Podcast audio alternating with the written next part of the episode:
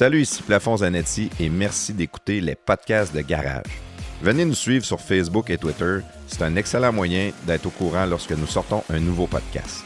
Vous pouvez aussi nous suivre sur Spotify, YouTube et Apple Balado. En fait, l'application sur laquelle vous nous écoutez présentement, n'oubliez pas de vous inscrire au podcast de Garage. Pour ceux qui aiment vraiment ce qu'on fait, si vous voulez nous encourager, faire la différence, abonnez-vous à notre Patreon. Pour seulement 4 par mois, vous avez du contenu exclusif et un lien direct avec nous. De notre côté, ça nous aide à couvrir toutes nos dépenses et comme j'aime bien dire, ça paye la bière. Maintenant, avant de débuter le podcast, appuyez sur pause, allez nous donner 5 étoiles sur l'application que vous nous écoutez. Ça a l'air de rien, mais pour nous, c'est important. Encore une fois, merci d'être là et bon podcast. Bonjour, ici Evelyne Audet. Vous écoutez les podcasts de Garage. L'Association des routiers professionnels du Québec permet aux petites entreprises et aux camionneurs d'avoir les mêmes avantages qu'une flotte aurait accès. Comme exemple, un compte national pour des pneus, une assurance collective, ainsi que des rabais chez plusieurs partenaires. On parle également de comptes flotte majeure pour des pièces de véhicules lourds, de des rabais pour des, la téléphonie cellulaire. On parle aussi d'activités de lobbying. Autrement dit, si le gouvernement vient qu'à vouloir négocier des nouveaux règlements ou des nouvelles lois, l'association est toujours consultée on est capable d'apporter votre point de vue directement au gouvernement. Comment devenir membre, c'est simple. C'est en allant sur Internet au arpq.org ou au téléphone au 1-877 956 2777. Vous pouvez également nous rejoindre sur Facebook sur la page Association des routiers professionnels du Québec.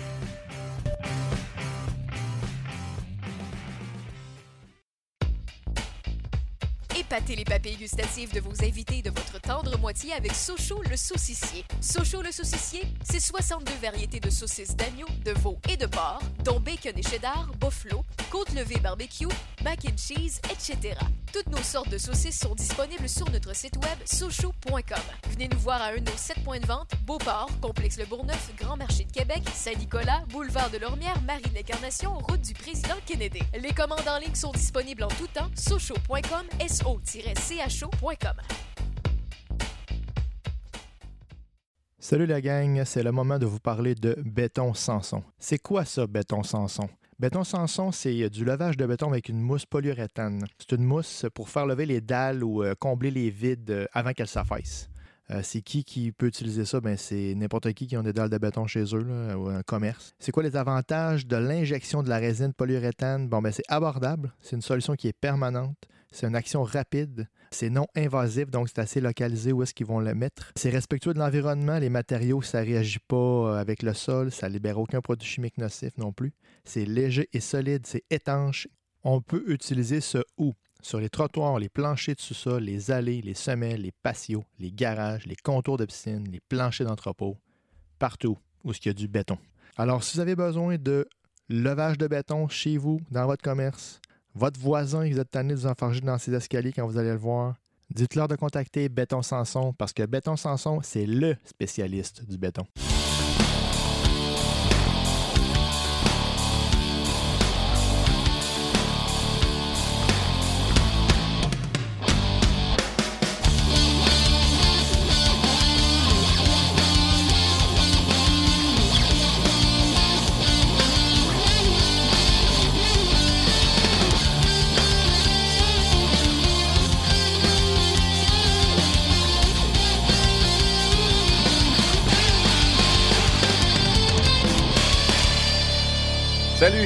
Plafond Zanetti. Vous écoutez les podcasts de garage. Je suis avec mon ami prestateur. Salut Presty, ça va? Presty. À chaque, à chaque podcast, moi, je change de nom. Press, Ouais. Presty, prestateur.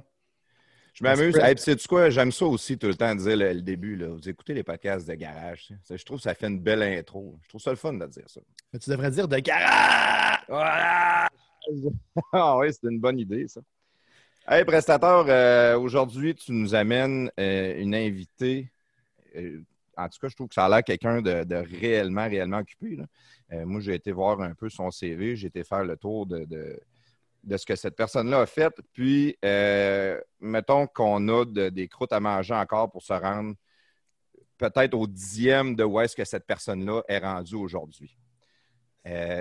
C'est une athlète sportive, animatrice de radio-télévision. C'est une podcaster, pêcheuse, passionnée de voyage et de sport.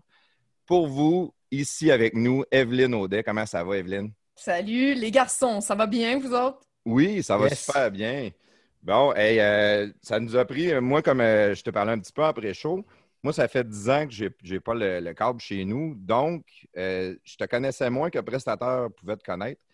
Fait que ça m'a pris beaucoup, beaucoup de travail pour me, préparer. un bon 15 minutes avant le show, je te dirais tantôt. Mais, ah, barouette, t'en as fait des choses. Pas tant que ça. C'était toutes en 15 minutes. ah ouais, c'est ça. non, mais je, je, fais des farces un peu. là. C'est juste pour détendre un peu l'atmosphère.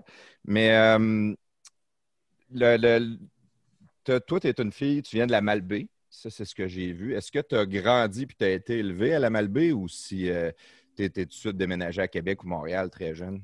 Non, c'est ça. Merci de le préciser. Je le précise tout le temps aussi, je suis native de la Malbaie. Donc, dans un Wikipédia, ça va toujours être écrit native de la Malbaie. Mais euh, mes attaches à la Malbaie sont de zéro niette. Là. Je veux dire, je suis née là, j'ai sacré mon camp. C'est vraiment. Euh, je suis née là, mais je, suis une fille de Québec. Là. Euh, j'ai toujours habité à Québec toute ma vie. en fait, la raison mes parents travaillaient à l'époque dans Charlevoix. que je suis née là-bas, sauf que mes parents voulaient absolument que je grandisse, que j'aille à l'école à Québec, parce qu'ils trouvaient ça un petit peu trop village là-bas, mais ils adoraient ça, là, mais ils, voulaient me laisser la chance d'aller en ville puis de, voir un peu autre chose que mon quatrième voisin du rang. Fait que c'est pour ça qu'ils sont déménagés à Québec. Fait que j'ai toujours habité à Québec. je suis déménagée à Montréal en 2009. Donc, euh, ça fait, mettons, 10-11 ans que j'habite à Montréal. 2009, euh, c'est quand tu as commencé à faire de la, de la télévision, ça? Non, ben j'ai commencé pas mal avant ça. En fait, je fais de la télé depuis que j'ai 18 ans. Euh, je te dirais que j'en gagne ma vie euh, depuis que j'ai. Ben, ça a pris une couple d'années, là. Mais e, effectivement, 2009, c'est après Call TV. Fait que dès que je suis revenue de Call TV, je suis déménagée à Montréal parce que là, je savais que ça allait. En tout cas, j'espérais que ça allait lever un peu plus, là, que ben j'allais vraiment faire ça de ma vie. Sauf que je faisais de la télé avant ça, par exemple, à Québec, mais euh, plus à un niveau régional et communautaire. En fait, j'ai commencé à Radio Énergie 98.9 à l'époque. J'étais aussi à Télémag à Québec. Fait que je travaillais quand même dans les médias, à plus petite échelle un peu. Qu'est-ce que tu faisais à Télémag? Euh, Télémag, écoute, j'ai animé, euh, je pense que j'ai tout animé les shows de ce, poste-là, j'ai vraiment tout fait. Ouais, j'ai été longtemps à la barre d'une émission sur les animaux qui s'appelait Animag, la ponctue. Ouais. Oh, hein? j'ai même co-animé Sexe et Passion à l'époque. C'était tellement drôle, cette émission-là. On était assis dans... Je, je co-animais ça avec Guillaume Baudet, si ma mémoire est bonne. On était assis dans divan de pimp, rougeâtre en velours, avec un petit verre de vin à la main. On avait une sexologue euh, à notre gauche, puis une autre madame qui vendait des, trucs de sexe dans un sex shop. Puis on parlait de sexe avec notre petit verre de vin. Ça s'appelait Sexe et Passion. C'était super j'ai animé ça pendant une couple d'années. Euh, j'ai animé Direction plein après ça. En tout cas, j'ai fait bien. Ah, puis j'ai aussi été euh, porte-parole pour le Petit Quartier à Québec. Dans les halls du Petit Quartier, on faisait des capsules qui étaient aussi diffusées à Télémag. Fait qu'en tout cas, j'ai vraiment euh, roulé ma petite bosse à Télémag pendant de nombreuses. Mais ça, ça a été une super belle école. Les gens qui travaillent pour Télémag, premièrement, il y a beaucoup de bénévoles, il y a beaucoup d'artisans. mais il y a aussi des professionnels qui, font ça comme métier. C'est vraiment une belle école quand tu commences. Là. Ah, c'est cool, pareil. Oui, c'est sûr. Puis, euh, ah, écoute, on a fait euh, des podcasts avec plusieurs animateurs de radio. Puis, la plupart nous disaient quand tu veux commencer dans le métier, il faut que tu t'exiles. Il faut que tu t'en ailles en région. Il faut que tu t'en ailles à Fort McMurray. Il faut que tu t'en ailles à Sept-Îles. Il faut que tu t'en ailles à, quelque part où est-ce qu'ils ont besoin d'animateurs. Puis, c'est là que tu vas te faire les dents avant d'être en mesure de revenir à Québec. Fait que c'est quand même pas pire pour toi d'avoir commencé directement à Québec, même si c'est une télé communautaire. C'est mais tu sais, ce que tu dis, c'est vrai, mais ça dépend d'où tu viens. Tu sais, euh, c'est quoi la région? Parce que moi, quand je viens, quand maintenant que je suis à Montréal, on pourrait Québec d'une région, mais je viens de Québec. Puis pour moi, Québec, c'était pas une région. Fait que la région, ça aurait été. Tu sais, c'est relatif, là. Région par rapport à d'où tu pars, tu sais. Puis en même temps, c'est vrai ce que tu dis, mais c'est tellement, on est tellement à une époque où il y a différents chemins qui se peuvent. Là. Euh, ça n'a pas été le chemin que moi j'ai choisi de prendre, mais en ce moment, ce qu'on voit beaucoup dans les médias, c'est la télé-réalité. Tu as tellement de gens qui embarquent dans la télé-réalité, puis c'est ça qui fait leur tremplin pour qu'après, ils puissent faire une carrière là-dedans. Fait que c'est, je trouve ça difficile en 2020 d'établir c'est quoi le bon chemin pour te rendre à quelque part. Je pense qu'il faut juste que tu aies le guts de faire quelque chose, en fait. Il faut que tu fasses quelque chose. Il faut que tu proposes. Tu ailles de l'avant. Tu peux pas attendre que le téléphone sonne, ça, c'est sûr. Mais est-ce que c'est vrai encore aujourd'hui qu'il faut absolument aller en région? sais, je connais aussi des gens qui sont allés en région puis ils ont fini en région. Ouais, ils sont Ça, encore là. Ouais, ça, ça ça, fait que plafond, quand tu on a parlé comme euh, marteau, comme Evelyne a dit, marteau, il a provoqué ces choses. Et puis oui, la même affaire. Mais puis oui, il était prêt à aller en région et finalement, il n'est pas allé parce qu'il a pris une job loca- locale qu'il avait. Puis Babu, c'était pareil. Tu sais, les gars, ils ont été faire des six extrêmes d'un bar, ils ont poussé leurs affaires, puis ils ont été engagés euh, à la radio. là. Puis ils n'avaient même pas fait de cours là-dedans. là. Fait que ça revient à ce qu'Evelyne a dit. Il faut que tu, faut que tu, ça. faut que tu prennes les devants beaucoup. Mais n- tu vois, ouais, nous tu peux autres, pas attendre que le téléphone sonne. là. Non, c'est ça. quand tu Ben, commences. nous autres, avec les podcasts, c'est drôle. C'est un peu comme ça qu'on a, on a starté aussi. On, on, on avait fait un petit party chez nous. Il y en a un qui est arrivé avec une console. On a commencé à faire des podcasts pour le fun. Puis euh, plus ça allait, plus ça pognait notre affaire. Fait qu'on s'est, on, on s'est comme plus équipé. Puis oui, c'est, on le provoque. Là. On invite du monde. Si tu vas avoir quelqu'un, si tu vas avoir un invité d'un podcast, il ne faut pas t'attendre que le téléphone sonne parce que c'est sûr que tu n'auras pas personne jamais. là. Ça se passera pas, exactement. Puis, tu sais, c'est un métier aussi où il faut que, faut que tu restes dans le loop. Fait que, euh, il y en a des périodes creuses, c'est super normal. Même euh, les gens qu'on appelle les A là, de ce monde, même eux autres, là, des fois, ils ont un petit mois ou deux, oups, il y a moins de contrats. Tout ça, c'est correct. Mais quand ça arrive, ben, tu restes pas chez vous à attendre. Tu restes dans le loop. Tu proposes des affaires. Tu fais quelque chose, tu sais. Ou, ou, tu as l'air de faire quelque chose. Ça, c'est pas pire. C'est une technique qui marche aussi. Ah ouais. T'as de l'air- quand tu as Ben de l'air oui. occupé, ouais, c'est comme en, en entreprise. C'est, plus facile de se trouver une job quand tu as une job que de te faire mettre dehors ou de lâcher ta job et essayer de t'en trouver une après. tu sais. Oui, puis je vais vous raconter une anecdote, mais je vais taire le nom, OK? Puis je vous le jure, là, tout le long de votre podcast, je vais être super ouverte, livre ouvert, je vais tout vous dire, je vous cacherai rien, là. Mais là, ça, je vais juste taire le nom parce que je suis pas sûre que la personne, elle voudrait que je dise ça publiquement. Mais j'ai un ami qui est très connu, là, qui travaille dans le milieu. Lui, il m'a déjà dit... Evelyne, ma carrière s'est bâtie sur de la bullshit. J'allais dans les 5 cassettes, et si j'avais l'air occupé, je postais sur Instagram un tournage de cinéma. Je faisais rien, je gagnais pas une scène. J'étais nobody, mais j'ai tellement montré puis fait semblant que j'étais là puis que j'étais partout que ça a commencé à rentrer dans la tête du monde. Puis ils ont tellement pensé que j'étais en demande qu'ils se dépêchaient pour me demander. Puis éventuellement, non seulement j'avais des contrats, mais en plus, les contrats étaient de plus en plus payants parce que les gens pensaient que j'étais tellement occupée que là, je pouvais charger. Puis en tout cas, gars, il me comptait ça. Là, puis maintenant, il est là où il est, puis il le mérite, puis c'est quelqu'un qui a du talent, puis c'est correct qu'il soit là. Mais la façon dont il s'est rendu là, sur de la bullshit. C'est quand même fou, pareil. Là, Ouais, c'est hot, hein? Mais il y Euh, L'apparence, là. Ouais. non, mais c'est correct, c'est correct. C'est une stratégie parmi tant d'autres. Il faut juste que tu aies l'air occupé. Il faut que tu aies l'air là, tu sais. Que, voilà. faut, faut que tu sois euh, à l'aise avec le fait que tu fais ça aussi. J'ai un de mes chums, moi, il, il compte des menteries sur son CV. là. S'il arrive, Ah il y a ouais. une job, ils ont besoin d'un bac euh, quelconque à l'université, ben lui, il a été à cette université-là, puis il a le bac. Là, Ouais. Il a tout le temps les jobs et il dit c'est quoi le pire qui peut arriver? Il dit ils vont mettre dehors s'ils s'en rendent compte. tu sais. Je l'avais pas la job avant.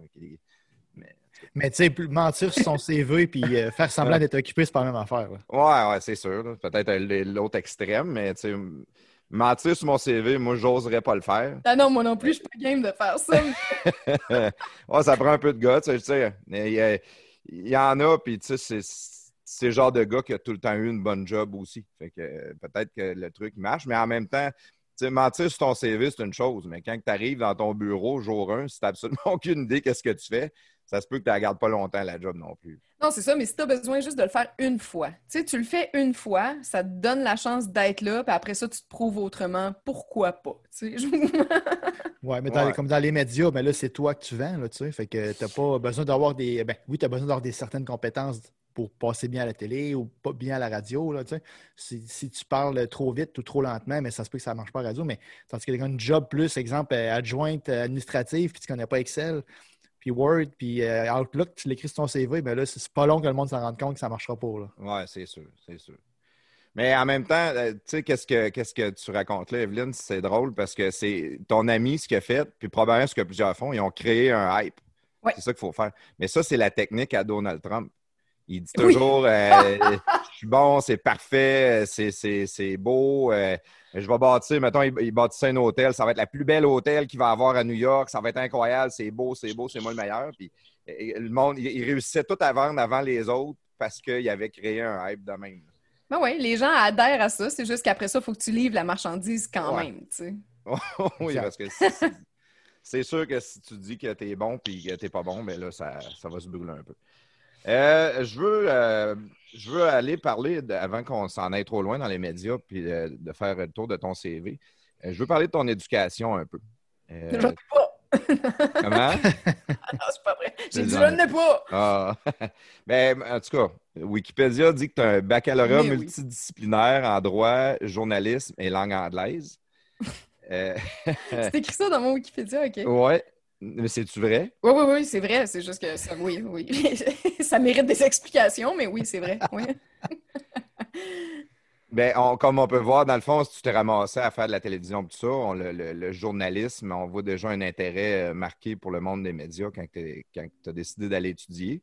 Euh, le droit, ça, euh, qu'est-ce qui t'allumait là-dedans? T'en es-tu déjà servi ou? Ah, eh ben, hein, ça me sert tous les jours. Je suis Ah, ouais. vraiment contente d'avoir étudié en droit. Je m'en sers tout le temps, tout le temps, tout le temps. Euh, c'est pour ça que j'ai fait ça. Tu sais, quand, euh, en fait, à la base, moi, j'ai fait, ben, en secondaire 5, j'ai pris option journalisme, puis euh, ça m'a fait réaliser que c'est vraiment ce que je voulais faire, là, des médias. Au cégep, je suis allée au cégep en cinéma. Ça, ça a comme confirmé. J'ai adoré tout ce que j'ai fait. C'était beaucoup technique, le cinéma au cégep. On faisait des mini-films, on faisait des courts-métrages. Fait que j'ai touché au montage, à la caméra. On a vraiment fait du plateau de tournage. J'ai adoré ça. C'était clair que je voulais passer ma vie sur un plateau de tournage. Ça m'a même permis de définir, en fait, de préciser le fait que je voulais, que je préf... j'aimais les deux, mais je préférais être devant la caméra que derrière.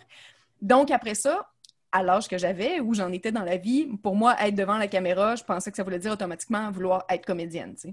Euh, j'avais pas pensé qu'il y avait une... À l'époque, je, je saisissais pas nécessairement la nuance entre comédienne, animatrice. Pour moi, quand tu es devant la caméra, tu fais tout ça. Là, tu sais. fait que j'ai pensé que je voulais être comédienne. Je me... J'ai voulu donc rentrer dans les écoles de théâtre. Euh, Conservatoire d'art dramatique, École nationale à Montréal, toutes les écoles de théâtre qui existent, il faut que tu passes des auditions. C'est un concours qui est quand même extrêmement sélectif. Là. Il y a des centaines et des centaines d'applications chaque année qui Ah, en ouais. prennent 10 à 12 là, selon l'école. Donc. Après mon cégep, j'ai essayé de. ben, j'ai fait des cours privés de théâtre pour rentrer dans les écoles. J'ai été refusée pendant deux ans. La troisième année, je suis rentrée. Fait que pendant trois ans de ma vie, je faisais, j'essayais les auditions, mais pendant ce temps-là, il se passait pas grand-chose. Puis je, mais pas, j'avais, je le savais pas, j'avais pas un feeling, mais je, je m'étais dit, au cas où ça me prenne du temps à rentrer, je vais faire d'autres choses pendant ce temps-là, au moins je perdrai pas mon temps. Donc, je me suis mise à faire des certificats à l'université. Je me suis dit, si je suis pas chanceuse puis que ça me prend trois ans à rentrer à l'école de théâtre, ben trois certificats, c'est toujours bien un bac. Fait que si jamais je finis avec un bac, ben au moins, je vais pouvoir travailler à peu près n'importe où dans la vie. Avec un bac, là, t'as as une job, là, tu sais, dans la vie. Ouais. Fait que, Ouais, bon, C'est pas perdu, puis c'est bon quasiment à l'international, l'éducation. c'est Ouais, ça. puis comme si tu veux rentrer au gouvernement avec un bac multi, tu peux rentrer professionnel au lieu de rentrer technicien.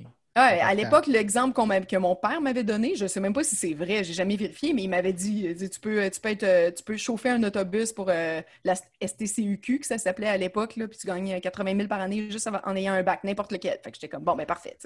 Fait que euh, c'était pour me sécuriser finalement que j'ai fait ça, et aussi pour avoir des connaissances générales, parce que tu sais, pour euh, travailler dans les médias, il faut quand même que tu aies quelque chose à dire, puis tu veux pas trop avoir l'air tarte trop souvent, puis tu veux pas te faire piéger trop souvent. Fait que c'est quand même intéressant d'avoir une certaine culture générale. Ouais. Euh, donc voilà mon choix d'aller faire des certificats à l'université avant de rentrer au conservatoire. Et comme de fait, ça m'a pris trois ans à rentrer. Donc j'ai eu le temps de faire trois certificats, ceux que tu as nommés. Droit, euh, grammaire anglaise et l'autre, c'est quoi? Donc journalisme. Voilà. Fait que ça m'a fait un bac multidisciplinaire, mais en majeur journaliste. Finalement, après ça, je suis rentrée au conservatoire. Le conservatoire, c'est une formation de trois ans qui est un niveau universitaire, sauf qu'à Québec, après un an, ils coupent. Et moi, ben, j'ai passé sous le coup près. Fait que ça m'a pris trois ans à rentrer. J'ai étudié là un an, puis je me suis fait flusher.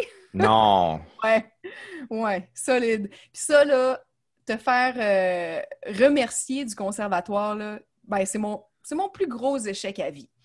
Pas avec du recul, là. Avec du recul, je suis bien zen avec tout ça, mais à l'époque, là, c'est comme ta vie s'arrête, là. Parce que tu penses que tu veux être comédienne puis que ça t'arrivera pas, vu que tu as été coupée, ça veut dire... C'est pas ça qu'ils m'ont dit, mais dans ta tête, à ce moment-là, ça te dit, bah, t'es pas assez bonne, tu feras pas ce métier-là. Puis en plus, j'avais un peu l'impression d'avoir perdu 3-4 ans de ma vie, tu sais. Fait que je- Attends, ouais. capotais bien raide. Est-ce qu'ils en ont gardé d'autres étudiants ou non? C'était euh, tous ceux-là qui avaient la deuxième, troisième année étaient flushés? Euh, en fait, ça, c'est variable d'une année à l'autre. Eux, ils coupent dans, ils coupent dans le tas, mais ils n'ont pas, de, pas de chiffres. Fait que ça varie d'une année à l'autre. Ma cohorte à moi, on était 12 à l'entrée, ils ont diplômé 8. Ah, t'étais dans un 4 qui, qui s'est fait flasher. Ah, Ouais, c'est sûr que tu vois ça le- comme une défaite, là. Mais oui, mais tu sais, c'est quand même le tiers du groupe aussi. Puis je veux dire, il faut rappeler qu'on était des centaines à l'audition qui en ont pris seulement 12. Fait que tu sais, tu peux te remonter le moral en te disant, voyons, t'as quand même un certain talent. Ne serait-ce que d'être rentré là, ça veut dire qu'il se passe de quoi, là, que tu es quand même capable de jouer un peu. Sauf que, bref, quand t'es coupé, c'est tough en maudit. Euh, et après tout ça, je suis allée faire un collège des animateurs radio-télé. Fait que là, j'avais du journalisme et du droit, tu sais, qui est super intéressant, mais très cartésien, un peu rigide. J'avais du conservatoire en art dramatique qui est complètement champ gauche, là, queue bécollant, on fait du Molière, puis c'est des affaires un peu fuckées. Et, et là, ça, je m'en ça, ça vais... sonne pas intéressant, ben, ben. Ben, c'est pour ça que je te dis aussi qu'avec du recul, je suis quand même zen avec la décision parce Hmm. que je suis pas, je suis pas comédienne. Je suis pas si certaine que j'aurais pas pu le devenir, sauf que je suis certaine que cette école-là n'était pas la bonne pour moi, ça c'est clair. C'était vraiment un conservatoire, c'est très classique. Puis euh, je suis pas une fille très classique. Ah, c'était- C'était bien correct. Le fit était pas bon, puis j'assume complètement. Mais tu vois, quand je suis allée faire mon collège des animateurs radio-télé, ça, là, j'ai, là, euh, euh, tu sais, je te disais, là, j'ai fait un peu du champ gauche, du champ droit, puis l'animatrice, je trouvais que c'était pile entre les deux.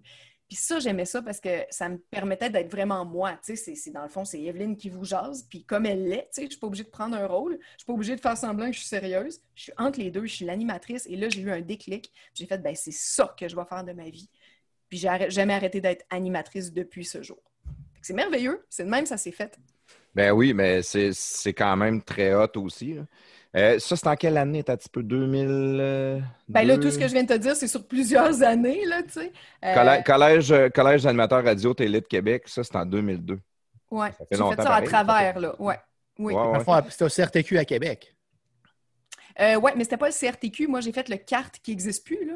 Mais à l'époque, il y avait le CRTQ et le CART. C'était comme OK, deux parce que je pensais que c'était collège radio-télé. Dans ma tête, ça sonnait CRT. Oui, mais ça, ça existe. Mais moi, j'ai fait le CART, Collège des animateurs radio-télé. C'était l'autre. En fait, il y en avait deux à l'époque. C'était à Québec aussi? Oui, oui, oui, c'était à Québec. OK, OK. Mais il a fermé, lui, il y a une couple d'années. là. OK. Euh, juste avant ça, tantôt, quand on a parlé de, de, de ton bac que tu as fait avec tes, tes multidisciplinaires, dans le fond, euh, moi, je vois que tu as joué au soccer pour le Rouge et Or. Oui. Ça, c'est hot. Tu es une grande sportive depuis toujours. Ah oui, mais hein, depuis... euh, ben, en fait, j'ai commencé à jouer au soccer à 5-6 ans, je pense. J'ai arrêté à 30 ans. Fait que j'ai joué pendant 25 ans. OK, wow. Euh, j'ai joué... euh, je me suis rendue jusqu'à semi-pro. De façon très officielle, je peux pas dire que j'ai joué pour le semi-pro parce que j'ai comme... en fait, j'ai été la dernière coupée. Fait que j'ai fait le camp de sélection, j'ai passé, j'ai joué les premiers matchs hors concours avec l'équipe, puis finalement, j'ai été coupée la toute dernière. Fait que ça a passé proche, mais ça s'est pas fait. Fait que tu vois, hey, je parle juste de mes échecs. Maudite loser! elle se fait couper du conservatoire, elle se fait couper du semi-pro. Mais euh, donc, je suis redescendue dans le senior 3A, puis j'ai joué finalement toute ma vie dans le senior 3A. Mais tu sais, j'ai comme presque atteint le niveau semi-pro. J'ai flirté avec le semi-pro, mais je suis plus de niveau. euh, je me suis rendue à senior 3A finalement. Fait que c'est quand même du soccer élite là, que j'ai fait toute ma Ah vie. oui. Euh, il y a eu un moment où, en plus, mes saisons universitaires du Rouge et Or se croisaient avec les saisons euh, civiles dans le Dynamo de Québec à l'époque, dans le 3A, ce qui faisait que je jouais genre 8 à 9 fois par semaine. C'était vraiment intense. Fait que c'est... C'est Le soccer, ouais. c'est tout, ça a été toute ma vie, jusqu'à 30 ans. C'est quand même... euh, ça a été le... En fait, ça a été le seul sport que j'ai fait de toute ma vie jusqu'à 30 ans. T'es-tu encore accro même si tu joues plus? Tu le suis-tu ça à TV? Est-ce que tu. Je ne suis pas vraiment une sportive de salon, sur- principalement par manque de temps. Tu sais, je regarde du coin gauche, là, quand je lis mon journal, je check les résultats de l'impact, un peu de ça, mais je peux pas. Tu sais, j'ai des amis qui sont maniaques, là, qui suivent Manchester United, qui suivent. là, tu sais, moi, j'ai pas, pas de temps ni tant d'intérêt pour ça. là. Euh, et j'ai joué. euh, quand j'ai arrêté le soccer à 30 ans, les premières. Là, j'ai 38 en passant, fait que ça, ça fait 8 ans. Dans les mois, années qui ont suivi ma retraite de soccer, quand j'ai accroché mes, crampons, j'ai beaucoup de gens qui me demandaient de- d'embarquer dans leur équipe de garage, puis d'aller jouer avec eux. Je l'ai fait les premiers temps, puis j'ai arrêté pour euh, deux raisons. En fait, la première, c'est que j'ai jamais, j'ai pas trouvé ma place dans le soccer récréatif. Euh, mettons, je pourrais te, te raccourcir ça et te dire que j'étais juste vraiment trop chiante pour jouer dans des ligues récréatives. Ah ouais. Trop Ouais, intense. trop. euh, Le gagne. Trop intense. Toujours gagné, ouais. c'est ça, trop compétitive. Ouais. Puis tu sais, c'est comme les fois où j'ai arrêté d'être comme ça, je me suis comme dit, ah, OK, ici, c'est vraiment plus pour le fun, c'est pas approprié, je vais chiller out un peu, là, ben, j'étais pas bonne puis j'avais pas de fun. Tu sais, c'est comme si quand tu me permets pas d'avoir la fougue puis d'être la joueuse que je suis, si tu m'enlèves ça, je deviens touriste sur le terrain puis je suis plus bonne. moins d'intérêt, tu peux pas, peux pas te dépenser autant peut-être. Euh, non, j'ai vraiment, fait que j'ai juste j'ai pas trouvé ma place dans, le soccer pour le fun. Fait que j'ai comme, j'ai comme décidé d'arrêter complètement. Puis, tu sais, j'en ai fait. Ça, c'était la première raison. Puis, la deuxième raison, c'est aussi que j'en ai fait une écœur en titre. Tu sais, quand j'ai tellement joué là, que je suis plus capable. Ça me tente même, ça me tente plus, là. Du tout, du tout, du tout. T'as fait ce que t'avais à faire. Ah, vraiment, ouais. T'as joué combien de temps avec le Roger un an? Ou t'as joué tout ton, tout ton bac? Veux-tu que je te compte un troisième échec? Elle a été coupée pour la première année. Du aussi. J'ai été coupé du rouge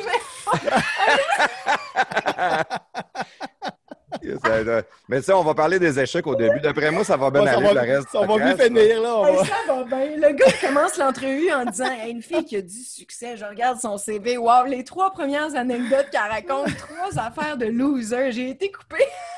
Mais quand même, tu sais, quand même rendu dans le pas ben J'ai joué un an, puis la deuxième année, ben, ça, celle-là, c'est ma faute. La deuxième année, je me suis présentée au camp de sélection, comme d'habitude. Puis moi, dans ma tête, euh, tu avais été pris la première année, fait que tu étais d'un vétéran, tu n'étais pas d'un recrue, fait que c'est sûr que tu étais pris la deuxième année. Je me suis pogné le cul, je suis obligée de le dire, là, vraiment, au camp, euh, je me suis pogné le cul. Puis, tu vois, cette époque-là coïncide avec le moment où ça comme, je commençais un petit peu à percer plus là, dans les médias. J'avais des affaires bien stressantes qui m'occupaient l'esprit ailleurs qu'au soccer.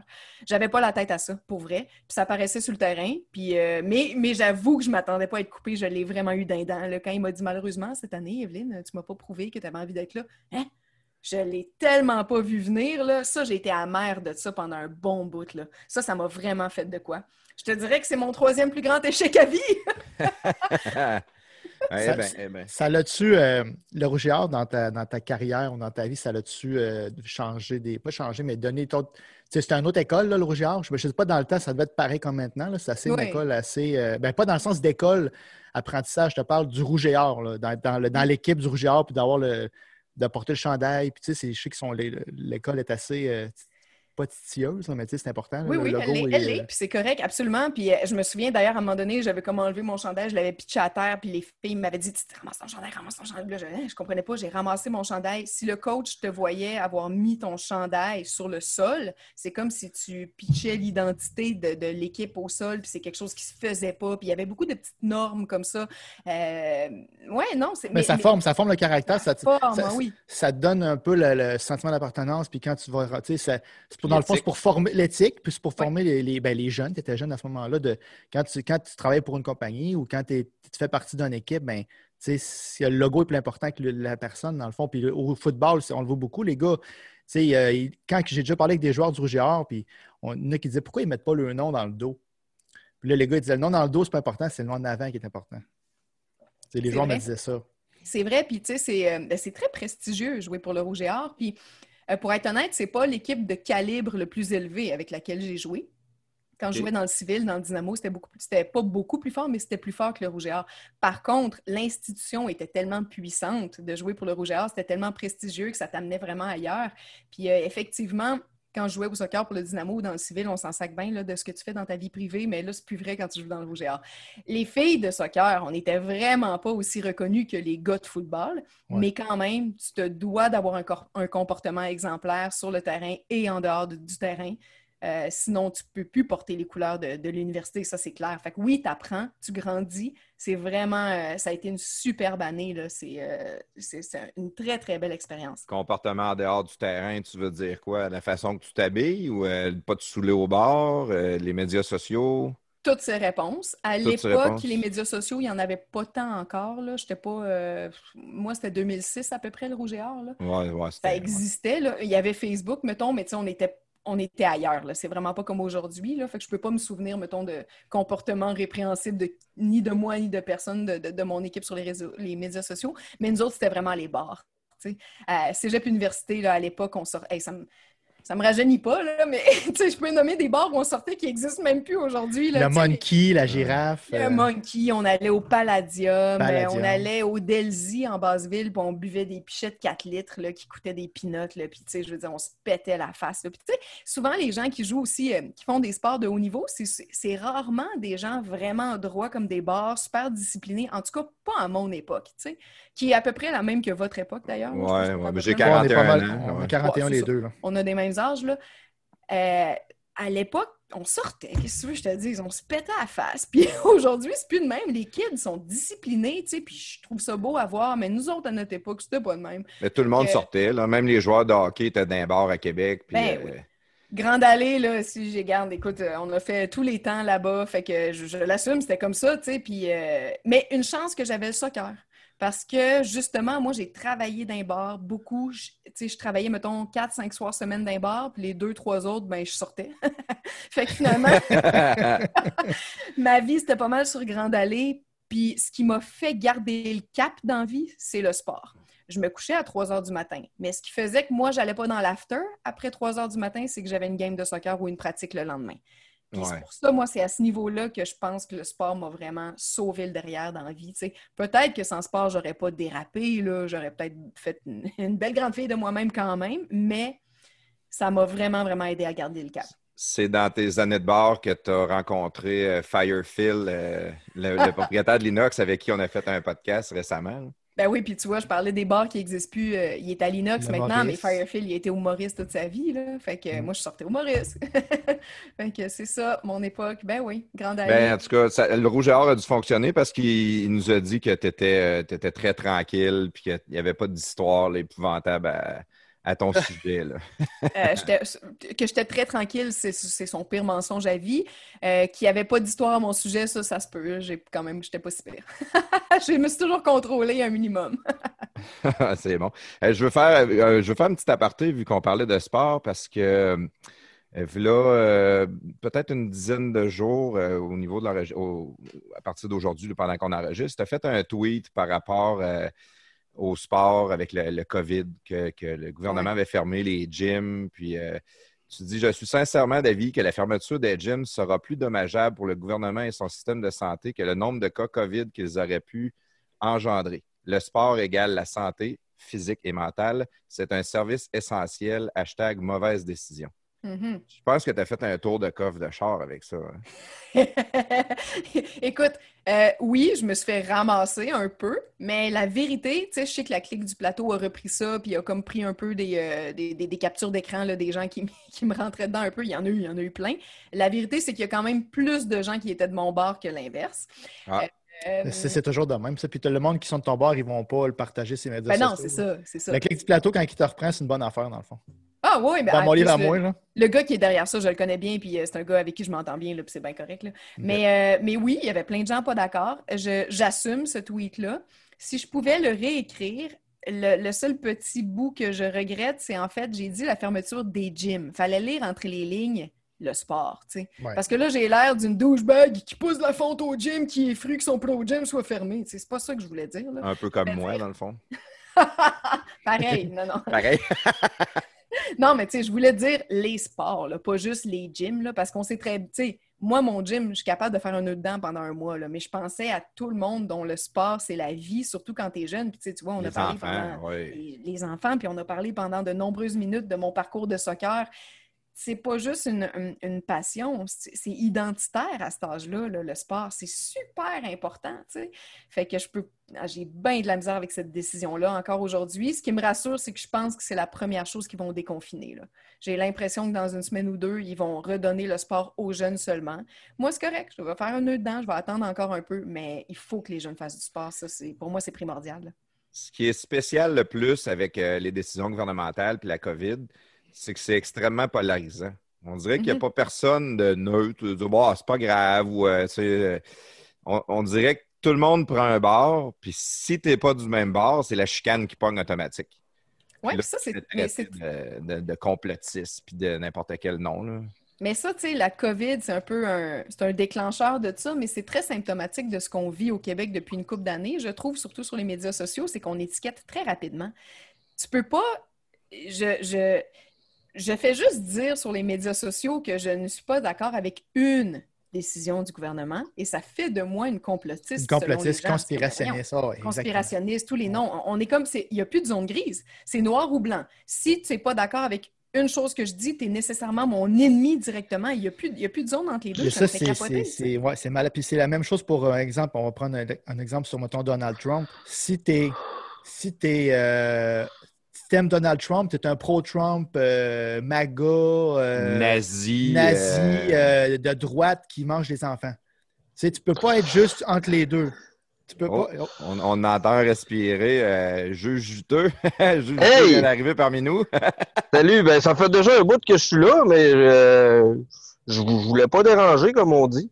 Mais t'arrives Fait dans que- le bon temps. On parlait de médias sociaux. Je sais pas, Evelyne, si tu connais le juge juteux. Non, je ne connais pas, je, je l'entends. en tout cas. C'est c'est, euh, c'est un compte qui est vraiment important à suivre sur Ah oui, Twitter. ok, C'en c'est est un qui aime euh, mettre le nez euh, du monde dans leur caca par ses Ben, questions extrêmement songées. Pas, pas, pas tant que ça, je veux dire. Je suis pas. Euh, je- J'envoie pas chier personne, là. Mais par exemple, je fais partie de ceux qui, qui aiment discuter des choses qui dérangent. Puis euh, je pense que c'est important tu sais, de, de, de donner un peu de, de donner la chance que toute question soit débattue, posée. tu sais. Il n'y a pas de il y a pas de mauvais débat. tu sais. Ouais, mais c'est c'est c'est la, la façon que tu questionnes qui est intéressante. là. Il- Ben merci. il- ouais. fait que, je pense que tu as de nouvelles followers, euh, juge. Je vais aller te suivre, c'est sûr. Mais Bon, tu sais, merci. euh, J juteux. Mais moi, j'avais, euh, je, je l'avais, euh, je l'avais lu, puis il y a des bonnes chances que je l'avais même retweeté là. euh, euh, si je peux te tutoyer là, euh, Evelyne, ton, ton que tu tweet. vous vois, s'il te plaît. Ok. S'il te plaît. S'il te plaît. Mais euh, e- effectivement, je veux dire, c'est- des, des, des, opini- des, des opinions posées. euh, ça, ça a plus sa place, mais en même temps, je veux dire, j'ai l'impression qu'il faut pas céder devant ça, là, puis il faut continuer à avoir des, des, des, des opinions mesurées, posées, puis se, sacrer un peu du monde qui essaye de, de t'amener à l'extrême, puis de t'amener dans des positions qu'on n'a pas du tout. Là. Non, non, totalement. Puis, tu sais, c'est. Je vais continuer de le faire, comme tu dis, mais pourtant, en fait, c'est ça qui est fou, c'est que moi, je suis quelqu'un qui déteste le conflit. Tu sais, dans mes relations personnelles, dans la vie, là, moi, je suis une anti-conflictuelle. Je suis pas une drama, je veux pas m'engueuler. Je préfère dire ce que tu penses puis m'en aller juste pour pas qu'on aille à s'ostiner. Ça me tente pas. J'ai- tellement... Je me suis tellement ostinée dans la vie, je suis plus là, ça me tente plus. Fait que je suis quelqu'un qui déteste la polémique, qui veut pas allumer de feu, jamais, qui fait bien attention. À chaque fois que je fais un commentaire sur les médias sociaux, chaque mot est réfléchi. Je suis pas quelqu'un qui écrit là, sous l'émotion, jamais, jamais. Et Ah, c'est malgré ça, malgré ça, tout ce que je dis, je me fais rentrer dedans par du monde, tout le temps. Quoi que tu dises, tu vas te faire rentrer Il y dedans. a c'est toujours du monde. Il y a toujours du monde qui vont, qui vont être dans des accords. Là. Jésus serait réincarné sur Terre, guérirait le cancer, il y aurait du monde qui chialerait. Ah, c'est sûr. Non, non, c'est capoté raide. Fait que finalement, à un moment donné, ben, je, je- j'essaie de me situer entre les deux. Là, je, je continue de faire attention parce que ça ne me tente pas de m'engueuler, mais j'essaie quand même de plaire à la masse parce que, en tout cas, c'est pour ça qu'en fait, je, vais faire une déclaration. Je déteste les médias sociaux. Ah oui. Ah non, écoute, si tu savais, là, j'attends fermement, le, parce que je pense que les médias sociaux vont avoir une fin à un moment donné, là, où ils vont rester, mais l'engouement va s'éteindre un peu. Et j'ai tellement hâte à ce jour-là. là. Moi, je, suis là-dessus parce que c'est nécessaire un peu à ma carrière, là, mais si vous saviez comment j'ai ça, je me force, pour être là-dedans, là, mais je, je trouve ça tellement... euh, ah, ça me gosse, ça me Ben, gosse. si, on, si on revient à ce que tu dis, parce que le, le débat polarisant, toi, tu disais que c'est avant COVID que c'était déjà commencé Ouais. de, de- de trop donner son opinion. tout ça. Il y a beaucoup de haine sur les médias sociaux. Peut-être qu'on le voit vraiment plus à cause de la COVID. Là. Tu sais, moi, je, Facebook euh, est très lourd, je trouve, maintenant. Comparativement à avant, avant Facebook, c'était des photos au, au pomme avec nos enfants, puis c'était des. euh, ma tante euh, qui, qui s'est acheté un nouveau char, puis euh, ta cousine qui est enceinte. Puis on dirait qu'à cette heure aujourd'hui, tout le monde a besoin d'aller émettre son opinion sur Facebook, mais tu sais, de manière haineuse. là. Ça traite le monde de fou. Ça est rendu même, ça fait des menaces de mort au premier ministre. Il faut être, euh, faut être fucké un peu pour se rendre aussi loin que ça dans, dans, dans ses commentaires. C'est pas parce que le, le premier ministre fait pas ton affaire que tu es obligé de te traiter de n'importe quoi. là. Ah non, c'est fou. Puis, tu sais, On en peut plus- mettre. Vas-y, vas-y. Excuse-moi, je veux dire, tu peux émettre une opinion contre le premier ministre. Tu peux être en désaccord avec le premier ministre et dire ce que vous faites, c'est vraiment, vraiment, vraiment une idée idiote. Mais tu sais, tu peux dire que tu es un esti de moron puis euh, tu es, le pire ennemi du peuple québécois. Là. il, y a des, façons d'argumenter puis de parler sans tomber dans le délire non plus. Mais ça, tu ne peux pas le mettre dans la tête du monde. Puis un bon exemple, c'est justement le tweet que j'ai fait l'autre jour, qui était, tu peux être d'accord ou pas, mais c'était quand même bien, bien rédigé, on s'entend. c'était un tweet qui était poli, qui était, tu sais, euh, c'était correct. Puis écoute, les réponses que j'ai eues à ça, ça n'avait pas de sens. J'étais complètement démesurée. J'étais là, mais voyons, vous êtes fous, c'est juste une opinion tout à fait. Euh, en tout cas, ça me fait capoter. Puis tu sais, de toute façon, les médias sociaux, ben, c'est comme je disais tantôt, tu dis que tu aimes le bleu, tu vas te faire reprocher d'haïr le rouge. J'ai jamais dit que j'haïssais le rouge, les boys. J'ai dit que j'aimais le bleu. Tu sais, les gens mélangent tout, là. Fait que c'est... En fait, c'est juste que euh, justement, comme je vous disais, je suis une anti-conflictuelle et j'essaie aussi dans ma vie personnelle d'éloigner de moi les, opportunités d'être fru ou d'être dans un mauvais mood. Et je me rends compte que les médias sociaux m'en souvent. À chaque fois que je pose quelque chose, soit ça me revient en face, ou soit je passe ma journée là-dessus à être obligée de m'ostiner ou de me... Ça me gosse. Moins je suis là, mieux je me porte finalement. C'est la constatation que je suis obligée d'en faire. Fait c'est pour ça que je le fais, mais un peu à contre-cœur. J'aimerais mieux que ça n'existe pas moi, j'ai un peu lâché Facebook pour ça. avant, je suivais des, pages de personnalités publiques, mettons, de, exemple, mettons, à moi, nous, à Québec, on est, on est des auditeurs de Radio X, de Jeff Fillion, ben, pas mal. On est tous des pirates avec la radio de Jeff. Puis on allait, ou mettons, Eric Duhem, des fois, j'écoutais. Puis, tu sais, tu vas lire les commentaires, puis si tu commences à lire ça, tu te dis, qu'est-ce que je fais là? Pourquoi je lis ça? Tu sais, ça aucun, ça donne rien. Puis quand tu postes une opinion, puis là, tu te fais ramasser, tu te dis, bon, ben, j'en posterai plus d'opinion. Il y a, mm-hmm. certains, il y a quand même certains avantages aux, réseaux sociaux, ça ne le cachera pas. Là, tu sais, la preuve, nous, on s'est, on, s'est parlé avec ça. Je t'ai écrit, tu m'as répondu, on s'est appelé. Tu sais, pour, pour, pour certaines relations, ça peut être bon, ça va développer des relations. Mais quand tu veux donner des opinions, avant, c'était moins pire, c'était moins polarisant comme plafond, on disait. Mais maintenant, tu mets une opinion, puis euh, si ton compte est plus est, suivi beaucoup, c'est sûr que tu as du monde qui te suit juste pour aller te contredire puis aller te ramasser. Fait à ce moment-là, t'es-tu mieux de juste pas émettre d'opinion, mais là, qu'est-ce que ça donne d'être les médias sociaux? Là, tu vas lire le monde, c'est pour utiliser le monde. Non, mais ça dépend, prestataire. Moi, je suis beaucoup du côté à Evelyne là-dessus. Moi aussi, je déteste le conflit. J'aime Twitter pour ça, parce que je suis pas obligé de te suivre parce qu'on se connaît. C'est pas comme Facebook. Euh, si tu as une cousine qui est, complètement folle, puis là, ça va mal de flusher ta cousine de Facebook, là, ça fait des chicanes dans la famille, fait que tu es pogné pour lire ces, commentaires idiots ou n'importe quoi. Tu Hey, prestataire, connais-tu les trois euh, plafonds, excuse, connais-tu les trois petits points en haut à droite du statut de quelqu'un? J'ai découvert ça il y a vraiment pas longtemps. Masqué pendant 30 jours. Ah, Sur Facebook, ça? C'est la plus belle option de Facebook qu'il n'y a pas. Écoute, des malaises là, du monde, des fois, tu peux pas les flusher de Facebook. Ça, fait que mute, 30 jours, bye, je te vois plus. L'algorithme est quand même bien fait, fait que ça, c'est le fun. ah, mais ben, je m'en allais un peu dans cet ordre d'idée-là, parce que moi, j'aime Twitter pour ça. Je vais suivre ceux qui m'intéressent vraiment. Puis, tu sais, on en reçoit beaucoup de haine. Nous autres, on est des personnages qui dérangent quand même. On fait de l'humour douteux souvent, mais on, on émet beaucoup d'opinions, puis on met beaucoup de choses en question quand même. Puis, sais, il y a du monde qui peut venir débattre avec nous autres. Ça, juge euh, juteux, il est spécialiste là-dedans. Lui, si tu veux débattre, il va débattre toute la nuit avec toi. Ben, moi, c'est un, défou, un, défoulant, de, défoulant c'est ma soupape de faire ça, tout simplement.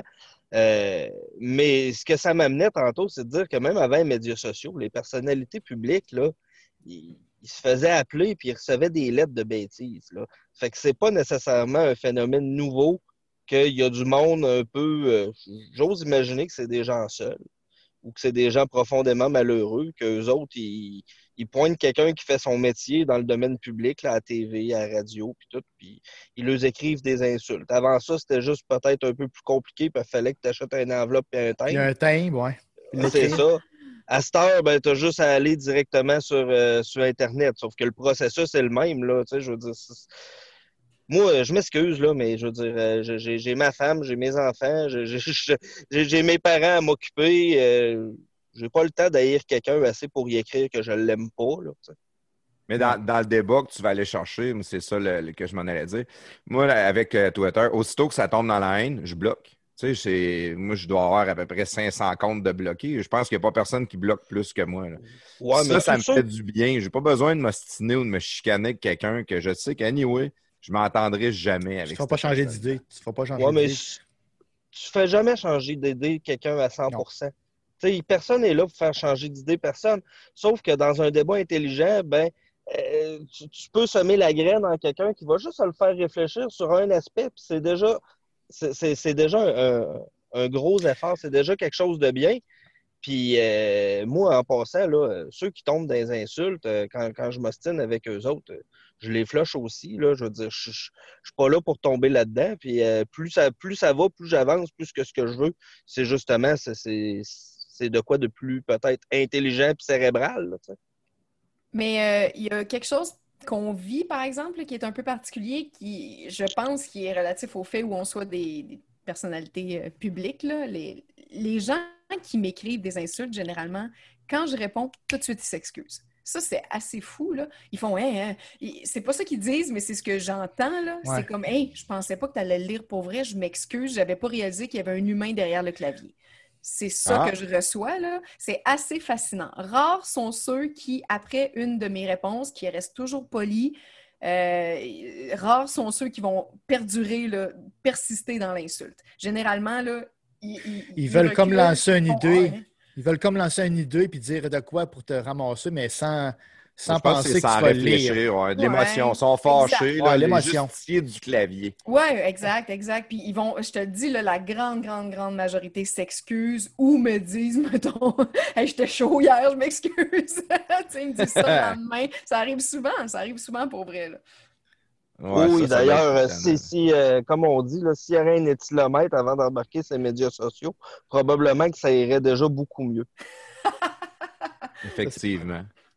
Mais le plafond ne pourrait jamais tweeter.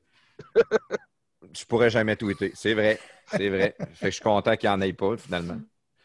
Euh, on va revenir. euh, on va, je, je vais rembarquer sur ton CV, moi, Evelyne. Quand tu as sorti de, de- de ton bac, tu as été faire l'école à Montréal pour devenir actrice. Tu as décidé que tu voulais animer. c'était à Québec, ça. Hein? Ah, c'était à Québec, c'était à Tout- tout Québec. ça, c'était à Québec, ouais. OK. Puis, euh, ta première grosse job, dans le fond, de- de- d'animatrice, ou peut-être celle-là qui t'a aidé à aller plus loin par après, c'était euh, animatrice de Call TV à TQS. Yes. Ça, c'est malade. Ah oui, ça, c'est malade. Ça, tu dois avoir des histoires. euh, parce que moi, écouté ça à l'occasion. Tu sais, des fois, euh, il n'y avait pas tant de postes de TV. On écoutait Call TV, puis là, on riait parce que, tu sais, j'ai même déjà appelé pour voir, puis jamais t'as pogné la ligne. là. Jamais. Le gars qui a la pogne, ça fait peut-être bien 20, 30, 40 pièces qu'il met pour réussir à avoir la ligne. Non, par exemple, quand quand tu n'as pas la ligne, tu ne payais pas ta pièce. Ah, je pensais Quand c'était engagé ou que ça répondait jamais, tu payais pas. Tu payais seulement ta pièce quand ça répondait, puis que tu te faisais pas quand tu avais la ligne en studio, mais tu- ça répondait, puis ça te faisait ça te disait mettons ah désolé, t'es pas l'appel euh, qui rentre en studio, bye. Là, tu payais ta pièce. tu rentrais en studio, évidemment, tu payais ta pièce aussi. Mais toutes les fois où c'était engagé puis ça répondait pas, au moins tu payais pas.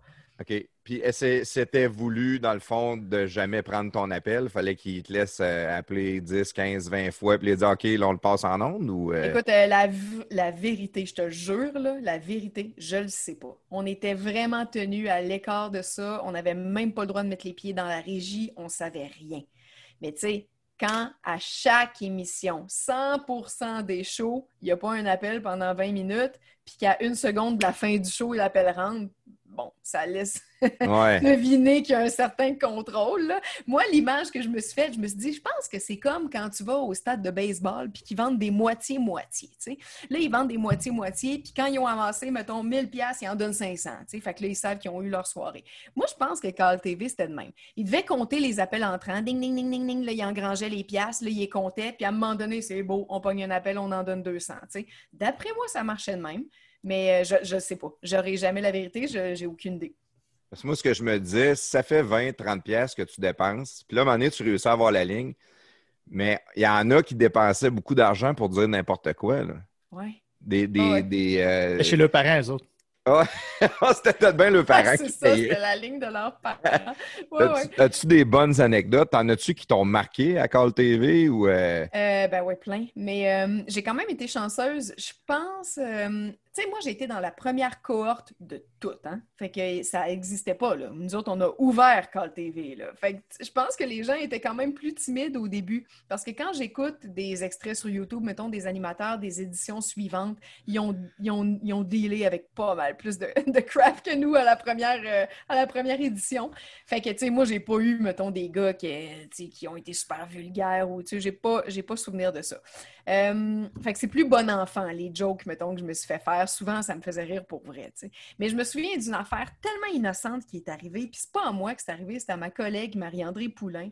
Le gars, c'est parce que à la régie là-bas, là, ça parle ni anglais ni français, OK? C'est des? Autrichiens, fait que ça parle allemand, un peu anglais. Fait que quand tu as quelqu'un du Québec, là, de Saint-Georges-de-Beauce, qui répond avec son accent, là, la fille à régie qui est supposée être la modératrice là, qui coupe si jamais il se passe de quoi, là, tu comprends qu'elle comprend rien. Là, fait que là, le gars, il appelle, puis c'est comme un. C'est un jeu avec des lettres. Tu as les lettres au bas de l'écran et on cherche une province canadienne et il faut mettre les lettres à l'endroit, puis il y a un T, un O, un N. Puis là, la réponse, c'est. Là, je me mêle tout le temps en comptant l'histoire, fait que mon punch il est tout le temps pourri, mais en tout cas. je pense qu'on cherche une province, puis que la réponse, c'est Ontario. Mais le gars, il se trompe, puis il dit Toronto. Fait que là, à la fin de la séquence, euh, Marie-André a dit Alors, c'est quoi, monsieur? Ah non, c'est ça. Elle a dit euh, Quel est votre nom? Le gars, il dit Mettons, je sais pas, Daniel. D'où vous venez, Daniel? Il dit Ah, c'est ça. Il dit Je viens de Toronto. La musique du gagnant part, tu sais. Puis là, elle dit votre réponse, c'est pas Toronto. Vous me dites que vous venez de Toronto. Il fait Ouais, c'est ça, je viens de Toronto. Elle dit OK. Votre réponse, c'est quoi? Ontario. On- Mais il avait parti la musique du gagnant avant pour Toronto. Fait que là, ils sont obligés lui donner son prix, tu. Fait que le gars, il a même pas eu la bonne réponse. Marie-André est poignée là-dedans. La musique du gagnant est partie. L'émission coupe avant la fin. C'est le bordel, là. Tu sais, c'était... c'était tough, là, faire ça. Non, ça devait être dur, incroyable, parce qu'il faut que tu couper parles les sans blancs. arrêt. à- Faut pas être de blanc, ouais, c'est ça. Il faut que tu jases là, sans arrêt. faut que tu. euh, tu sais, aussi, c'est que dans tes oreilles, il se passe bien des affaires. Tu entends les deux régisseurs se parler en allemand dans une oreille, pendant que dans l'autre oreille. Ça, ça te concerne pas. Fait que pourquoi tu l'entends, je le sais pas, mais tu as ça en background tout le temps. Après ça, tu as dans ton autre oreille la régie qui te parle en anglais.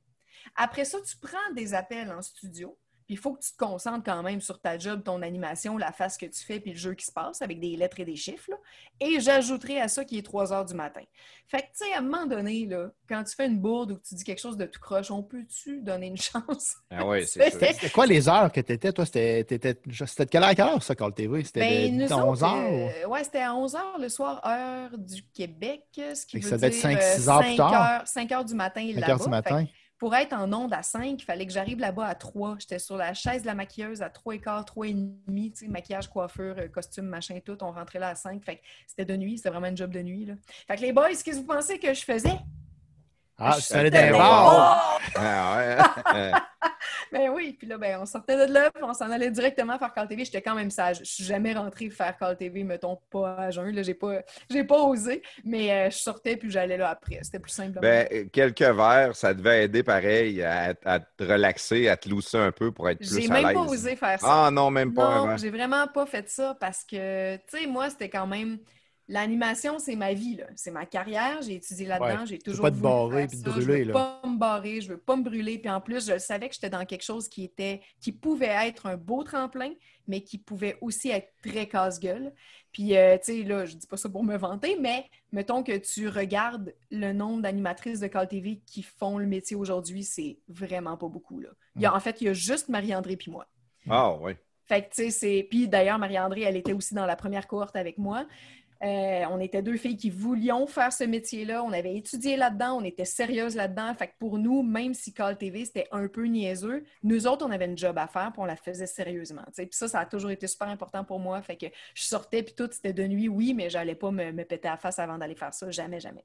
Co- Combien de temps t'as été là-bas? Un été, c'était ça le contrat. C'était comme euh, trois mois et demi. En Autriche. euh, en Autriche là-bas. Puis ça, en fait, ça a arrêté après notre tour. Je ne sais pas pourquoi exactement. Puis ça a recommencé une couple de mois plus tard. Puis tu sais, tu vois, les, les- les autres cohortes là, qui ont suivi, si j'avais vu ça avant, je serais jamais allée faire ça. Ouais. Je me serais Ah, dit, ouais. Hey, non, non, on va pas faire ça, tu sais. Mais nous autres, c'était nouveau, là. Moi, j'avais juste vu une annonce sur le web. Ouais, nouveau comment ça- quiz.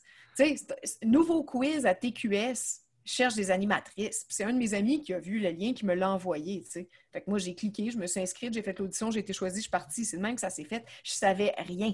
À part ça le fait excitant pareil. Ben oui, c'est excitant. Mais à part le fait que j'allais animer un quiz à TQS, c'est très cool, là, Fait que moi, c'est sûr que j'ai pas hésité. Mais si j'avais vu vraiment c'était quoi avant d'y aller, je serais peut-être, je serais pas allée, tu Mais même, mettons, tu dis, euh, ben, c'est sûr que pour la carrière, tu, tu dis que ça n'aurait pas été bon par après, mais Pourtant, pour un jeune qui. toi, tu étais plus, tu voulais faire une carrière là-dedans. Je ne sais pas les autres, après, les autres corps, c'était ça aussi. Là.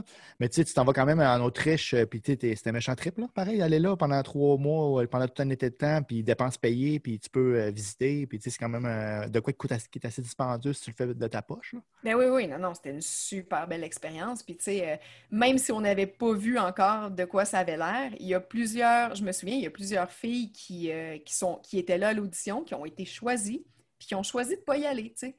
Parce qu'elles ne trustaient pas trop la patente. Là, c'est un quiz, ça a l'air un peu boboche, tu sais, je suis pas sûre. Mais moi, j'ai quand même toujours. J'ai du guts dans la vie, tu sais. Puis je me suis toujours fait confiance sur ces affaires-là. Je me suis toujours dit, ça se peut que ça soit pourri, ce quiz-là, mais c'est pas grave. Si moi, je suis bonne, ça va me servir, tu sais. J'ai toujours pensé comme ça. Puis comme de fait, Call TV, c'était pourri, c'était tout croche. Ça a fait tous les médias tout le temps pour des raisons négatives.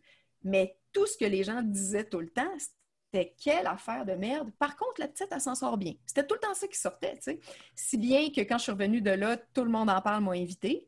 Puis même chose, quand je suis revenue, là, j'ai dit à mes, tu sais, quand tu es invité à tout le monde en parle, c'est confidentiel, tu peux pas en parler, mais j'en ai parlé juste à mes, à mes proches, là, vraiment à mon, cercle privé.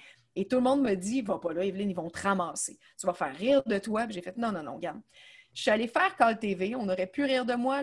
L'émission était poche, mais moi, je m'en suis bien sortie. Je vais faire la même chose à tout le monde en parle. Ça pourrait mal virer, mais je vais, négocier avec eux comme je négocie dans la vie. Je veux dire, je ne suis pas une cruche, je ne suis pas une conne, je suis une personne assez sympathique, somme toute, je ne suis pas une noix. Fait pourquoi j'aurais l'air de ça si je ne suis pas ça? Je me fais confiance, j'y vais, puis ils vont pas rire de moi, ou en tout cas, au pire, c'est eux qui auront l'air cave en riant de moi parce que je ne vais pas embarquer, puis ça, je pense pas. Fait que j'ai, j'ai suivi mon instinct, puis je suis allée à tout le monde en parle.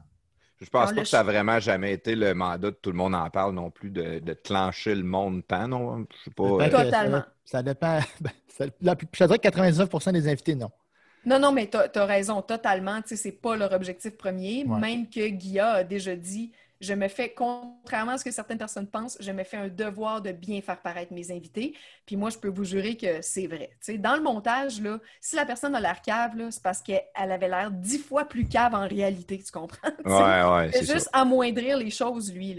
N'empêche que quand, le, quand ça a commencé sur le plateau, première, les premières questions qu'il m'a posées, c'était toutes des affaires un peu gênantes. Là. Il a commencé en me mettant des extraits de moments où j'avais l'air vraiment conne. Euh, vraiment, là, il m'a tout mis ça back-to-back, ding, ding, ding, ding. Là, il arrive à moi, puis il me demande, fait puis euh, je sais pas. Et là, je réponds, puis je lui explique un peu comme je vous ai expliqué tantôt. Tu sais, hey, écoute, c'est la nuit, Guilla, t'arrives là, ça te parle en allemand d'un bar, dada. J'explique comment ça marche, fait qu'ils ont compris.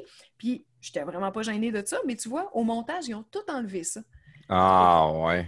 Euh, moi, je trouve même pas que ça m'aurait fait mal paraître parce que je trouvais que j'avais bien répondu, mais tu vois, pour être sûr, sûr, eux autres, ils l'ont même pas mis au montage final. C'est pour te dire à quel point il est vraiment là pour ses, pour ses invités. en tout cas, tout ça pour dire qu'au final, j'ai vraiment bien fait d'aller à Tout le monde en parle parce que ça a super bien sorti. Puis comme de fait, le lundi matin, le lendemain de la diffusion, on m'offrait ma première job à l'attaque à 5. Fait que voilà. L'attaque à 5, la première, c'est une émission de sport, ça, l'attaque à 5. Oui de hockey. Avec c'était-tu Jean, euh, Jean Pagé? Qui, mhm. non, l'animateur? Mais ben oui, défunt Jean Pagé. Oui, c'était Jean, c'est ça. Qui est décédé cette année, ça m'a tellement fait de peine. Quel euh, bonhomme extraordinaire. Quelle belle personne. Ah oui. Je ne connais pas, c'est ça, c'est le, le, bout qui m'en manque un peu. Déjà là, je ne suis pas un sportif de salon non plus, fait que je connais un peu moins ces, ces personnes-là. Par contre, moi, qu'est-ce que je sais sur l'attaque à 5? Euh, j'ai vu un j'ai vu un vidéoclip de toi à l'attaque à 5 que tu as pris, tu as lu un, message de quelqu'un euh, sur un écran. La personne s'appelait Yal Pénis Mou. Ouais, mais là, tu l'as pas bien dit. Non, non, non c'est pas le même. Yalpé. Plafond, refusé. OK, je mets en contexte. Ma job une de mes jobs, parmi tant d'autres à ce show-là, c'était de faire le pont entre le public et euh, le panel. Donc, je prenais les commentaires du public, je les écrivais à l'écran, je poussais la POC, on lisait ce qui était écrit, puis voilà. Euh, alors, il y a un gars qui écrit, puis son... moi, je n'ai pas lu ça avant d'entrer en ondes. J'y reçois, j'ai lu, là, on est en direct.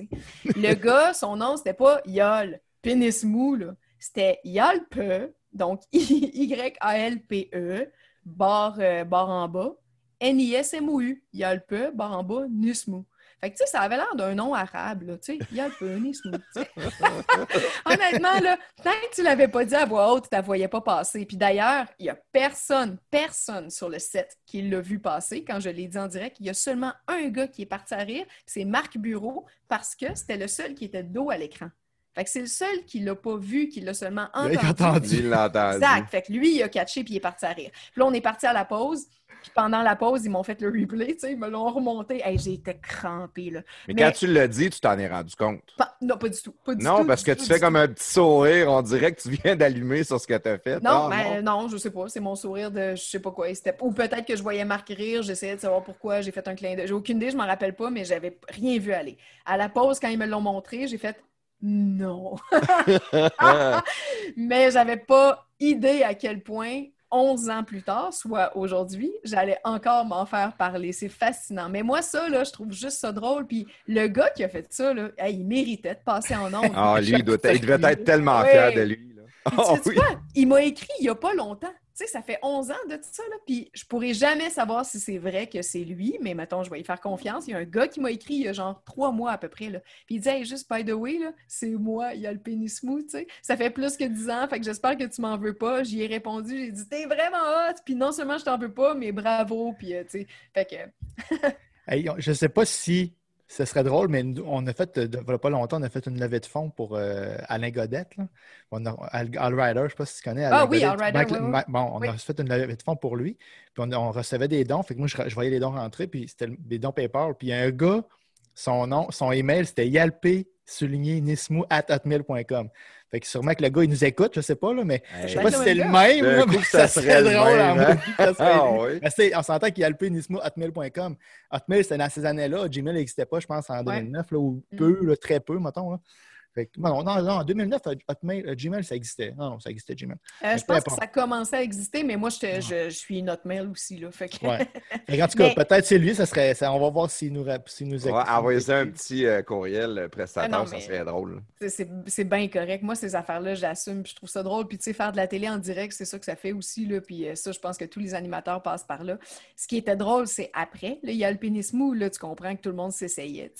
Sauf que là, j'ai voyé. Ah, OK, ouais. Le monde mettait des noms pour ben oui, là, c'était Comme Bart Simpson qui appelle au, chez Mo puis qui dit des noms bizarres. Pour Mais oui, là, c'était le festival du Yolan Gingras, Alva Gingras. J'ai voyé tout passer, tu sais. Puis il y en avait des plus subtils. Mike Hawk, Mike espace H-A-W-K. Mike Hawk. Ah ouais, hein?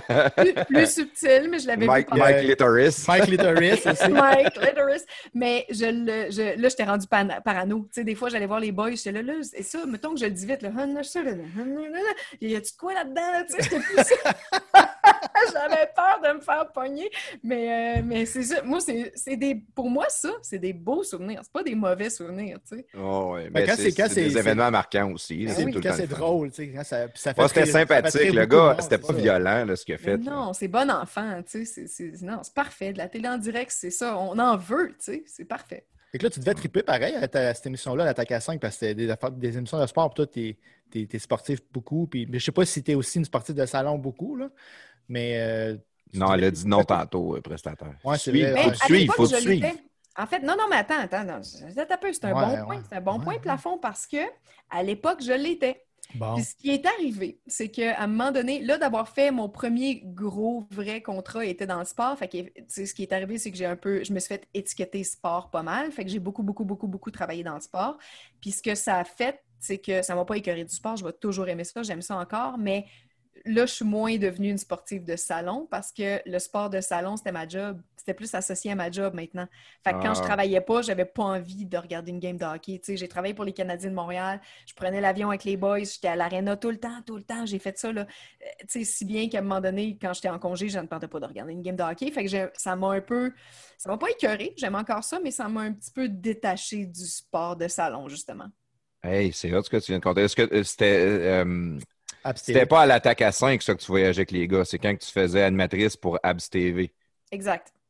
Exact. Ça, c'est un contrat euh, que j'ai eu par les Canadiens de Montréal. Encore là, ils avaient fait euh, des auditions. Ils cherchaient une animatrice pour partir la Abs TV.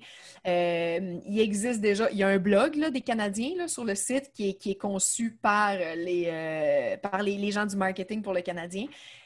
Mais là, ils voulaient partir vraiment une Abs TV avec des capsules, puis ils voulaient une fille euh, pour animer ça, puis la personne, elle allait vraiment voyager avec l'équipe. Fait que finalement, c'est moi qui ai été engagée. Donc, j'avais l'horaire du Canadien. J'étais sur le beach. Je prenais l'avion privé avec eux. Je m'en allais à toutes les games, toutes les pratiques. Puis à chaque fois, je faisais un résumé en vidéo, en capsule sur le site. Fait que ça, ça m'a appris bien des C'était web, c'était la TV, c'était la TV web. C'était sur le site web du Canadien, puis c'était aussi diffusé sur le, le, le là, le, le- cube, là, dans le, dans le Centre Bell. Ah ouais, ça devait être trippant certain. là. Je suis certain qu'il y a plein de monde qui va entendre ça puis qui rêverait de faire ce genre de job-là. là. C'est euh, très difficile. Très, très difficile. Ah ouais? Ouais. Ouais, c'est un beat qui n'est pas évident. Euh, je te dirais que quand c'est ça que tu fais seulement, c'est pas plus facile, mais je veux dire, c'est au moins c'est ça que tu fais. Moi, j'essayais de faire ça avec d'autres affaires, c'était bien compliqué. J'ai vraiment trouvé ça difficile, mais c'était le fun. Très formateur. euh, c'était ouais, c'était cool. Je le referais. Je serais game de refaire ça, mettons, un an. Pas toute ma vie, j'ai un jeune enfant puis tout, tu sais, mais mettons un an, je serais game de me remettre là-dedans. C'est euh, c'était des capsules de combien de temps? Je sais pas si tu l'as dit. C'était des. Euh, je pense qu'on faisait ce qu'on voulait, en fait. Il fallait juste faire un résumé euh, d'après-pratique, après-game. Il fallait, fallait résumer les activités de l'équipe à tous les jours. C'est ça qu'il fallait à faire. tous les jours. Plusieurs fois par jour ou juste une fois par jour? Une fois par jour, mais à tous les jours. Il y a seulement le dimanche que les gars ont congé. Puis encore là, si jamais il y avait une nouvelle ou une activité hors glace ou un truc quelconque, il fallait y aller. Fait que c'est vraiment pas mal tous les jours, en plus d'être sur la route la plupart du temps. Fait que c'était quand même assez exigeant, mais c'était bien cool. Ouais, c'est d'être sur la route, je pense, qui est le plus épuisant. Si tu avais fait le même salaire que les gars dans l'avion, ça aurait peut-être Ben été plus. ça. Aurait peut-être été plus facile. Ouais. Tu couchais-tu dans les mêmes hôtels qu'eux Ouais. autres? Ou... Oui, Ah, toujours dans les mêmes ouais. hôtels. La façon dont ça fonctionne, c'est que tu sais, t'as les- le, le beat là, du Canadien, c'est le diffuseur officiel autant radio que télé. Euh, là, maintenant, il y a TVA Sport qui est dans le deal, je ne sais pas comment ça marche. Mais à l'époque, il y avait vraiment seulement RDS. là. Fait que tu avais les gars du 98.5 de Cogeco, fait que c'était Martin McGuire puis euh, Danny Dubé. Mhm. Tu avais les gens de RDS, eux autres, il y avait une certaine rotation, mais il y avait les boys de RDS qui étaient là, fait que Pierre Houd, puis euh, souvent il y avait Marc Denis ou un autre. Les autres médias qui couvrent le Canadien, vu que ce pas des médias officiels, eux autres, ben, ils se payent les, voyages, puis ils sont dans, en classe économique de, vol ordinaire. Fait que souvent, je pense qu'ils partent la veille ou le matin même, mais ils s'arrangent de leur bord. Il y a sur l'avion privé du Canadien qui part de qui part même pas de, l'aéroport Trudeau, qui part du petit euh, j'ai un blanc sur le nom, là, je me souviens plus comment. Starlink, je pense que ça, ça s'appelle. C'est comme en, c'est en marge là, de l'aéroport Trudeau, puis c'est juste les avions privés qui atterrissent là, là. Fait que nous, on partait de là. Ça, ça, c'est vraiment seulement les joueurs du Canadien puis les médias officiels et moi. Fait que j'étais vraiment là dans l'avion avec les gars. C'est particulier, là. Tu sais, t'as Carey Price qui est juste là. Salut, salut. Tu sais, c'est- c'est quelque chose, là. C'était une maudite belle expérience. Fait que oui, t'es à l'hôtel avec eux. Euh, tu vis vraiment le même trip qu'eux, là. Le petit buffet dans l'avion. euh, tout- toute la même affaire, là. T'as fait Ah, ça un ouais. an? Un an de temps? Euh, moins qu'un an, ils ont euh, finalement la Habs TV, ça n'a pas levé comme ils voulaient, fait qu'ils ont coupé le contrat à. Il me semble qu'après Noël, ça s'est fini. J'ai fait ça genre 4-5 mois. Là. Puis il n'y en a pas eu d'autres après ou il y en a juste Non. une. Ben, en fait, il y a encore la Habs TV, mais c'est les gens du marketing des Canadiens qui le font. Puis c'est plus. Il n'y a plus d'animatrice on Ouais, cam. C'est juste des montages vidéo, là. Ouais, ça devait lui coûter quand même très cher à faire. C'est pour ça qu'il voulait que ça lève aussi. là, parce que... Ouais, mais c'était- ouais, ouais, je coûtais vraiment cher. Non, pas tant. Mais pour vrai, il y avait quand même euh, des fonds d'investis là-dedans, tu sais, puis c'était pas... euh, C'est de la faute d'un peu tout le monde. Euh, je peux te dire qu'à l'époque, j'ai peut-être mal saisi le mandat aussi. Je pense qu'il aurait peut-être voulu amener ça à un autre niveau, mais la commande n'était pas claire. On n'avait pas non plus les outils pour que ça se passe bien. Puis il y a eu bien, bien, bien... Ça a été super compliqué.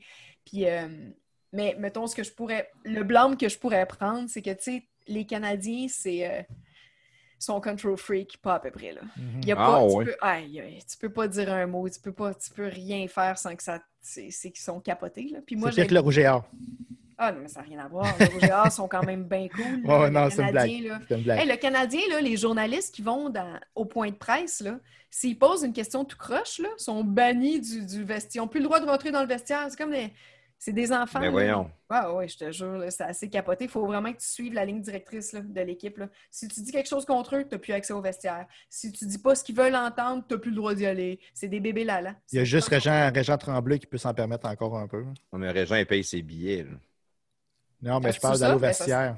mettons. Oh, Ouais, ben je, je- honnêtement, je sais pas. Il va? Il a accès Je sais, je sais pas, mais tu sais, Régent, il Probablement poche, pas, parce que justement, il a arrêté de payer ses billets tout. Il paye ses propres billets, Régent, puis il paye ses, ses billets d'avion, puis euh, Il est ça, le bienvenu, là, de ce que je sais. là. putain, non, c'est ça, parce qu'il a Ouais, probablement ben dit qu'est-ce qu'il pensait, puis ils ont fait comprendre que ça faisait pas. là. Puis toi, t'es je, cap... peux, je peux vous donner un exemple très précis. Quand je travaillais, ça c'est beaucoup plus récent, quand je travaillais pour la presse, euh, je faisais des capsules vidéo aussi, puis à un moment donné, on couvrait les Canadiens, puis vu qu'on était la presse, j'avais accès au vestiaire. Euh, à un moment donné, il a fallu que je me fasse remplacer, fait que c'est un des journalistes au général qui s'appelle Serge Boire, euh, qui est allé à ma place. J'ai failli le briefer. À... Serge, c'est un journaliste d'expérience, ça fait 40 ans qu'il fait ça. J'ai failli le briefer avant qu'il parte. J'ai failli aller le voir et dire Hey Serge, les Canadiens, tu sais, j'ai rien à t'apprendre sur le métier de journaliste, mais tu sais, juste pour que tu t'y attendes un peu, les Canadiens, il ne faut pas que tu dises ce que tu veux, il faut que tu te ranges. Vu que tu es nouveau, tu n'as pas le droit de poser de questions. Rentre-toi dans le scrum avec les autres, puis ferme-la, prends les questions que les autres posent. C'est ça qu'il aurait fallu que je dise. Mais là, je me suis dit, ah, ta gueule, Evelyne. Tu sais, le gars, ça fait 40 ans qu'il fait ça. Il ne va pas y montrer son métier. Peut-être qu'il pourrait mal le prendre. Fait que j'y ai pas dit. Puis il est allé me remplacer. Ben, Colin, il a posé une question euh, dans au point de presse de Michel Terrien à l'époque. Sa question, là, c'était vraiment pas si pire que ça. là. Michel Terrien, il a dit quelque chose. Là.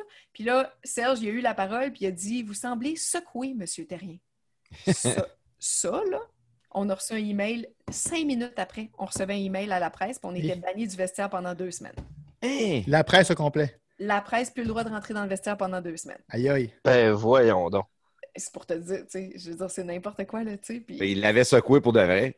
Hey, il l'a secoué, secoué raide, écoute. Non, mais sérieusement, il a pas, il a rien fait de mal, il a juste dit ça, c'est assez capoté. Ah, c'est c'est- ben, c'est un peu, tu- on dirait que c'est comme typiquement québécois. Là. Tu ne veux pas te faire. euh, tu veux pas te faire remettre à ta place, tu veux bien paraître tout le temps. Puis, veut euh, pas pas, se le- faire pas le droit d'émotion. puis, Mais ouais. tu sais, c'est une équipe de hockey privée. Fait qu'ils ont le droit de faire ce qu'ils veulent. Puis euh, il y aurait même le droit de ne pas accorder l'accès à aucun journaliste, jamais. Mm. D'ailleurs, je pense que c'est le coach justement de Manchester United, mais je suis pas sûre au soccer en Europe qui fait ça. Lui, il a dit non, moi, les médias je- qui s'arrangent, moi, je donne pas de point de presse, je m'en sac, ça me tente pas. Ils ont le droit, c'est une équipe privée, ils font ce qu'ils veulent. Ben, Comme, son- comme ils veulent que les fans soient de leur bord, bon, ils donnent beaucoup de jus aux partisans, des points de presse, des accès au vestiaire, ils en donnent, ils en donnent, ils sont généreux là-dessus, il faut leur accorder, mais ils gardent un contrôle extrêmement serré de, de ce qui sort. Puis moi, ça, j'aime pas ça. Je sais pas, penses-tu que c'est le même dans toutes les équipes de la Ligue nationale ou c'est vraiment Jamais. canadien très, très hermétique par rapport à ça? Ah, moi, je pense que toutes les équipes contrôlent jusqu'à un certain point leur message, mais jamais autant que le Non, Canadien. Tu Canadiens, sais, c'est parce. Ouais, vas-y, excuse-moi. Ah ben, écoute, j'ai vu des gars, euh, j'étais dans le, le bureau de Pierre Gauthier à l'époque, qui était, qui, qui- c'était lui, là, le, le DG pendant que j'étais là.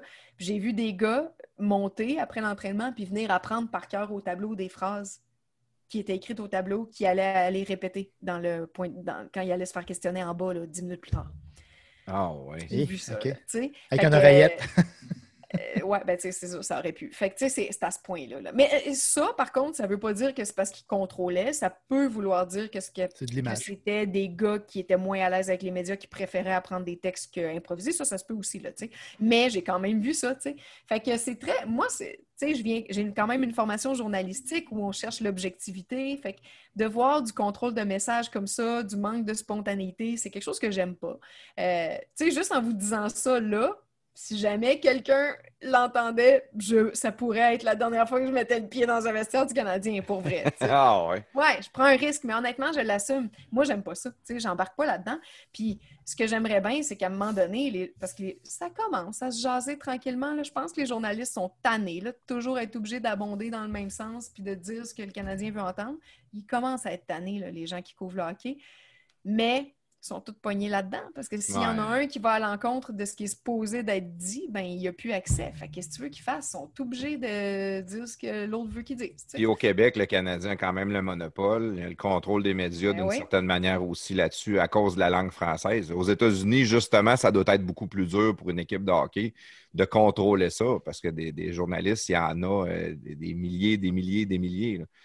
Euh, commencer à mettre des médias dehors, ça peut être les médias qui te boudent complètement, tandis qu'ici, ben, c'est dur pour un média de dire on va bouder le Canadien. Tu vas juste perdre des codes d'écoute ou des, clics. là. Exact. Puis, tu sais, comme à la presse, je me souviens, il n'était pas question. Tu sais, fallait faire attention à nos relations avec le Canadien parce que les pages qui parlaient du Canadien, c'était les pages les plus lues dans la presse plus. Tu sais, fait que c'est comme toute une espèce de. C'est ça, c'est pas le fun. Moi, j'aime pas ça. fait que vivement le retour des Nordiques, les gars. Hey, moi, j'ai une mais question. ça euh, pourrait aider, ouais. Oui. J'ai une question, Evelyne. euh, tu répondras si ça te tente, là, mais dans les, euh, les joueurs, je ne sais pas si tu as rencontré certainement des joueurs, puis tu as vu, tu es dans l'avion, puis les, les, les restos, puis euh, les, les briefings. C'est qui que tu aimais le moins, mettons? Ou que tu aimais le plus? Les deux? Les deux. Mettons que tu, là, tu lui, tu dis, ah, lui, c'est un enfant de chienne. Ben, il y, en a pas que j'aimais pas. C'était tous des gars super fins. Euh, Il y a des gars. Ben, Al Gill, à l'époque, Oui. hilarant personnage, mais drôle, drôle, drôle à me faire perdre le fil, le fil là, dans, mes, dans mes entrevues avec lui. Là, il était mourant, ce gars-là. Vraiment drôle. Eric Cole, un petit tannant, là, un sorteux, un brosseux un peu, je pense. Là, lui, il était, il était, mais super fin. Là, vraiment, moi, j'aime, j'aime les petits tannants. J'aime les gars qui, qui, qui ont- qui sont contents d'être là. J'ai plus de misère avec. euh, en fait, la mentalité un petit peu plus austère, peut-être, de l'Europe de l'Est, des fois. Ouais, les- c'est pas- je te dis pas que sont. Je sais pas que je les aimais pas du tout, du tout, mais tu sais, j'ai moins connecté avec des gars comme Markov, Plekanec. Tu sais, je veux dire, je faisais mon entrevue, puis on n'avait rien à se dire après. Là. Merci, bye, puis ça finissait là. C'était pas friendly. C'était Plus pas- froid comme personnalité. Ouais, c'est ça. C'est sûr que ça, ça collait moins un peu. Euh, sais, David Dernay, chic type, là, super gars, fin au bout. Euh, Francis Darche, une perle. En fait, tous les joueurs québécois sont extrêmement fins, là, vraiment fins. Tu sais, pas juste sont corrects, là, sont particulièrement gentils, là, sont avenants, ils vont t'en donner plus que t'en demandes. Tu sais, ils étaient vraiment... euh, la plupart sont des super bons gars. Ben, Brian Giunta, à l'époque, c'était lui le capitaine. Super bon gars aussi.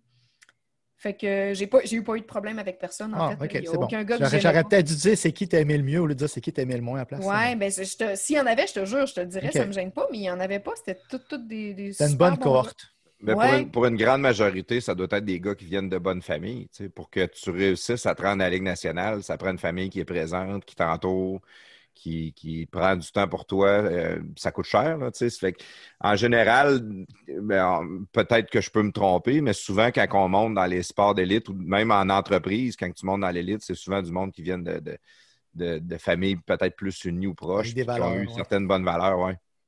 Ça se peut très bien. Je- honnêtement, j'en ai aucune idée. Mais est-ce que, vite, vite, vous connaissez un peu l'histoire de Georges Larac? Ben, moi, j'ai écouté son podcast. Avec moi? Avec, me avec toi. Ah Le- oui? Non, le, podcast, podcast, qu'on va parler Oui, tantôt. c'est ça, Mais mon je, oui, je je- ouais, c'est ça, ton podcast. Je l'ai écouté. Puis je sais où est-ce que tu t'en vas. Mais non, oui, moi, je, je connais sûrement un petit peu plus ton histoire à cause de ça. Mais on- avant de l'entendre, je ne l'avais jamais entendu, cette histoire. C'est ça, tu sais, en, en 10 secondes, là, euh, juste pour toi, plafond, c'est que, tu vois, Georges Larac, qui est un gars qui a fait la Ligue nationale, lui, euh, son père, c'était le soccer, soccer, soccer. Puis quand Georges a dit non, moi, je vais jouer au hockey, son père a fait, t'es-tu malade, tu vas pas jouer au hockey, il y a plein de racisme en plus dans le hockey, tu vas être le seul black de la Ligue, ça marchera pas. Georges a dit, moi, je veux jouer au hockey. Puis son père a dit, bon, mais regarde, je t'empêche pas, mais je t'encourage zéro. Tu vas y aller, tu vas te payer tes- tes- ton hockey, tu vas te payer ton équipement, puis tu vas y aller à pied. Fait que le petit Georges, à 8 ans, ben, il s'est payé une poche de hockey, il s'est payé des- des- une ligue de hockey, puis il allait à pied à l'aréna en traînant sa poche sur 2 km. Il a fait ça toute sa vie, puis il s'est rendu dans la Ligue nationale. tu sais. Si bol. Fait que euh, c'est ça, je pense que tout se peut, là. Mais après, c'est ça, c'est ce que tu as entre les deux oreilles aussi. Puis, euh, je pense que ses parents ils disaient qu'ils voulaient. C'était comme le raciste qu'ils avaient vu là, qu'ils ne voulaient plus. Ils voulaient pas euh, vivre ça. Là, tu sais. Il voulait le pas- protéger contre le racisme. Ouais, il voulait le Ouais. protéger parce qu'il se faisait. Tu sais, ben regarde, on l'a entendu brusher, là. Ça faisait pas longtemps, brusher, quand, quand il jouait avec la Radio X, puis il jouait à Tedford, là. Tu sais, le monde, il tirait des bananes. Chris, ça fait pas longtemps de ça, là. Ouais. Tu sais, ça fait, euh, quoi, ça. 15 ans, là, de ça, même pas? 10 ans, 15 ans qu'il était dans le Radio X? Non, ça le doit faire lockout. plus que ça. doit faire Non, 20 non, non. ans. Le, le- le Radio X? Ouais, 15-20 ans, non? Ben là, Brusher, Chris, euh, il- c'était durant la grève du lock- le lockout qu'ils ont eu, là. C'est quelle année, Evelyne? Tu te rappelles de ça? Le lockout, c'est l'année de 2004? Crosby. 2004. Non, ça fait Ouais, une 2004, quinzaine d'années. bon, T'as ça vérifié, 15 là, ans. mais je Ouais, pense quinzaine que d'années. c'est Mais quand 2004, même, tu sais, je veux dire. Larac, il avait 7 ans, fait que ça fait plus que 15 ans. là. Puis, tu sais, c'était raciste à mort en- encore. là. Ben, même, il n'y a pas si longtemps, il y a un Non, gars mais- aussi là, qui avait joué avec, à Saint-Jérôme, là, puis ça. euh, il s'était fait traiter de nom, puis c'était incroyable. Puis on est en 2020, c'était en Ouais. 2009, ce soir-là, mais- C'est plus en rare, par exemple. Tirer des bananes, c'est sûr que tu verras plus ça dans l'arena. Je peux pas croire, même, en- même en région, à Thetford, Saint-Georges, peu importe. là, ça- Hey, c'est tellement innocent. là. Ben ouais, c'est épouvantable. C'est comme... Pas de bon sens. Ça n'a pas de sens. Là. Ah, faut que tu passes par-dessus ça, hein, mais tu sais, tout le monde qui tirait banane, d'après moi, il n'aurait pas dit en pleine face. hein. Surtout pas à l'arrêt et à Brochir. à la pas. rack, ben, après chire, il aurait fait un petit raid dans les airs un peu. là. La ça, mais- en plus, tu sais, gros, gros costaud, mais tellement un bon gars. Là. Moi, j'adore ce gars-là. Puis, tu vois, lui, c'est un gars qui a pas la langue dans sa poche. Hein? C'est un gars qui polarise quand même, là. Beaucoup, Mais ouais. j'adore ce gars-là. Il est vraiment fin. C'est un super bon gars. Ça revient un peu à ce qu'on on parlait tantôt des médias sociaux. C'est- facile d'écrire n'importe quoi à n'importe qui, mais d'aller dire en pleine face, souvent le monde sont moins courageux un peu. Mhm. Ah oui, ça choque. Ouais. Euh, Evelyne, si tu nous permets, on, on- nous autres, euh, notre podcast est commandité. On aimerait ça prendre une petite pause d'une minute pour euh, nos commanditaires. Est-ce que tu es d'accord avec ça? Ben, quand je suis même jalouse parce que moi, il faudrait que je fasse commanditer le mien. Ah, bon, Ouais, ben, ouais, ouais. Fait que, euh, ben oui, faites-le, faites-le. yes. Ben, euh, parle-nous ça, prestataire. On vous revient dans une minute. Marto Napoli. Yes, salut, c'est Marteau. Marteau Napoli. Comme vous le savez, moi, j'aime ça travailler avec les meilleurs. Fait que pour tes besoins en impression, matériel promotionnel et corporatif, hésite pas à faire affaire avec mes chums de Second Skin. Directement du manufacturier, euh, les meilleurs en sérigraphie, broderie, impression numérique, petit, grand format et tout ça, avec maintenant aussi la tempographie industrielle sur verre, plastique ou métal. C'est accessible dans une nouvelle usine à Québec. C'est huge, c'est énorme. Les meilleurs délais dans l'industrie. Segandskin.ca. Segandskin.ca. Les podcasts de Garage sont fiers de vous présenter produits Letson. Leurs deux produits vedettes, le Letson Quick Patch qui est fait pour la réparation de nids de poule et le Letson Quick Fix qui est fait pour les joints d'extension et les trous peu épais dans le béton. Allez voir sur leur site internet produitsletson.com. Vous allez voir une variété de produits intéressants pour la réparation de votre béton. Bon, de retour de la pause euh, avec euh, Evelyne. Euh, merci à nos commanditaires, soit dit en passant, c'est toujours apprécié. C'est euh, grâce à eux que- qu'on continue. C'est comme le coup de pied dans le cul qu'on a quotidien pour continuer à faire des podcasts et à pousser. C'est beaucoup nos commanditaires. Donc, merci infiniment. Je pensais que c'est parce que tu voulais me parler à tous les semaines que c'était ça ton coup de pied dans le cul. Non, vraiment pas. Ça, euh, c'était juste de moi. Là. Mais j'ai remarqué que Claude Fortin, il avait l'air d'être quand même un bon producteur. Là. Fait que si jamais tu es trop lourd, euh, tu, vas, tu vas perdre ta job. Ouais, mais t'as c'est moi qui ai les accès. Ah, c'est bol. c'est moi qui vais perdre ma job. J'assure mes arrières. Ouais. bon. Euh, Evelyne, Evelyne, Evelyne. Euh, je regarde encore, je fais, je fais le tour un peu de ta carrière. Euh, après avoir fait l'attaque à 5 AV, tu as fait un autre show AV. Tu étais co-animatrice et chroniqueuse culturelle euh, du show du matin. C'était quoi le show du matin? Euh, Il n'y a, plus de- il y a plus de choses du matin à V, euh, mais c'est comme le salut bonjour de, de V, finalement. C'était c'était vraiment l'équipe matinale. là. Euh, j'étais- moi, j'étais au culturel, tu vois. Il y avait un gars au sport, puis il y avait euh, Gildor Roy qui animait. Mais je le faisais aussi l'été, puis l'été, c'était Jean-Charles Lajoie qui remplaçait Gildor.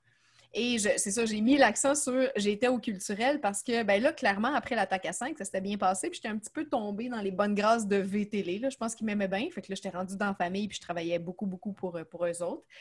Euh, donc, ils m'avaient offert le show du matin, mais j'avais dit je veux pas faire le sport parce que je voulais justement pas être étiquetée sport pour le reste de ma carrière. Fait que c'était important pour moi de là, là, faire autre chose, justement pour que les gens catchent que je pouvais faire d'autres choses.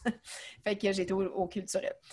Fait que c'est ça que j'ai fait pendant euh, plusieurs mois, plus l'été avec Jean-Charles. C'était un peu euh, in and out, cette affaire-là. Là, c'était un peu euh, ici et Ça, là. ça doit être tough, hein, faire le show du matin, c'est les, les heures. Il faut que tu te lèves euh, très de bonne heure, il faut que tu sois préparé tôt, euh, maquillé, coiffé. Ouais, un show du matin en télé, c'est vraiment pire qu'un show du matin en radio. Euh, parce que pour avoir fait les deux, tu sais, à radio, je mettais le cadran à 4, j'arrivais là-bas à 4,5 habillé en mou, tu sais, on s'en fout, là. Alors qu'à la télé, il faut que tu sois sur la chaise de la maquilleuse à 3,45, tu sais. Eh, c'est même, hein. là. Fait que c'est, ouais, là, c'était une autre, euh, non, c'est une autre, une autre game, là. C'est beaucoup, beaucoup plus tôt. En fait, le show du matin, tu- à, à la radio, tu te lèves très, très, très tôt, tandis qu'un show du matin à la télé, c'est une job de nuit. La nuance est là. Ouais, ouais. Ah, vraiment. hein. Puis après ça, là, ça, ça a duré deux ans. Est-ce que c'est V qui a tiré la plug sur le show, je pense? hein? La- la Ouais, con- puis- c'était Oui, trop dur compétitionner avec euh, Salut Bonjour, peut-être? Ben, je sais pas si c'est ça la raison, mais euh, j'étais quand même, hum, je sais pas, malchanceuse, entre guillemets, là, en début de carrière comme ça, parce que euh, Call TV, moi, j'aimais ça, je serais restée plus longtemps à faire ça, mais après trois mois, ça a arrêté, ils ont tiré la plug. Fait que je suis revenue chez nous. Après ça, je suis embarquée sur l'attaque à 5, qui était le successeur de 110% à l'époque, qui est devenu l'attaque à 5 et qui a fait le pont entre TQS et V. C'est là que la chaîne a, ch- a changé de- d'identité. On a fait un an, puis ils ont tiré la plug. Fait que là, encore là, j'ai un peu perdu ma job. Ils m'ont relocalisé, ils m'ont mis au show du matin. J'ai fait un an ou deux, là, je me souviens plus. Ils ont tiré la plug. Fait qu'on dirait que, tu depuis que j'ai commencé, chaque show sur lequel j'ai travaillé a eu une fin parce que le producteur tirait la plug. Ça, c'est tough. Ben, au début, je trouvais pas ça dur parce que moi, j'étais nouvelle là-dedans. Fait que j'étais comme, ah ouais, parfait. Puis en plus, je, je- je l'avais facile. À chaque fois que ça arrêtait, j'avais un autre job le lendemain. Fait que c'était pas compliqué. Mais quand même, avec du recul, je, je me dis, tabarouette, euh, je lis. c'était tough, tu sais. Mais radio, radio TV, c'est un siège éjectable tout le temps. Là. Tout le là, temps. tu jases avec ton boss une semaine, ça va bien, ça va bien, on est content, t'es parfait, euh, bravo. Puis la semaine d'après, t'as plus de job. ça, c'est. Ouais. Si quelqu'un qui cherche la sécurité d'emploi, ça en va définitivement pas dans, dans le monde des médias. Non, non, non, c'est super tough. Mais il y a d'autres beaux côtés aussi. C'est que quand ça va bien, ça va bien. Ouais. Généralement, là, quand ça va bien, tu, tu- euh, si le producteur ne tire pas sa plug, justement, si l'émission fait ses frais, euh, s'il y a moindrement les codes d'écoute qui sont au rendez-vous, puis que tu fais un job pas pire, ils vont garder toi. Ils n'aiment pas prendre des risques. Il y a trop d'argent d'impliqué, ils n'aiment pas prendre des risques. Fait que quand ils ont un animateur qui fait une bonne job, puis que toute l'équipe va bien, là, généralement, ils aiment garder ça comme ça. C'est C'est ce un petit monde, que- un petit milieu, dans C'est le un fond. petit milieu. C'est ce qui fait que, par exemple, Croisière de rêve, ça fait déjà 10 ans que j'anime ça, là, tu sais. Ils vont pas changer d'animateur, là, tu sais. Je sais pas, moi, ce que le producteur pense, là. Ça se peut qu'il me trouve pas si bonne que ça, ça se peut.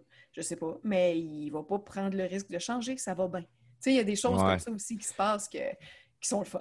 Parce que tout de suite, après ton show du matin à V, c'est là que tu as commencé à faire croisière de rêve sur Évasion. Euh, oui, ben, je m'en rappelle pas, mais si tu me le dis, ça doit être vrai. Ben, tu as 2011, commencé ouais. en 2011. ouais. OK, parfait. L'autre c'était 2010-2011. Parfait. Parfait. Mais ce qu'il ne faut pas oublier dans tout ça, c'est que, tu sais, des fois, des dates, ça se chevauche aussi. Moi, j'ai fait plusieurs affaires en même temps, tu sais. Fait que le euh, croisière de rêve, c'est quelque chose qui m'a jamais été, qui m'a jamais occupé à temps plein. Fait que, tu vois, ça fait quasiment 10 ans que je le fais, mais j'ai toujours fait d'autres choses en même temps que ça. Euh, c'est ça aussi qui est le fun. Moi, je suis pas une fille de... Je je suis une fille de mille projets. Fait que, tu sais, j'aime ça faire beaucoup d'affaires en même temps. C'est pour ça que je tripe dans ce métier-là c'est que c'est tout le temps ça. J'ai tout le temps un million de projets, j'ai tout le temps plein d'affaires, plein de rondes allumées sur le poêle, puis j'aime ça de même. tu sais. Fait que Croisière des rêves, c'en est un de ceux-là. C'est une émission que je fais depuis longtemps, mais qui est tellement pas mon, mon, mon gang-pain numéro un. tu sais. C'est un, des, c'est, c'est- c'est un de mes projets. Le, pri- le principe du show de croisière de rêve, c'est quoi? C'est tu jases de croisière ou tu fais des croisières? Ça a vraiment évolué avec le temps. Quand ils m'ont engagé, euh, je, je- je faisais les croisières. Alors, j'allais sur les bateaux, on les présentait, puis je faisais des, euh, des petites animations sur place. Là, à un moment donné, il y a eu des, des coupures de budget. Fait que là, il n'y avait plus l'argent pour m'envoyer sur les bateaux. Fait que maintenant, il envoie seulement un caméraman qui, lui, ramène les, images. Puis moi, je vais en studio puis je fais des narrations sur ces images. En ce moment, c'est ça. là. Ben, en fait, ça, c'était jusqu'à l'an passé. Au moment où on se parle, Évasion a été racheté par Québécois.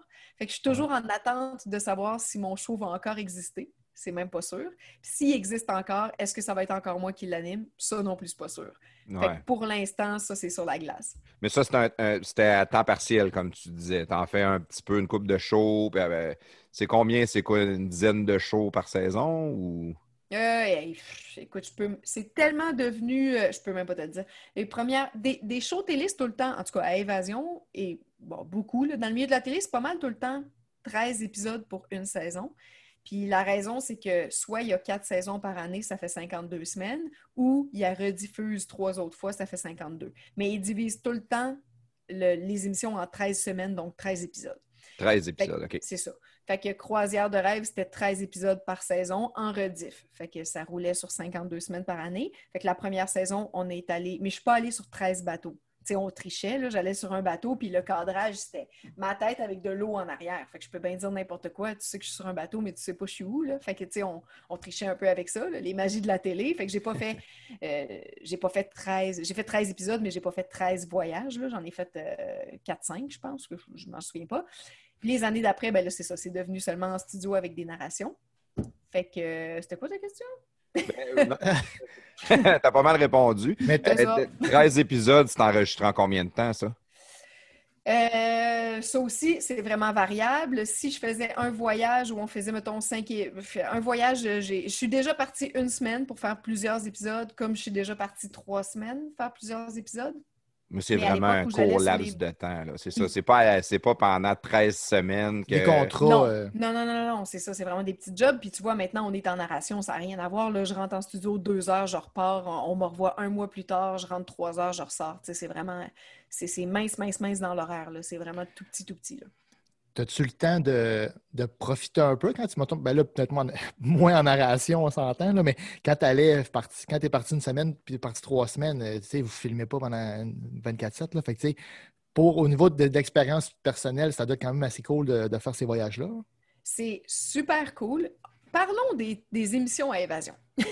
Go! OK. C'est. Je veux pas sonner comme une fille qui se plaint parce que c'est. Je me plains pas. J'adore ce que je fais. Je suis une tripeuse de voyage. Puis là, je peux gagner ma vie en voyageant. Fait que je suis vraiment pas en train de chialer. OK? J'aime ce que je fais. Puis je n'échangerai pas ça pour rien au monde. Mais. Les émissions à évasion, on vend du rêve. OK? C'est ça notre job. C'est loin d'être aussi rose en tournage que ça a l'air à la télé. Faire un show à évasion, c'est extrême. C'est extrême. Super tough. Euh, on tourne à peu près 16 heures par jour sans arrêt, dans des conditions extrêmement difficiles. On est tout le temps debout, on est tout le temps on cam, on est tout le temps au gros soleil, dans les intempéries, dans les activités. C'est super intense, à peu près, là, 16 heures par jour. Euh, je me souviens qu'après ça, souvent, là, ça dépend, les croisières, c'est pas pareil que les autres émissions que j'ai fait, mais des fois, après ça, le tournage finissait. Mais là, il fallait qu'on pacte la vanne puis qu'on parte à notre prochaine destination, qu'on dépacte la vanne, qu'on se couche à l'hôtel. On arrivait à minuit, on dormait genre 4 heures, on se levait puis on reprenait à 4 heures du matin le lendemain. Puis ça, c'est 7 jours sur 7 pendant, mettons, 10 semaines. C'est OK, ouais, extrême. quand même.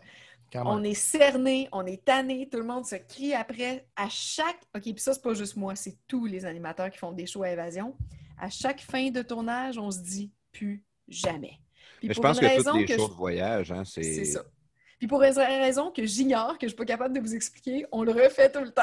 Ah, ouais. ouais. Mais entre chaque tournage, il faut vraiment laisser du temps passer parce qu'à chaque fois qu'on revient, on se dit OK, plus jamais je fais ça. Que tu peux Sérieusement, pas profiter tant, dans le fond. Tu Là. peux- tu- zéro. Tu profites zéro. Mais C'est c'est qui, euh, on en a parlé tantôt, moi, avant le Anaïs show. Favron, je pense, qui Anaïs fait Favron des, qui euh, avait dit ça. Qui a dit ça a l'air bien de la meur, bien le fun, mais tu, tu pars, puis euh, mettons, tu, tu pars pas trois semaines à destination que tu vas filmer dans ta destination voyage. Tu peux partir trois jours, puis dans trois jours, tu enregistres pendant 40 heures. là. Tu sais, c'est ça qu'elle disait. Tout, tout le monde est brûlé. On voit même le, le- le- show, euh, le chef Anthony Bourdin qui faisait euh, Part Unknown. Je ne sais pas si tu as eu- déjà eu la chance d'écouter ce show-là. là. C'était sur Netflix avant. là. Puis ça en a un gars qui il était brûlé, fini. Il, a même fini par se suicider. Il avait d'autres problèmes, là, mais Oui. il était brûlé, vidé, il voulait se reposer, il n'était plus capable. là.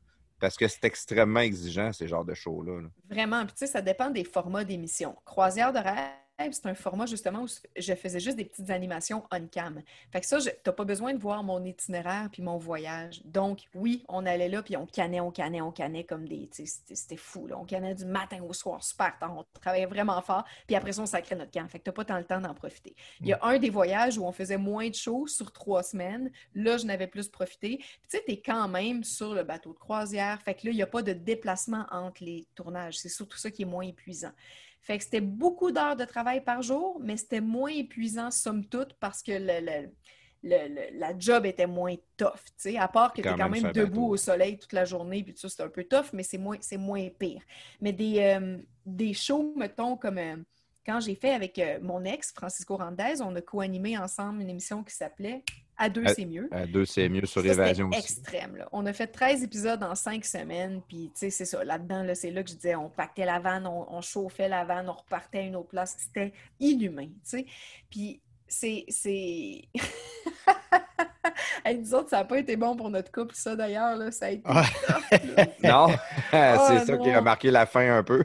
Euh, pas, on s'est pas laissé à cause de ça, mais je te dirais que c'était comme une strike de plus. Là, pas, ça n'a pas été le fun. Euh, c'est vraiment dur. C'est vraiment, vraiment dur, ces shows-là. Ce qui est dur aussi, c'est que tout est beau à la télé. Hein? Ça a donc bien l'air le fun. tu sais. Ben oui. Fait que là, les gens t'écrivent, les gens du public t'écrivent. Puis là, ils, ils voudraient, ils te posent des questions, puis ils veulent que tu leur fasses un itinéraire ou ils te posent des questions sur telle, telle destination. Puis la vérité, c'est, je sais pas, j'ai été là 15 minutes, puis c'est pas moi qui avais fait le- la recherche, tu sais, c'est le recherchiste. Fait que je sais rien. C'est comme si je suis- c'est comme si je n'étais jamais allée à ce place. Ça veut dire que tu fais crissement bien ta job. Parce que si le monde te demande des questions de même, c'est parce que tu avais vraiment l'air de, co- de- de- de connaître ton sujet ou de, vendre ta place pour donner le goût aux personnes d'y aller si le monde te demande ça. tu sais. Ben, tu sais, il y, a- il y a moi, mais il n'y a pas que moi, il y a le Non, monde. non, En mais je fait- veux dire, En le- fait, je suis le- quasiment celle qui fait le moins de job là-dedans. C'est la personne qui fait le montage, c'est la production, là, qui est quand même bien faite, tu sais. Puis j'ai un exemple vraiment précis, c'est justement avec Francisco dans la 2 c'est mieux. On fait une... Dans l'émission, on fait une journée de planche à voile. On était là 15 minutes, les boys. Je vous jure, là. Monter sa planche. OK, C'est de la bullshit, ces shows-là. Ah, voyons donc. C'est n'importe quoi. Tu regardes ça, là. Je pensais Il y a qu'il te des- filmait toute la journée, moi, pour, Ben pour non, pogner ouais. la bonne cote, tu sais. Puis le- Ah non, c'était capoté. Puis ce show-là, particulièrement, le concept du show, c'est un couple part en voyage et on se fait des surprises à tour de rôle. Donc, épisode 1, c'est Evelyne qui fait le show pour Francisco. Épisode 2, c'est Francisco qui fait le show pour Evelyne. C'est chacun notre tour comme ça. Fait qu'on fait des surprises à l'autre. On a plein d'activités d'organiser pour l'autre. Pour euh, meubler une émission d'une heure, moins les pauses, 43 minutes, c'est 8 blocs. On fait toujours 9 blocs pour en avoir un en backup. 8 blocs, c'est 8, activités. Une activité, c'est une activité, exemple, aller faire de la planche à voile, aller faire de la montgolfière. C'est des activités qui prennent beaucoup d'heures, à se rendre là-bas, s'habiller, s'équiper, avoir la petite formation, tourner, aller sur l'eau, euh, en montgolfière, monter dans les airs. Ça, ça prend des heures faire ça. Là. Fait qu'il faut au moins mettre 3 à 4 heures de tournage par bloc. Comme je viens de vous dire, on en fait 8 pour une émission. Fait que 8 fois 3, 4, 8 fois 3, 20, ça fait 24 heures. Puis on faisait une émission par jour et demi de tournage. Fais le compte, Et- là, puis il faut que tu te déplaces d'une destination à l'autre. C'est inhumain, ça n'a pas rapport, là, tu sais. Fait que euh, c'est ça, c'est bien, bien, bien tough, faire des émissions à évasion. Je le répète, je chiale pas, j'adore ça. S'il m'en offrait une demain matin, je la, je la referais, là, sans même hésiter. Sauf que c'est la job pas à peu près. Ah, tu Puis tu, gagnes pas non plus, euh, tu vis pas de ça. Hein, tu sais, je veux dire, un show à évasion, il roule pendant trois ans, j'ai l'air d'être une animatrice télé, là, mais je, je, c'est pas assez pour vivre. Là. Fait qu'il faut Ouais, que ouais, fasses plusieurs. Ouais, Tantôt, Plafond, il dit, on a parlé, moi puis lui, puis euh, je disais, on parlait justement d'une anima- animatrice, animatrice qui disait que c'était- tough, ça, puis on avait dit c'était Anaïs Favon. Puis là, moi, j'avais dit, ah non, mais j'ai crime, c'est- j'ai regardé, tu sais, j'ai regardé quelques émissions un peu, puis tu sais, justement, le, celle de la Montgolfière, je l'ai regardé, euh, j'ai écouté des, une couple de show lunch sur l'émission qui était allée euh, des, euh, sur le bord de la, pla- la plage, on en parlait tantôt, la mer, sur le bord de la mer. euh, Il y avait Direction la mer. direction de la mer. Azimut, c'était un, un show de voyage aussi, Azimut? Mhm. Là, je me disais, euh, tu sais, c'est. Euh, non, non, ça, ça, ça, a l'air. Elle partait avec son chum, ça avait l'air vraiment cool, là, tu sais.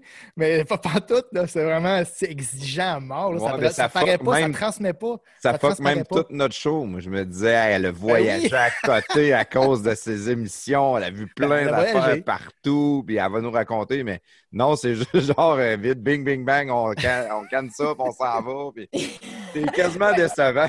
Oui, mais tu sais, j'ai- je veux dire, moi, j'ai été, en fait, j'ai commencé à travailler à Évasion, notamment parce que j'étais une globe-trotteur dans la vie. Je suis une fille qui a énormément voyagé. J'ai j'ai par- j'ai fait presque, j'ai parcouru le globe là, avec mon sac à dos, toute seule la majorité du temps. Je suis une Ah, grande, oui. grande voyageuse. C'est pour ça, éventuellement, que je suis rentrée à Évasion aussi.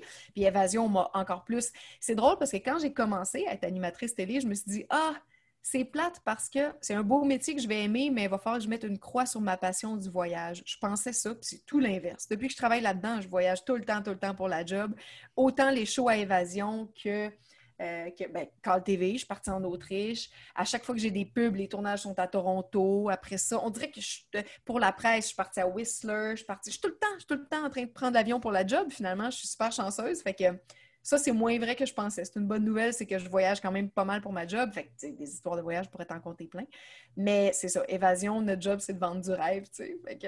C'est En tout particulier. cas, c'est- bien fait. Oui, Mais là, moi, je viens de sticker sur quelque chose. Là, parce que tantôt, au début du podcast, de tout, tu disais que tu avais du goût. C'est pour ça que tu es parti faire euh, Call TV. C'est pour ça que tu es allé euh, à Tout le monde en parle en revenant, puis tout ça. Puis là, tu nous racontes que tu as fait des voyages quasiment le tour du monde en- avec un, un pack-sac. Ça, ça prend réellement, réellement du guts. là. C'est pas. euh, Hey, les gars, avons-nous deux minutes pour que je vous conte la fois où je me suis fait chier sur un pied par un Indien? Non, voyons. Tabarnak, t'as peu. Oh oui, on a Oh plus non, que là, deux on minutes. là. On a le reste du podcast juste nous jaser de ça. Là. Ben là, Non, moi, je- je- écoute, je- je, j'aime vraiment voyager. Je, j'ai vraiment un chum extraordinaire en ce moment. C'est vraiment mon. euh, il est ma copie conforme. Euh, ça fait quatre ans que je suis avec, puis on s'est jamais. Non seulement on s'est jamais chicané, même pas une fois. On s'est jamais même ostiné. Puis on a un bébé de deux ans, là, tu sais. Fait que je suis vraiment avec un gars extraordinaire, avec qui je fit vraiment. Et lui, j'aimerais, j'aime ça voyager avec lui n'importe quand. Parce que c'est comme partir tout seul. Il n'y a pas de conflit, il n'y a même pas de compromis. Il y a pas... Partir avec lui, j'adore ça. Mais avant de rencontrer ce gars-là, j'ai toujours préféré partir tout seul qu'en couple, qu'avec des amis. Parce que je trouve que quand tu voyages, ça ne me dérange pas de faire des compromis. Je suis pas une fille euh, égoïste, au contraire. je- je- ça ne me dérange pas d'envie de faire des compromis. Tu sais, j'ai fait du sport d'équipe, ça, je suis une fille de gang. Mais quand tu voyages, il y a vraiment quelque chose dans le fait d'être seul. Je trouve que tu profites plus de ton voyage. Tu n'es pas toujours dans la parole en train de, de, commenter avec l'autre ce que tu vis. Tu es tout seul. Tu le vis vraiment. Fait qu'il y a une intensité dans le voyage qui est vraiment décuplée quand tu es seul. Euh, il y a aussi tous les choix que tu fais, les aventures, les rencontres que tu fais. Quand tu es deux, même si tu es ouvert à rencontrer, tu as quelqu'un. Fait que tu vas moins rencontrer que quand tu es tout seul. Fait que je trouve vraiment que le, voyage a une autre dimension quand tu es seul. C'est ce qui fait que j'ai voyagé toute seule toute ma vie. Jamais je l'ai regretté, sauf une fois. La fois où je suis allée en Inde. Je suis partie deux mois et demi toute seule avec mon pack-sac en Inde. J'arrive là-bas et à un moment donné, ben, j'ai- capoté à plusieurs fois. Mais une de ces fois-là, je suis. J'étais à Agra. C'est euh, l'endroit où il y a le Taj Mahal. Et ça adonne que je me rends là au moment où c'est comme le festival, le carnaval de Agra. On est des milliers, des milliers, des milliers dans les petites rues de ce village miteux-là. C'est, tout le monde est collé, collé, collé, tu sais. Puis euh, les Indiens, euh, ça fait partie de leur mœurs et culture, euh, ils, ils font ce qu'ils ont à faire par terre souvent, tu sais, c'est comme ça, ils s'accroupissent, puis Voyons. à boulette, il va. N'importe Euh, où. Ouais, c'est ça, ça, oui, c'est ça qu'ils font. Fait que, fait que ça donne qu'on est dans une foule, puis euh, moi, je suis en tu sais, puis euh, il y a un gars qui fait ça, là, ce qu'il a à faire. Et moi, je le vois pas, puis je me tasse, tu sais, je recule comme je tasse mon pied. Genre, arrête. Je te Ah, reçois le tas sur le pied. oh Je- my God. Mais là, je- c'est la goutte qui a fait déborder le vase. Je capotais. Je capotais. J'enlève ma gougoune. Je pars à courir nu-pied avec une bouse sur un des deux pieds. Faut-il le rappeler? Je rentre dans mon hôtel, je claque à la porte, je m'assois à terre, je me mets à pleurer. Puis j'étais comme, sérieusement, qu'est-ce que je fais ici? Là? Pourquoi je suis ici? Là? Tu sais, dans ce voyage-là, à part l'histoire de m'être fait déféquer sur un pied, j'ai eu peur, j'ai été, euh, j'ai eu peur pour ma santé, j'ai eu peur pour ma vie, pour ma sécurité. J'ai eu peur, j'ai tellement eu peur beaucoup de fois, c'était plus le fun. C'était plus dans une zone le fun, tu sais. Ah oui, en Inde, ça. Moi, je pensais qu'il était euh, euh, pas, euh, c'est quoi, l'hindouisme, puis la paix, puis tout le monde aime tout le monde, puis... Ben, il y a ça aussi, tu sais, il y, a- y y ça, il y a de tout partout, hein. Tu sais, moi, je, je, je veux pas dire les Indiens, tu sais, c'est des... Il y a de tout partout. Fait qu'il y a, il y a autant de tout croche en Inde qu'il y en a ici, là, tu sais. C'est juste que, c'est, à un moment donné, je sais pas, il y a comme un... C'est, j'ai, j'ai une, j'ai une rela- j'haïs pas l'Inde. J'ai une relation amour-haine avec l'Inde. Je vais retourner là une fois dans ma vie, c'est sûr. Je sais pas quand, je sais pas avec Pas qui, je sais seul. pas comment. Ah, peut-être. Ah ouais, ok. Ça pourrait être euh, thérapeutique. Euh, je... je vais y retourner la à un moment donné. Oui. Mais c'est un pays particulier, tu sais. euh, ça va être, ça va être à ton tour d'aller chier sur le pied d'un Indien. Je vais aller le, je vais le retrouver. Je te reconnais, Ah, viens-t'en. il était ici. Mais euh, non, je vais, je vais y retourner à un moment donné. C'est un super beau pays. J'aime beaucoup de leurs coutumes. J'aime ce qu'ils sont. J'aime tellement d'affaires de l'Inde. C'est juste que j'ai. Je m'attendais peut-être pas à ça. Tu sais, c'est la première fois où là, ça, ça a dépassé ce que j'étais capable d'endurer comme choc culturel. Tu sais, je suis capable d'en prendre, mais ça, c'était aller vraiment trop loin pour moi. Fait que c'est un voyage que j'ai trouvé bien, bien difficile. Mais c'est la seule fois que j'ai eu de la misère en voyage. Hey. Mais en pack-sac, tout le temps, il y a- il y a- t'as-tu fait, t'as fait pas mal le tour du monde, c'est ça que tu disais tantôt? Ouais, ben tu sais, il y a quand même, je veux dire, y a- oui, oui, je suis allée, oui. J'ai pas fait le tour Tous du les monde. J'ai pas- continents. pas oui, j'ai fait tous les continents. Sauf pas Évidemment, il y a tellement de pays sur la planète, je les ai pas tous faits, là, mais tu Mm. sais, j'ai, oui, j'en ai fait beaucoup. Là. Ouais. Ah, ouais, mais moi, je, je- je- tu sais, un, un- je veux pas faire un. c'est- ouais, c'est sexiste un peu ce que je vais dire, mais c'est peut-être parce que j'ai un fils et une fille, mais j'aurais moins peur que mon, fils mon fils fasse ça, que ma fille le fasse. tu sais, euh. Tu vois, j'ai deux frères, puis il faudrait y demander, mais je suis pas mal sûre que mon père te répondrait Ah, dans mes trois enfants, j'ai pas mal plus confiance en ma fille qu'en mes deux boys pour aller en voyage tout ça. Ah, ouais, ouais, mais c'est pas de pas avoir confiance en ma fille, c'est au monde que j'ai pas confiance, tu sais, des, des agresseurs, des. des- Ouais. Oui, oui, dans ce sens-là, ouais. Tu sais, euh, mais- moi, je suis un gars de 6 pieds 200 livres. Là. Si je m'en vais quelque part, ben, je peux donner un coup de poing et essayer de faire de quoi, mais il me semble que le- je, suis- je sais pas. Peut-être parce que je serais trop. Je, suis- je- je suis du type papa protecteur. là, fait que je voudrais pas. Ouais, mais tu sais, euh, plafond, si mettons une fille touriste qui vient à Québec, là, tout seul, avec son pack-sac, là, Ouais, ouais, tant qu'à ça. le monde euh, à l'extérieur, dans les autres, pla- dans les autres pays, c'est comme ici, là, je pense. dans le sens que oui, il y a des places qui sont plus rough que d'autres, mais il y a des, il y a des- il y a des- dans les capitales ou dans les pays, des, euh, si, mettons, si tu vas dans un pays arabe ou euh, musulman euh, avec la, charia imposée puis tout, ben là, tu, respectes le coutume puis tu te mets pas dans le trouble. Mais si tu vas dans des pays plus ouverts, ben là, il y a moins de risques, mettons, là, que même si tu vas aller dans un pays euh, dangereux théoriquement, mais si tu restes en plein jour dans un quartier où il y a du monde, mais normalement, tu sais, il y a des façons de se mettre dans le trouble puis des façons de ne pas se mettre dans le trouble, je pense. hein. Puis il y a des destinations aussi, c'est sûr que, comme tu dis, je m'en vais en Europe, je fais un petit voyage à Paris. Si jamais je me fais attaquer ou violer à Paris, ça peut arriver, mais ça aurait pu m'arriver à Montréal aussi. tu sais, c'est Ouais, un ouais, là ouais, ça, donné, puis- c'est ça. Euh, mais c'est sûr que quand je m'en vais au Full Moon Party en Thaïlande, tu sais, là, il y, a des zones où tu te mets plus à risque, c'est clair. Puis, tu sais, je vous cacherai pas que dans mes voyages, ça n'a pas toujours été inoffensif euh, à Paris, justement. tu sais, j'étais allée le faire, là, le Full Moon en Thaïlande, là, tu sais. Puis, j'ai, j'ai- ouais, on l'a fait, le party en Asie, puis euh, des plages euh, de nuit, puis, tu sais, j'en j'en ai fait, là, des affaires qu'aujourd'hui, je réfléchis et je me dis, hein, plus jamais je ferais ça, là, c'est Je clair. le ferais pas, ah non. Hein, Tu étais voyons comme naïve un peu. là. ben, T'étais sur le party, oui, puis toute la vie est belle, mais il y avait du risque quand même. là. Ah, c'est clair, clair, clair. tu sais. Sauf que, je sais pas, tu sais, je suis parent depuis pas si longtemps moi non plus, là, juste depuis même pas deux ans, tu sais, puis c'est sûr que ça change complètement ta façon de voir les choses. Je comprends. euh, mes parents, ils capotaient aussi, là. Ouais, Je c'est veux pas dire qu'ils étaient pas nerveux, là, ils capotaient. Mais tu sais, même si j'ai fait le party, je me suis mise à risque jusqu'à un certain point, mais j'ai quand même toujours été. j'ai- Je suis pas une fille très téméraire tant que ça. Tu sais, euh, je fais attention. Je suis une fille qui fait attention. Ça veut pas dire qu'il peut rien m'arriver. Il peut, mais il peut arriver bien des affaires, même aux gens qui, font, qui, qui- qui sont super prudents dans la vie, sauf que fais attention. je veux Ouais, juste non, le mentionner. J'ai quand même toujours agi avec un. J'ai toujours gardé mon sang-froid. J'ai toujours eu une tête sur ses épaules dans chacune des décisions que j'ai prises. Je suis pas une fille trop candide non plus. Là. Je suis pas naïve. Là. Quand j'arrive en voyage, à un moment donné, tu essaies de m'arnaquer, je te regarde, je fais, Hey, ça va faire. Là. Pas. je- T'as pas dans ta poche. Non, non plus. Je suis capable, tu sais, je suis une fille qui, qui a du caractère et qui se défend, là. Mais euh, je pense aussi que plus tu voyages, plus tu te, tu te forges un caractère de voyageur, par exemple. Tu sais, les petites arnaques de voyage, les, tu sais, ces affaires-là, à un moment donné, tu les vois venir, là, gros comme le bras, puis t'es comme, hey, non, ça va être non. tu sais.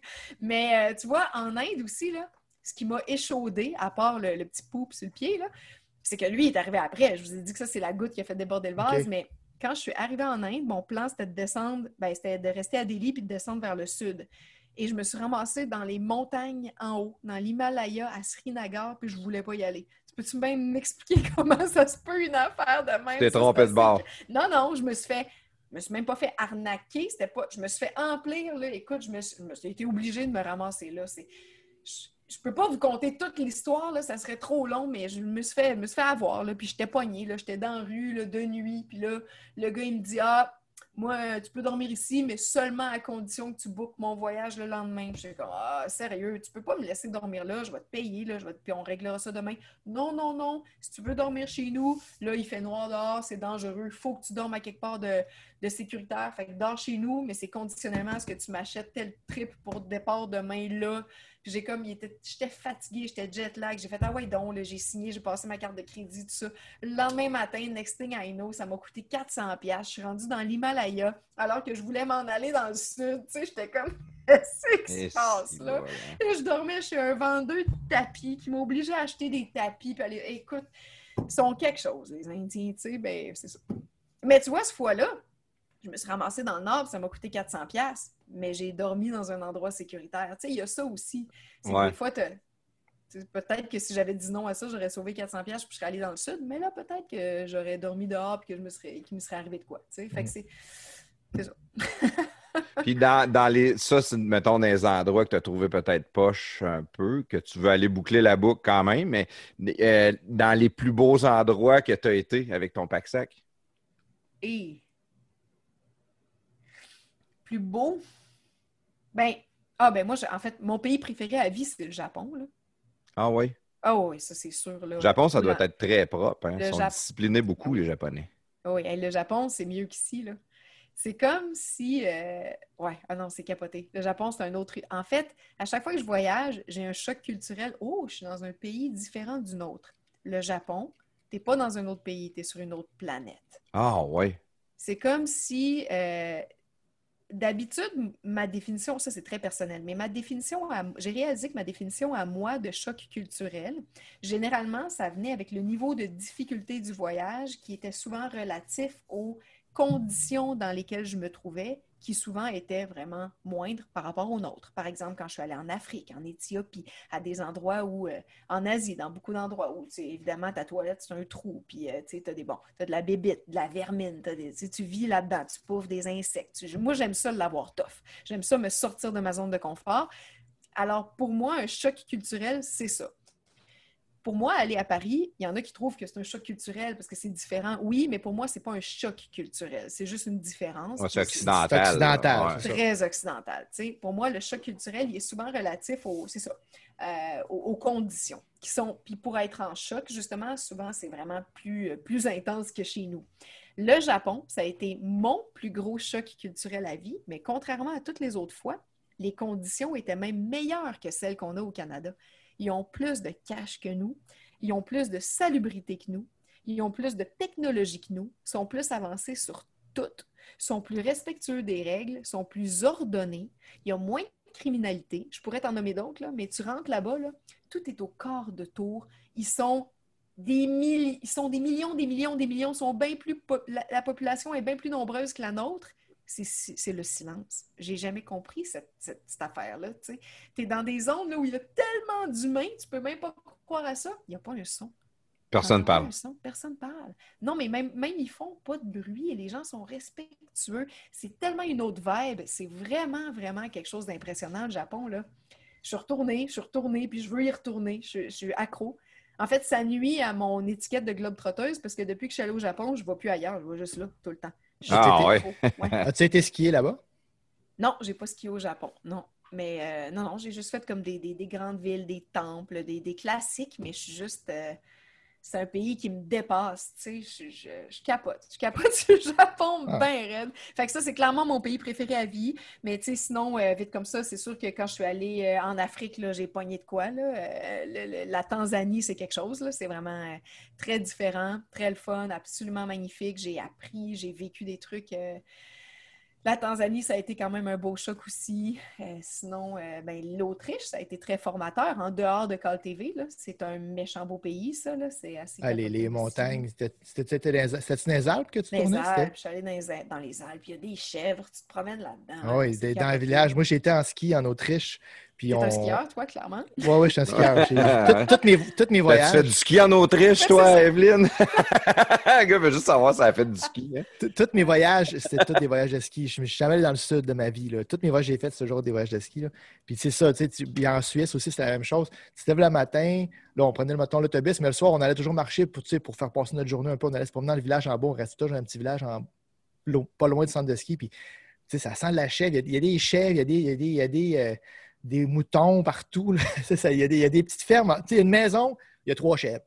Mais tu sais, c'est vraiment partout, là. Puis c'est pas juste euh, une ferme, là. C'est comme dans le village. C'est comme si tu imagines, tu te promènes à Sainte-Marie, puis euh, il y a 10 maisons sur, sur 15 qui ont des chèvres dans le. Dans le ben, pas- J'exagère peut-être à peine, là, mais tu comprends ce que je veux dire, là. C'est- vraiment pas le même mode qu'ici, là. Il y a pas, Ah pas des grandes fermes avec des grands terrains ouverts. Ils sont dans les montagnes avec euh, des pics de même. Fait Ils font ce qu'ils peuvent ou ce qu'ils peuvent, là, les terrains. hein.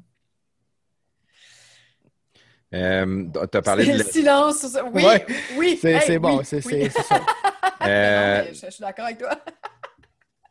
Non, mais je, parce que tu as parlé de l'Asie, euh, du Japon, mais en Asie, il y a euh, un de nos collaborateurs d'un podcast de garage qui s'appelle Claude Fortin. Lui, il a une compagnie qui, qui font réparer des simulateurs d'avion, puis tout ça, puis ils vont aider les compagnies d'aviation partout dans le monde. Puis euh, lui, il disait que euh, un- une des plus belles places qu'il a vues au monde, c'est Singapour.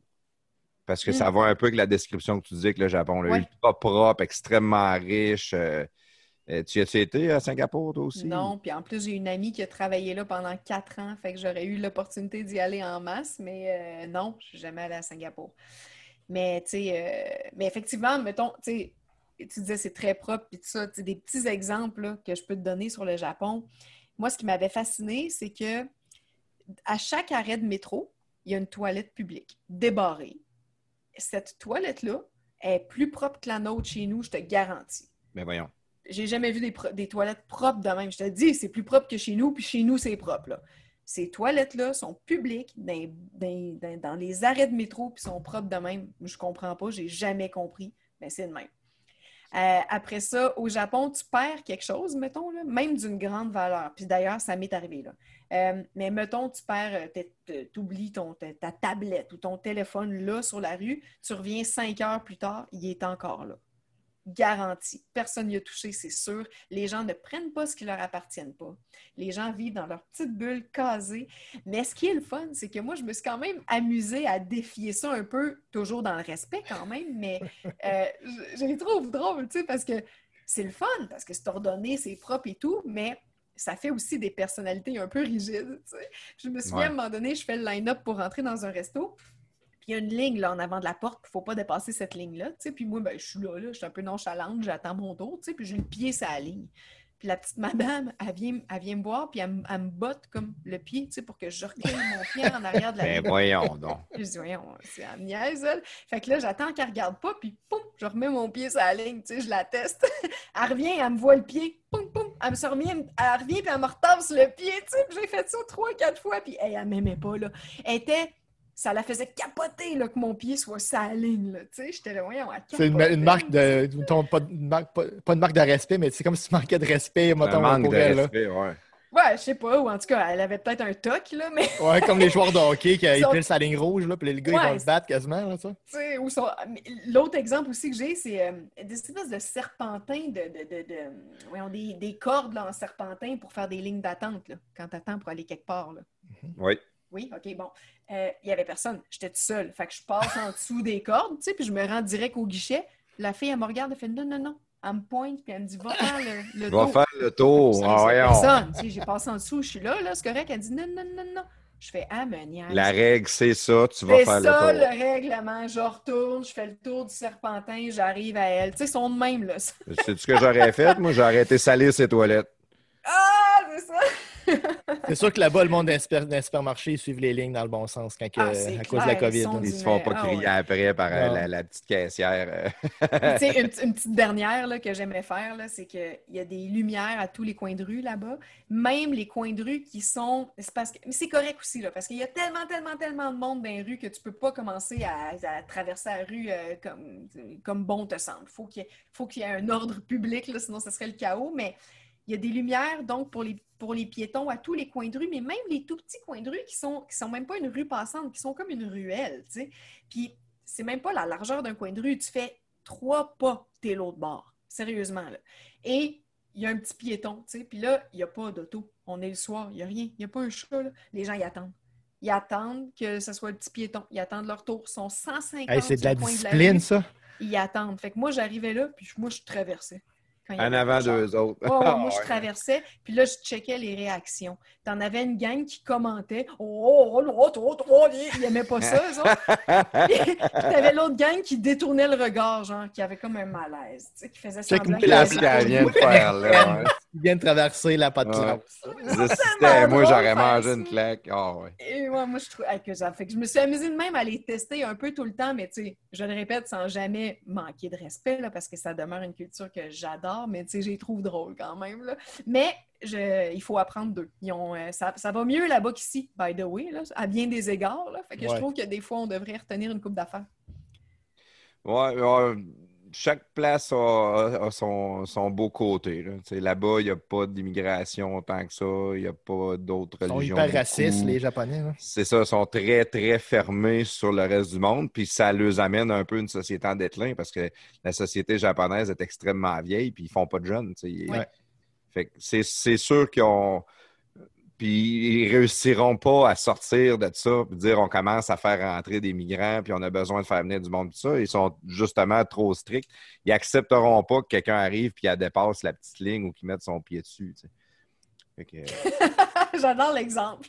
ben, Ouais. c'est ben, ben, c'est- juste donner le- le- le- l'exemple le, plus insignifiant qu'il peut pas avoir. C'est s'ils sont pas capables d'accepter ça, ben, ils les laisseront pas passer au chemin Roxham. là. Ils vont dire non, Non, non. non, c'est Euh, ça. Ils sont super rigides, c'est vraiment un peuple rigide, mais, j'apprends beaucoup d'eux, puis euh, ils ont quand même un système sociétal qui fonctionne bien, là, de, de- de façon générale, là. Mais moi, je fais beaucoup d'arts martiaux, puis qu'est-ce qui vient du Japon, justement, dans les arts martiaux, c'est extrêmement strict. Mhm. C'est vraiment la, la- la vieille école. C'était comme ça qu'on l'enseignait, c'est comme ça qu'on l'enseigne. Ça s'est quand même américanisé parce qu'à un moment donné, les, les- ça fait 30, 40, 50 ans qu'ils se donnent des cours de, de karaté euh, au Québec. Euh, puis on n'est pas dans une période de guerre qu'on a besoin de sortir avec un sabre pour se défendre. Fait que, tu n'as pas besoin de t'endurcir comme ils s'endurcissaient dans le temps. Puis de toute façon, tu perdrais tous tes étudiants parce que le monde travaille lundi matin puis ils peuvent pas, euh, peuvent pas se défaire de même. Mais, mais la, la- base des arts martiaux est restée très stricte, très rigide. On a toujours fait ça de même, c'est toujours comme ça qu'on va le faire. Euh, on- mettons, euh, en- dans, du karaté, si tu comptes jusqu'à 10, tu vas compter en japonais jusqu'à 10. Tu ne compteras pas en 1, 2, 3, 4, 5, 6, 7, 8, 9, 10. là. C'est Ichini, Kuro, puis là, peu importe. Fait que, moi, je trouve qu'il y a une certaine beauté dans ça, le, le respect des autres, le respect des traditions. C'est peut-être quelque chose qui peut nous manquer d'un autre côté ici. Je ne dis pas qu'on respecte pas le monde, mais on n'a pas beaucoup de respect des traditions là, euh, euh, ici, en tout cas. Non, effectivement. Puis, tu sais, aussi, ce qui me surprend beaucoup d'eux, euh, c'est leur, leur relation avec le travail. Moi, je fais partie des gens qui trouvent qu'on travaille trop dans la vie. là. Moi, je, ça ne me rentre pas dans la tête que le commun des mortels travaille 9 à 5, 5 jours semaine, 40 heures, voit ses enfants seulement le soir puis la fin de semaine. Moi, ça, j'adhère à ça. Comme tout le monde, on n'a pas le choix, mais je comprends pas cette notion-là, tu sais. Et pourtant, au Japon, tu nais pour travailler. C'est 7 sur 7. Ils n'en ont pas de congé, eux autres. Ils n'en prennent pas. C'est pas de même ça marche, tu sais. Moi, ça me fascine, cette affaire-là. là. Je suis là, Hey, ils travaillent donc bien. au Ils niveau sont de l'école, là-dedans, tu sais. Au niveau de l'école aussi, les enfants sont. euh, ils, ils- ils dorment euh, à l'école, puis ils se font disputer, puis ils se font euh, quasiment réprimander. Mais crime, ils font des devoirs. Ils, ils font l'école traditionnelle le jour, puis le soir, ils font des cours, des, de 6 heures jusqu'à 10 heures minuit. Ils font des cours spécialisés pour euh, apprendre encore plus, puis Ouais. ils n'ont même pas le temps de dormir. Puis le lendemain, ils dorment à l'école, puis ils se font disputer par le directeur parce qu'ils dorment. C'est quasiment une cercle vicieux. là. Ils sont assez intenses là, sur l'éducation là-bas, là, contrairement à ici. Puis, tu sais, on le voit aux Olympiques aussi, ça, c'est pas juste les Japonais, mais beaucoup les Asiatiques en général. Tu sais, souvent, on en parle, hein, ils, ont, ils ont jamais l'air contents. Tu sais, ils finissent deuxième, ils pleurent, ils sont frus, là, ça va pas, là. Ils vont Ils cherchent dans la- leur la pays, perfection ils sont, toujours. Ils sont tellement, c'est tellement, tellement des mentalités performantes. Quand tu finis deuxième, tu retournes dans ton pays, puis t'es, t'es l'échec lamentable de la... Ils sont vraiment déçus de toi quand tu as une médaille d'argent. C'est pas drôle quand même. Je trouve, moi, je- Ouais. ce- cette partie-là de leur mentalité, je trouve ça vraiment triste. là. Ils ont réussi à convaincre des gars d'être kamikazes à la Deuxième Guerre mondiale quand Ah tu oui. penses à ça, pareil. C'était l'honneur de la famille. tu sais, Je vais aller me faire sauter en avion pour l'honneur de la famille. Moi, ça colle pas, ça. bon, euh, on, revient, un peu à ta carrière, si, euh, tu veux bien. Euh, parce qu'on veut parler de la radio un peu. Nous autres, ça nous intéresse énormément la radio. C'est pas pour rien qu'on fait du podcast. On est des consommateurs de podcasts, on est des consommateurs de radio aussi. Tu as fait quand même un grand tour de radio. là. Euh, en- en- moi, je m'en vais juste en 2011. Tu as été chroniqueuse au sport. euh, à Le Québec se lève à 98.5 FM. Ouais. Mais ce qui m'intéresse le plus, moi, c'est Choix 91.9 en 2012. Tu as été, euh, t'as été euh, co-animatrice et chroniqueuse culturelle au show du matin. Ouais. Tu as travaillé à Choix. Oui. La méchante Euh, ben, en Radio fait, X. on a la méchante Radio X. Écoute, j'ai. euh, ben moi, je, je suis une fille de Québec, vous le savez maintenant. J'adore Radio X. J'écoute Radio X, euh, j'écoute Jeff Lyon tous les midis de Montréal. J'écoute euh, la Radio X régulièrement. Est-ce que je suis toujours en accord avec ce que j'entends? Pas du tout. Mais je trouve que c'est une radio quand même qui a bien du bon sens et surtout qui, qui dit ce qu'il a envie de dire puis qui reflète la pensée du monde normal. Puis, Tu sais, ça, ça me fait du bien parce que je trouve souvent que dans les médias et en politique, les gens vivent dans des bulles, là, puis ça, ça me gosse profondément. Alors, j'aime la radio qui donne euh, la parole aux gens. Euh, fait que comme auditrice, moi, j'assume totalement. Puis, tu sais, de toute façon, il y a, il y a bien des gens hein, qui écoutent Radio X, mais qui sont juste trop gênés pour le Ah, dire. ça, je suis convaincu.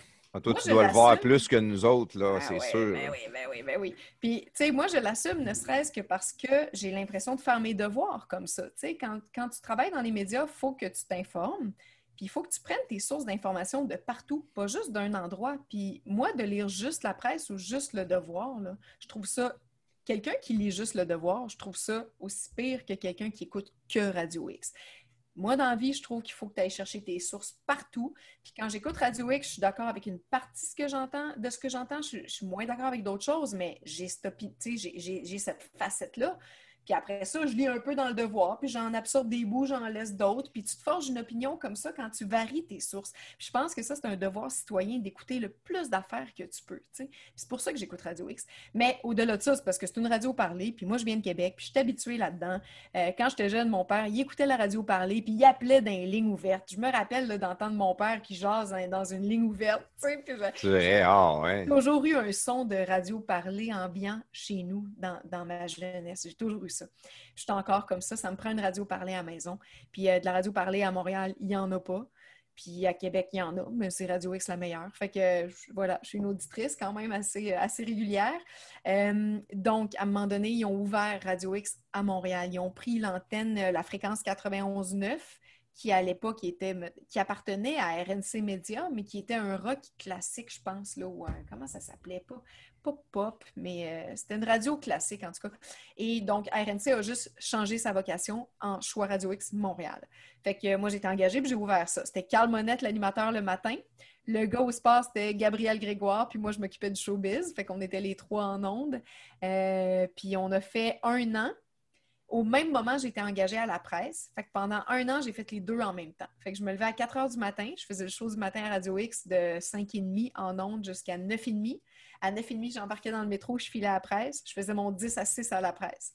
J'arrivais chez nous, je soupais, me faisais un lunch pour le lendemain, je me couchais, puis je refaisais ça. J'ai fait ça pendant 10 un à an. 6 à la presse, qu'est-ce que tu faisais là-bas? C'était Euh, c'était pas de l'animation, c'était du journalisme. Ben, c'était de l'animation parce qu'on est en 2012, là, à l'époque où je te parle, et la presse a été lancée en avril 2013. Puis là, ça, c'était l'automne 2012.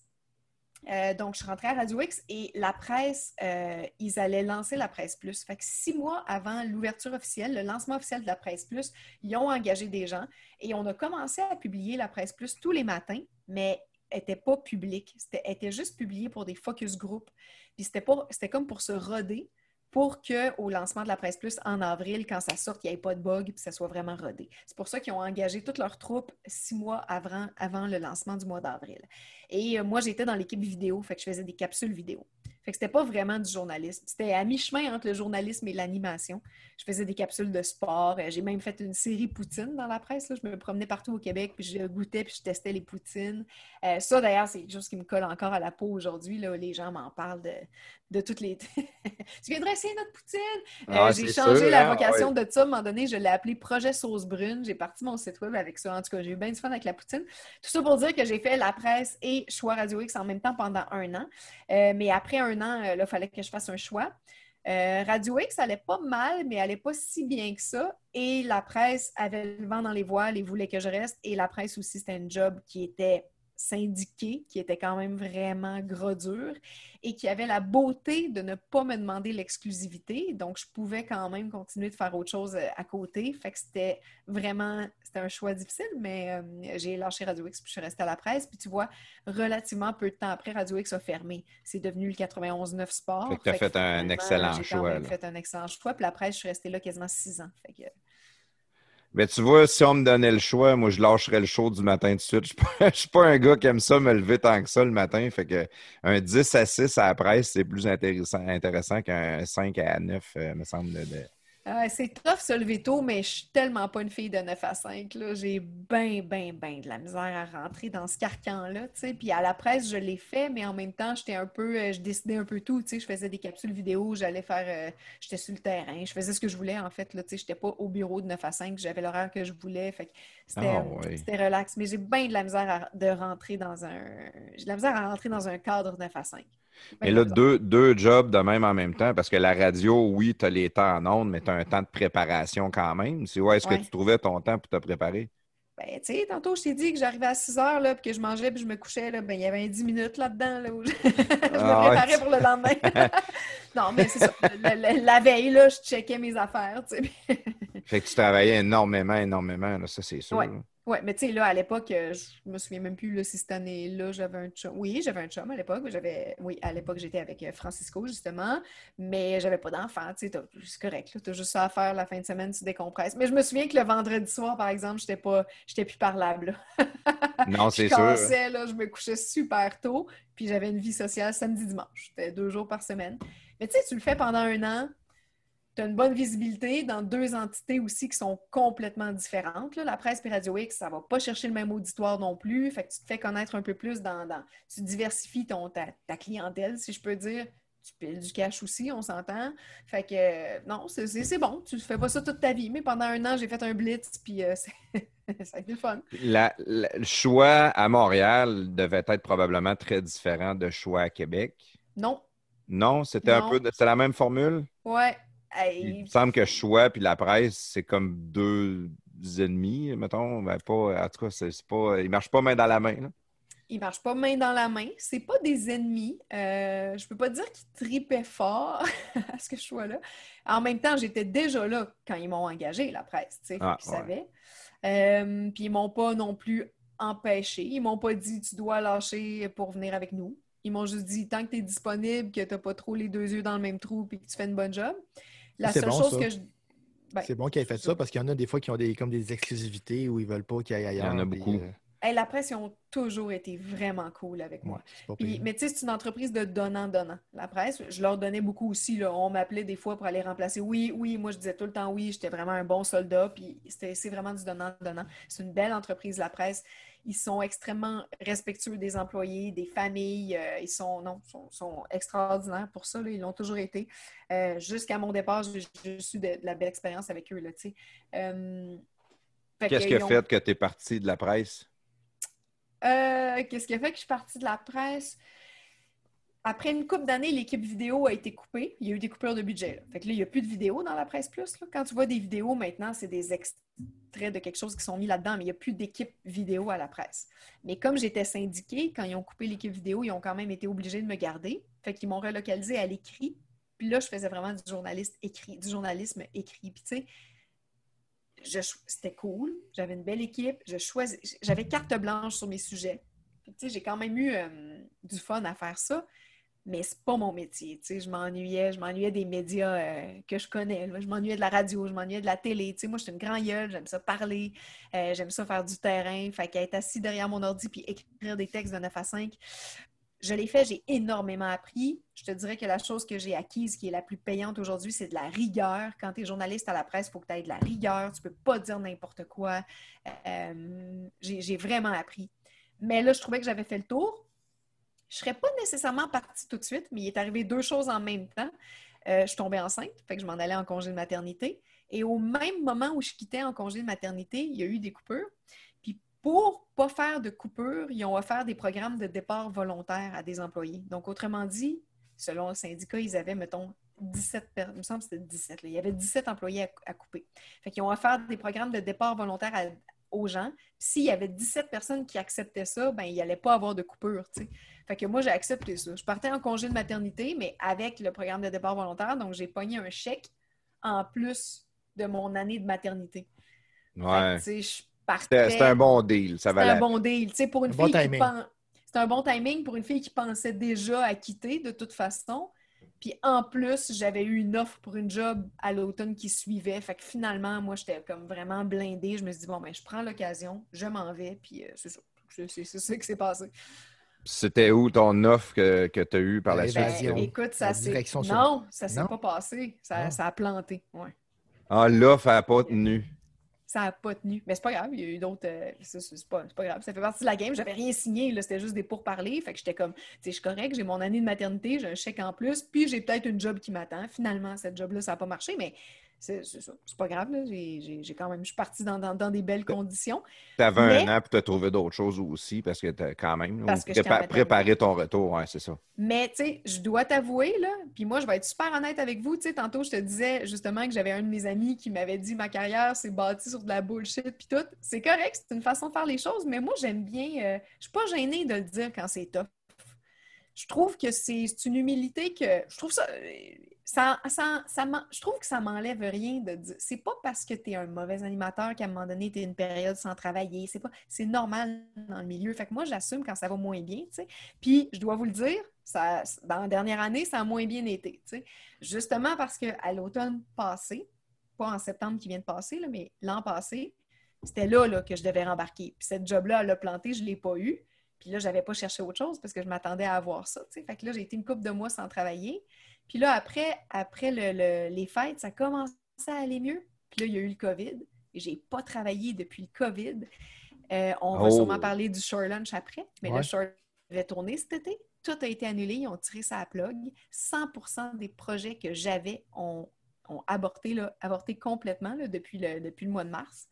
On s'est ramassé en septembre. Là, ça- tu vois, ça- je pouvais commencer à penser à reprendre un peu. Là, il y a une deuxième vague, je me fais encore rentrer dedans. Fait que c'est tough. C'est tough. Je- Puis là, on ne le sait pas, l'économie va être dans quel état en 2021. Donc, on ne le sait pas, les annonceurs, les commanditaires, est-ce que les stations vont être plus sur le budget? Euh, quels shows qu'ils vont couper? C'est sûr qu'il y a un stress euh, important qui, qui s'installe là-dedans. là. Vraiment. Puis, tu sais, moi, en plus, mes deux dadas, si tu veux, ou les deux, les, les deux zones où je me tiens, c'est euh, ben, le Shoreland, premièrement, c'est un show de pêche, mais c'est un show qui est privé, hein, qui s'auto-commandite. Euh, c'est diffusé à RDS, mais RDS ne paye pas pour le show. C'est un show qui, est une autoproduction.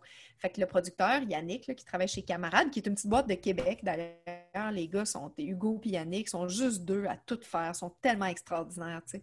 Puis ils travaillent tellement fort là-dessus, mais ils doivent euh, chercher de la- de la- de la- des commanditaires, payer leur pub. Après ça, les pourvoiries qu'on visite, ils payent pour être dans le show. C'est quasiment une. une c'est pas une infopub, on essaye que ça n'ait pas l'air d'une infopub, ce show-là, mais les gens qui passent dans le show ont payé pour être là. Fait que c'est vraiment un show qui s'autoproduit, qui est diffusé gratuitement à RDS. Fait que tu sais, les gars, il faut qu'ils fassent leurs frais. Puis en ce moment, les pourvoiries, là, ça a l'air d'aller mieux un peu, mais dans, dans la dernière année, on s'entend. là. euh, Ah, c'est l'apocalypse. Ah, Ils ont tous tiré la là. Fait que le show, il n'a pas eu lieu, tu sais, cet été. Ouais. Puis l'autre zone où je travaille beaucoup, c'est l'industrie du voyage. Mais le show Évasion, justement, ben là, il n'y en a plus, tu sais. Fait que je suis quand même, je suis un peu malchanceuse là-dedans. Tu sais, toutes les zones, où- tous, tous les domaines où je travaille là, en ce moment, ça plante bien raide. Le, sport, C'est le, plus dur. le sport, euh, t'aurais pas eu, mettons que tu avais eu un contrat avec euh, Abs TV, exemple, ben là, il y aurait sûrement eu des- d'autres clauses sur le sport que tu n'aurais pas pu faire parce que là, tout est restreint. Là, tu peux plus voyager avec les gars, tu peux plus ça. aller à l'hôtel, tu peux plus. euh, Non, non, c'est clair. En fait, euh, tu sais, tu vois, c'est ça. Je dis ça que je suis pas chanceuse, mais en même temps, n'importe quel euh, milieu où j'aurais pu être aurait été euh, autant, je pense, euh, atteint par ça. Mais, Il y a ça. des places qui sont atteintes plus que d'autres. Il y a des places qui, sont, qui se font toucher plus que d'autres. Sûr. j'ai été. Non, non, mais nous autres, on l'a eu tough. Tu sais, moi, c'est c'est tough, là, depuis le COVID. Puis mon chum est propriétaire d'un gym. Fait que, on se comprend que Oh my God. c'est pas une année, tu sais, c'est pas une année Ouch. facile. Mais on fait pas pitié, là. Moi, je vais en avoir d'autres des contrats, là. Le téléphone recommence à sonner. Euh, puis, tu sais, on en a parlé il y a, il y a deux heures quand on parlait ensemble tantôt. Euh, on en a parlé. L'important dans le milieu, c'est de rester dans le loop. Puis c'est pour ça que j'ai parti mon podcast. Ouais. Je fais plein d'affaires. Mon horaire est rempli en ce moment. là. J'ai pas de, de job, puis je suis pas en tournage proprement dit. Mais je travaille pareil sans arrêt, j'arrête pas. Fait que c'est ça qui est important, tu sais. Ouais, de, de laisser ton nom se promener aussi, hein, c'est euh, ouais, c'est sûr. Euh, le Shore Lunch, je veux juste en savoir un petit peu Ouais. plus là-dessus. Là. Tu dis que c'est autoproduit. C'est, c'est vraiment un show de pêche ou un show, euh, show de chasse et pêche? Euh, non, c'est juste un show de pêche. Euh, les deux premières années, c'est Martin Dallaire qui, qui animait ça, Oui, au Québec. animateur à Week-end à Québec. Euh, et eux, ils ont fait un ou deux épisodes où il y avait de la chasse. Mais je pense que c'est des exceptions. Mais c'est vraiment un show de pêche. Le concept est super simple. On va quelque part, on pêche, puis on fait une recette avec ce qu'on a pêché. Fait qu'on a un chef invité qui est là à chaque émission, qui nous concocte une recette avec l'espèce de poisson qu'on a un pêché. chef invité. Ah, ouais. Ouais. Ah, mais je pense que j'ai vu quelque chose. Euh, Prestateur, tu m'as montré quelque chose là-dessus. Ouais, moi, euh, l'émission que je t'ai envoyée, c'est c'est avec le un pâtissier là, qui faisait des beignets à Rémi, la avec ses truite, je pense. hein. il, a, il a capoté. Il nous a fait des gros beignes, puis il a fait une espèce de, de rémoulade de patente de truite entre deux beignes. C'était capoté. C'était gras, mais c'était bon, là. Fait que c'est vraiment trippant parce que les, les snacks, le shore lunch, ça le dit, là. On se fait des lunchs on the shore. Fait qu'on se fait Mhm. tout le temps une bouffe avec les moyens du bord, sur le bord de l'eau. Puis ce qui est trippant, c'est qu'à part quand on va en pourvoirie, puis qu'on sait exactement ça va être quoi l'espèce de poisson qu'on va prendre, généralement, on ne sait pas sur quoi on va tomber. Quand tu vas pêcher dans le fleuve Saint-Laurent, il y a à peu près 75 espèces de poissons. Tu tu sais pas, là, tu vas tomber sur quoi. Après, une recette avec ça.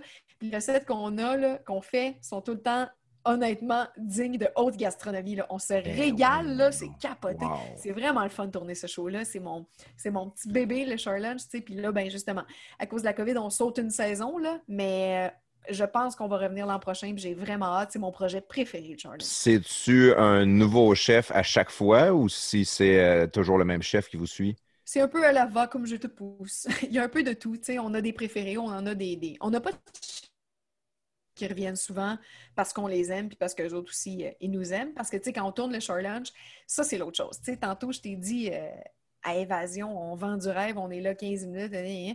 ben le Shore Lunch, c'est pas ça. Le Shore Lunch, on vend pas du rêve, on est là puis on a le temps pêcher. Puis des fois, c'est long avant que ça morde, puis c'est correct. Fait que, tu sais, on passe des week-ends, là, deux puis trois jours, là, pour faire des émissions de 23 minutes, là, dont 10 minutes sont de la recette. Fait que c'est 10, 12, 15 minutes max de pêche, puis on a trois jours. là. Fait que là, on l'a le temps. Fait que ça, c'est le fun. Ça fait du bien. Euh, puis, euh, en fait, donc, pour venir, c'est l'avantage, c'est que c'est le fun. Par contre, pour avoir un chef invité, il faut vraiment qu'il aime la pêche parce qu'il s'en vient trois jours avec nous. Là. Il s'en Ouais, vient ouais, pas ouais, juste faire sa recette puis il sac son camp. Là. Il est là Ça doit trois jours, être puis il pêche avec dur. euh, ça doit être dur pour un chef de se libérer aussi. Souvent, c'est du monde qui sont justement occupés, qui travaillent euh, 90 heures par semaine, toute la gang. là. Ouais, puis il y en a qui viennent juste pour le segment de la recette qui partent après, puis c'est correct, là, ça arrive de temps en temps, mais tu sais, ceux qu'on a souvent, mettons Bob le chef, c'est un habitué, il est venu, il vient chaque année. On a Bob une fois par année, et lui, il aime ça pêcher. Fait que souvent, il regarde notre horaire de tournage, puis ça, c'est un gars de la tuque, là, Bob. Fait que souvent, il vient quand on est proche de la tuque. Fait qu'il vient avec nous autres, puis lui, il aime ça, il est là pendant les deux, les trois jours, il pêche avec nous. Tu sais, lui, dans le fond, là, il se fait payer un week-end de pêche avec du Ah oui, c'est ça. cool, Carrément. faire une recette à la fin. Non seulement il se fait payer un week-end de pêche, il est payé pour être là, là on s'entend. Fait que, Mhm. je veux dire, lui, c'est- c'est c'est son plus beau week-end de l'été, là. Les gars, les gars trippent de venir faire ça avec nous, là. T'es-tu une, une pêcheur, euh, pêcheuse, pêcheur, pêcheresse? Pêcheuse. Pêcheuse. Pêcheuse. T'es-tu une, pê- Euh, une pêcheuse d'emblée avant de faire, avant de faire cette émission-là? T'es-tu une maniaque de la pêche? Oui, mais non. Très drôle. Allons-y pour une autre anecdote. Hey, J'ai tellement l'impression que je parle, là. Mais non, c'est parfait. de parler, ça a pas d'allure. Prends une gorgée, Euh, prends une petite gorgée, Ah, ça, va- oui, ça va hey, ça va J'ai pas arrêté de faire ça, puis tantôt, ça va. Euh, quand le producteur m'a appelé pour faire le, le, la première fois, je ne connaissais pas l'émission. Et là, il me dit Ça t'intéresse-tu Je fais Oui, mais il y a deux choses qu'il faut que tu saches. La première, c'est que je suis enceinte. Fait que je suis pas sûre que c'est approprié. il m'a dit, tu sais, moi j'étais là, la, grosse dans le fond de la barque, là, je suis pas, euh, suis pas sûre que ça. Il m'a dit non, non, non, non, au contraire. Il- je je savais pas que tu étais enceinte, félicitations, mais j'aime ça. Parce que nous, c'est pas un show de technique de pêche. Le but du show, c'est de démocratiser la pêche. Tu bien relax. Puis, euh, souvent, on amène nos familles, notre blonde, les enfants, tout le monde est là. Puis, quand ça mord pas, ben, on n'invente pas que ça a mordu. On l'assume. Ça mord pas, puis c'est pas grave. Puis, c'est un show d'ambiance avant tout. La recette, l'ambiance dans le chalet après la journée de pêche sont aussi importants que la journée de pêche. Donc, le fait que je sois enceinte, on s'en foutait. Ça démocratise la pêche encore plus à leurs yeux parce que c'est une fille dans le chaloupe enceinte qui pêche. Si moi, je suis capable de pêcher, ça veut dire que tout le monde veut pê- peut pêcher. Première des choses. Puis deuxième des choses, c'est justement c'est que je n'étais pas vraiment une pêcheuse, puis ils s'en foutaient. Euh, il y a des capsules du pro dans l'émission. C'est- chaque année, le pro, il est différent. Puis lui, il fait des, des capsules techniques sur la pêche. C'est lui qui s'occupe de ça. Puis après, j'ai des guides de pêche avec moi. Je leur pose des questions. Eux autres répondent. Fait que l'important, c'est qu'eux connaissent ça. Moi, je ne suis pas là pour connaître ça plus ça va, plus je connais ça, puis c'est cool, tu sais, j'acquiers des connaissances avec le temps, mais c'est pas ma job. Tu sais, ma job, c'est d'animer cette affaire-là puis que ça soit agréable. Je suis pas obligée de connaître ça. Euh, donc, ça, c'était mon deuxième point. J'ai dit, je ne suis pas, pas une grande pêcheuse. tu sais. Sauf que euh, moi, je fais de la pêche au harpon depuis très longtemps. Ah, Euh, ouais. ouais, je, je fais de la pêche au harpon puis de la chasse à la langouste.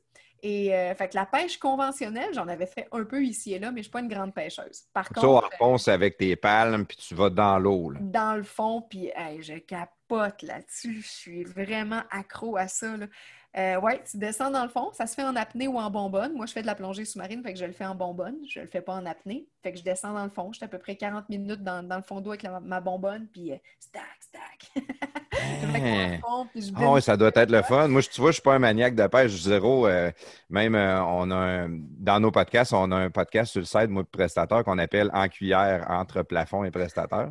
C'est, On pourrait inviter Evelyne euh, en cuillère. Ouais, ouais. En c'est- cuillère? c'est- ouais, en cuillère, c'est des petits podcasts d'à peu près 45 minutes, là, puis on jase de, de- de tout et de rien, juste moi, juste moi puis lui. Des fois, on a un petit, des fois, on a un invité puis tout. Puis il me le demandait si j'aimais ça beaucoup, euh, la pêche, moi, puis ça m'attire pas zéro avec une barre. tu sais. Non? Moi, aller d'un, chalet, euh, ça me prend un 4 roues, tu sais, je vais aller faire du 4 roues, je sais pas. tu sais, ba- si, on, si on pêche, ça me prend un bateau avec 350 forces en arrière, puis qu'on on puisse se promener en bateau, puis s'énerver un peu. tu sais. J'ai, j'ai beaucoup de misère, moi, à arrêter relax de même, tu sais, à juste pêcher puis attendre que la journée passe. Il me semble que je, je vais m'ennuyer. La chasse, je pense que c'est encore pire. là, tu sais, les gars vont dans une cache Ah, avec chasse, un gun, puis euh, ouais.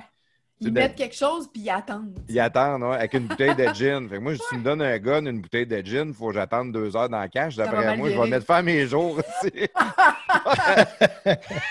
tu sais, je suis pas. euh, mais, mais par contre, qu'est-ce que tu me dis là au harpon? Hey, ça, je triperais en tabarnak. Hey, c'est sportif, là. Tu sais quoi? Mais fais-tu de la plongée? Non, je, mais j'ai toujours rêvé, par exemple, je suis un gars qui est super à l'aise dans l'eau, j'ai toujours rêvé de faire de la plongée sous-marine. Ben, J'aime le- le- juste ça. le silence, là, tu sais, le... Ouais. Ah, Ah ça oui, doit quand être... tu euh, descends, c'est extraordinaire. là. Mais commence par ça. Il faut que tu maîtrises bien la plongée quand même si tu veux avoir du fun puis ramener une coupe d'espèces. Mais euh, ce qui est trippant, c'est que le plus beau défi, en fait, là-dedans, c'est que quand tu fais de la plongée, c'est variable là, selon euh, la profondeur où tu vas. Puis il y a beaucoup de variables, sauf qu'une bonbonne, ça dure grosso modo 50 minutes. Mais quand tu fais de la pêche au harpon, en tout cas, moi, ça a été mon, mon défaut. En fait, ça l'est encore. là. mon défaut de débutant, c'est que là, je suis ben trop excitée. Là. Là, tu pompes, Comme, tu respires. Là, là, je. Là, je tripe fort. Avec un maudit, ma bonbonne, elle dure genre 25 minutes. Là, faut que. Je suis comme, Ah, pas déjà, tu sais. Tough, là, faut que tu te paces. Faut que tu restes tranquille. Puis c'est beaucoup plus actif, c'est beaucoup moins contemplatif que de la plongée ordinaire, tu sais. Fait qu'il faut vraiment que tu apprennes T'es à la chasse, là. puis à respirer. T'es à la chasse, littéralement, Ouais. Et euh, ce que j'aime beaucoup pêcher, c'est le lionfish. C'est un poisson qui est une boule avec des piquants, avec des, des- des pointes. C'est pas venimeux. S'il te pique, tu vas pas, ça t'empoisonne pas, tu vas pas mourir ni être malade. Par contre, ça fait tellement, tellement mal que ta main, ton bras va être bleu, puis mettons que tu pars une semaine, puis que tu te fais piquer au jour 1, ta semaine est finie. Là. Ah, ouais, C'est bol. extrêmement douloureux, là. Fait que tu veux vraiment pas qu'il te pique. Fait que quand tu pokes, là, quand tu harponnes un lionfish, là, tu le rapproches de toi avec ta lance. Puis là, tu sors ton petit euh, ciseau, couteau que tu as, dans le fond, et tu commences à lui enlever toutes les épines dorsales. Tu fais le tour de la boule, tu enlèves toutes ces épines. Puis même quand tu enlèves les épines, elles s'en vont dans l'eau, un peu dans le courant. Il faut que tu fasses attention pour pas qu'elles reviennent vers toi qu'elles qu'elles te piquent. Ça transperce les wetsuits là, facilement. Ah, voyons donc. Et ça fait mal, je te jure. Fait qu'il faut vraiment que tu fasses ça minutieusement. Et là, tu le vires de bord. Ces petits maudus-là, ils ont une épine rectale. Qui l'a cru? Oublie-la pas, celle-là, mon chum, parce qu'elle a pète un wetsuit aussi, ça fait mal. Après ça, quand tu as tout enlevé les épines, là, tu le pitches dans ton petit filet que tu tiens sur le côté. Puis là, après ça, tu continues de nager puis tu t'en vas en chercher d'autres. Si tu as oublié une épine, là, ton petit filet, là, il te shake là, dans le courant sur le bord de la hanche comme ça, là. Ping! Ça va te piquer. Il faut vraiment pas que tu oublies une épine, c'est sérieux. Là. Faut que tu prennes le temps minutieusement d'y enlever toutes ces épines. Et ça, ça fait en sorte que quand tu as 25 minutes, puis qu'à chaque fois que tu en pognes un, il faut que tu t'enlèves ces épines. La première fois, je suis descendue en bas. Là, j'étais vraiment excitée, je pompais l'air hyper rapidement. Je pogne un lionfish. Ça m'a pris genre 18 minutes d'y enlever ses épines. Je regarde mon affaire, fallait que je remonte. Je, Eh! je n'ai ramené un. Là, j'ai compris. J'étais vraiment fâchée. J'ai fait OK. Prochaine fois, ça va mieux aller. La deuxième fois que je suis descendue, j'ai mieux respiré. Ça a duré 35 minutes, puis je n'ai ramené 6. La troisième fois, 10. Puis en tout cas, plus, là, tu t'améliores. C'est ça qui est cool. Puis l'autre affaire qui est cool, c'est que les lionfish, c'est une espèce de poisson qui est invasive. C'est euh, c'est un, poisson qui vient de, de l'Orient. Il n'est pas supposé d'être en Occident. Il y a deux écoles de pensée qui, font qu'il serait venu de notre côté. La première, la première rumeur, hypothèse, c'est le tsunami qui aurait fait comme déborder l'eau à quelque part, puis ça aurait fait que certaines espèces de l'Orient se seraient ramassées en Occident, dont le lionfish. Puis la deuxième hypothèse, c'est euh, l'erreur humaine. Quelqu'un aurait genre vidé son aquarium de poissons exotiques euh, en Floride dans l'eau, puis là, il se serait multiplié. Puis la raison pour laquelle ils se multiplient, c'est parce qu'en Orient, ils ont des prédateurs, les lionfish, fait que l'écosystème se crée, puis euh, ça va. Mais en Occident, ils n'ont aucun prédateur. Fait que tout ce qu'ils font en ce moment, c'est se multiplier, se multiplier. Et ils, ont, euh, ils mangent les coraux, tu sais, ils sont, sont pas euh, positifs là, pour l'écosystème. Donc, il faut les euh, enrayer, il faut les tuer le plus possible. Fait qu'à chaque fois que tu vas à une destination où il y a des lionfish, la chasse aux lionfish, elle est encouragée. Puis il y a même des tableaux du vainqueur, genre quand tu descends, ben tu les comptes, tu les rapportes, puis ils mettent ton nom, tu sais, au Belize, mettons, là. Dans les grands hôtels, il y a un tableau, puis euh, il y a comme un, c'est quasiment un wall of, un, wall of fame, là, Ah, qui ouais. C'est pas pour les manger, là. Tu peux les manger, c'est OK, super bon. mais, OK, OK. Mais tu rends aussi service à l'environnement. C'est un peu Mais- comme la carpe asiatique, dans le fond. c'est pas Ouais. Ouais, ouais, c'est une bonne comparaison. Ouais, un peu la comme carpe ça. asiatique, en tout cas, elle, je sais pas si j'ai jamais fait de recherche sur la lionfish, mais la carpe, ça, c'est invasif, c'est c'est mongol. S'il y a des, des rivières, euh, c'est. C'est c'est- parce qu'ils mangent tout, puis, là. Ils mangent euh, toute la, la, la flore, euh, la faune. Il reste pas de euh, bouffe la- pour la- les la- autres poissons. Fait que les Ils mangent autres les poissons, algues, ils mangent euh, tout. ouais. Là. Ils mangent tout, tout, tout, tout, tout. Ils restent de ça. Là. C'est ça. Fait que le lionfish, c'est un peu ça. Il est difficile parce que justement, il y a des épines, là, fait que ça, tu peux pas les ramasser, les pêcher euh, de la façon que tu veux. là. ça te prend absolument un harpon. Fait que c'est assez euh, difficile de s'en débarrasser. Bref, ils sont très bons en plus. Moi, j'en ai mangé en ceviche, donc cru. J'en ai mangé cuit, pané. Je les ai bouffés de toutes les manières possibles et imaginables. C'est franchement délicieux. C'est un poisson à chair blanche, floconneux au bout. C'est super bon. Fait que ça, ça a été tellement une belle découverte. Là. Moi, je suis partie. La première fois de ma vie que j'ai fait ça, c'est au Belize. J'étais partie une semaine avec un de mes amis qui a fait son cours de plongée là-bas. Moi, j'avais déjà le mien. Puis euh, l'avant-dernier jour du voyage, on a fait la pêche au harpon. J'ai dit à mon ami, Hey, si on avait fait ça au jour 1, on aurait juste fait ça toute la semaine. Ah J'ai ouais. eu la piqûre là, sur le coup. là. Ça a tellement été une révélation pour moi. Après ça, je me suis mise à me faire des, des- des voyages de ça toute seule, encore une fois. Je vais dans les Keys en Floride, je fais de la chasse à la langouste et de- du harpon de lionfish là-bas. Chasse à la langouste, c'est toute une autre affaire. Tu as un filet puis une baguette. La langouste, elle, elle, elle se déplace en reculant comme ça. Fait que là, il faut comme que tu la pokes sur le nez avec ta baguette puis que tu l'attendes au bord avec un filet. Fait que là, recule dans ton filet. Hey, ça doit être le fun, ça aussi. Si elle te pogne un doigt puis qu'elle te pince, ça peut te couper le doigt. Fait que ça te Ah, ouais. un, gant en Kevlar. C'est toute une autre technique. Mais en tout cas, je capote bien raide. J'aime vraiment ça. C'est vraiment des, des sports que j'aime. là. Juste attends un petit peu, prestateur. Je veux juste savoir, parce que tantôt, tu as dit 50 minutes d'air. Toi, tu y allais en 25 là, parce que tu étais speedé. Mais peux-tu sortir, reprendre une bonbonne puis retourner ou non? Ça coûte Non, tellement non, cher une bonbonne que. Euh, ouais, mais c'est pas une question d'argent. C'est quand tu fais de la plongée, quand tu descends, il y a, y a un. Pressurisation. Oui, il y, a une, pressurisation, mais il y a un temps maximum que tu peux rester dans l'eau, pas juste en termes d'air dans ta bonbonne, mais en, oui, en termes de pressurisation. Quand tu remontes, il faut que tu fasses ce qu'on appelle un safety stop. Il faut que tu attendes, mettons, 5 minutes à 5 mètres de la surface, puis là, tu attends, puis ça repressurise ta patente, puis après ça, tu peux remonter. Euh, les gens, supposons, qui montent d'un coup sec à la surface, ils font un choc de décompression. Puis il faut qu'ils aillent en, en chambre de décompression. Tu peux mourir de ça, c'est super dangereux. Là. Tu peux jamais, jamais être dans le fond de l'eau assez creux puis remonter tout d'un coup à la surface. C'est hyper dangereux. Il faut que tu fasses des, stops de sûreté aux 5 mètres en remontant très graduellement. C'est toute une, affaire, tu apprends ça dans tes cours, mais ça fait que tu peux pas remonter, prendre de l'air, redescendre. Mais tu peux le faire, mais en deux plongées. Fait quand ta plongée achève, tu remontes en faisant tes stops de sûreté. Tu changes de bonbonne. Là, il y a des tables qui t'aident à calculer combien de temps tu dois rester à l'air de surface pour avoir le temps, le droit de retourner en profondeur. Ah, fait que tu as des temps, ouais, c'est ça. C'est Tu pas. as des euh, tables puis des montres là, qui t'aident à tout calculer ça. Tu as des données que tu dois suivre. C'est super dangereux. Tu peux pas faire n'importe quoi. Là. Fait que là, tu checkes ta table. Là, tu es comme, OK, à midi et quart, je peux y retourner. Parfait, tu pognes une bonbonne. Tu attends en surface. Tu manges un petit lunch. Quand l'heure arrive, tu remets ta bonbonne, tu redescends.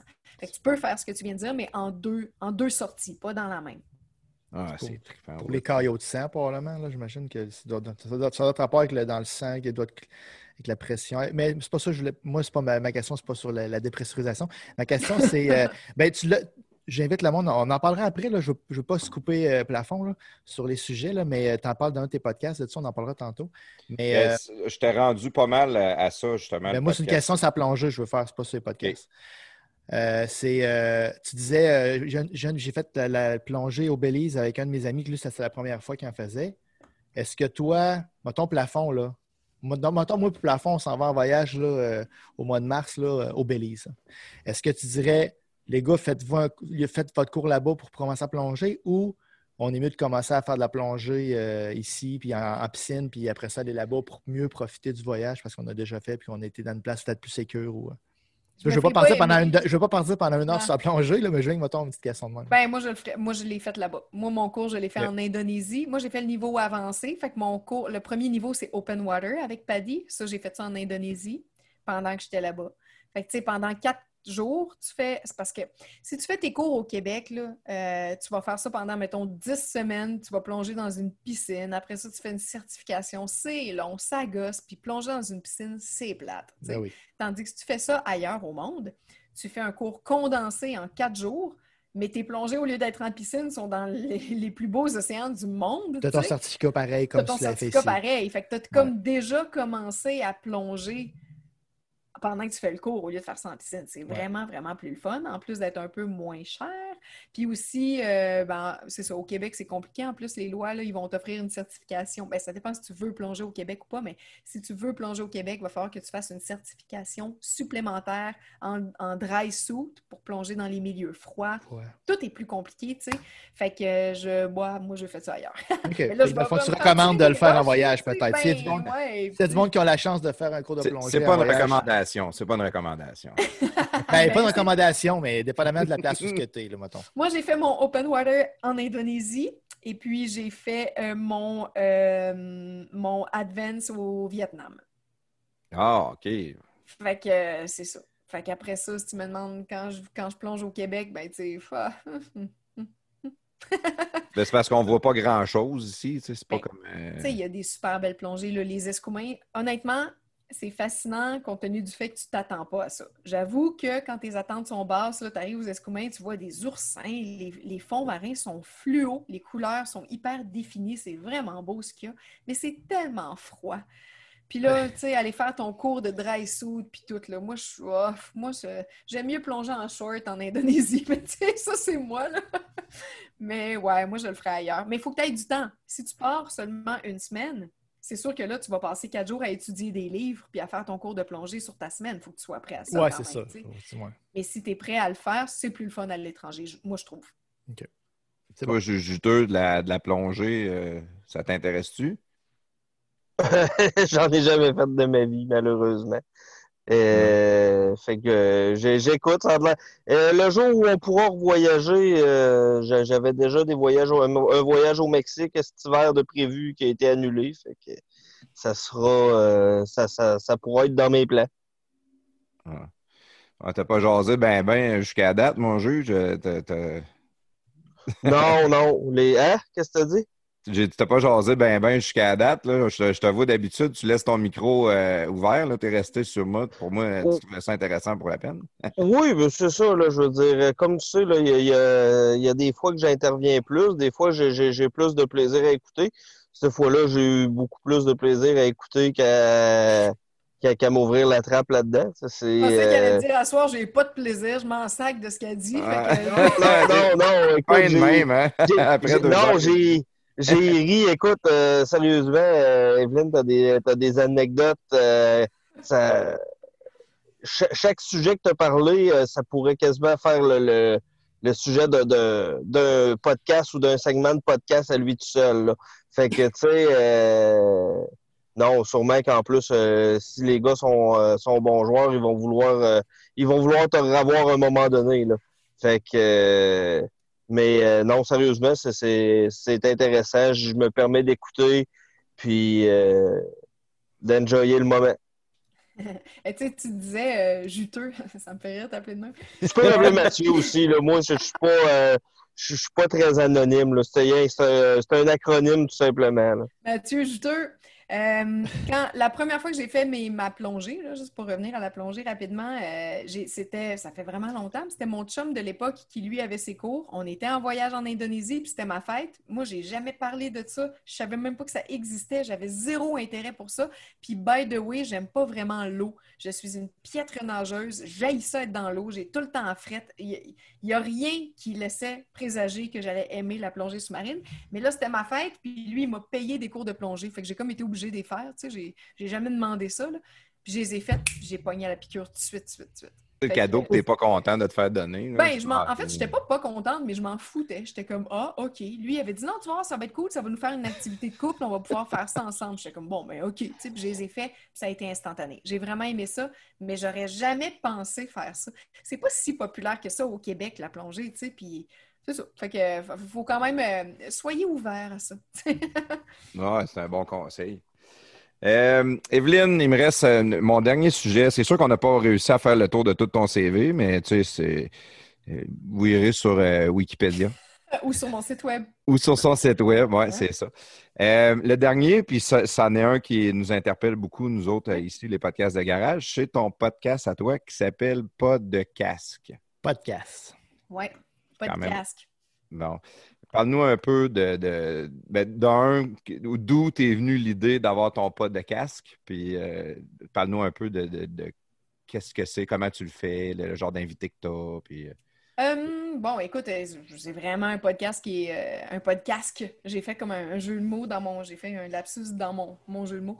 Euh, c'est un podcast qui est vraiment sans prétention. Euh, je fais ça de chez nous avec euh, le petit équipement que vous voyez là. Mes invités sont tous à distance. Euh, je reçois le concept du show, en fait, c'est ça. Tu l'as dit, ça s'appelle Podcast. Fait que c'est un show de sport. Mais tu sais, c'est- variété sport. Donc, je reçois des personnalités publiques, puis je fais une, incursion dans leur univers sportif. Je ne sais pas si vous connaissez le show euh, en direct de l'univers à la télé, où on rentre dans l'univers musical des invités. Ben moi, c'est un peu comme ça, mais dans l'univers sportif des invités. Ce que j'aime euh, de faire ça, c'est que je me rends compte que tout le monde a un univers sportif.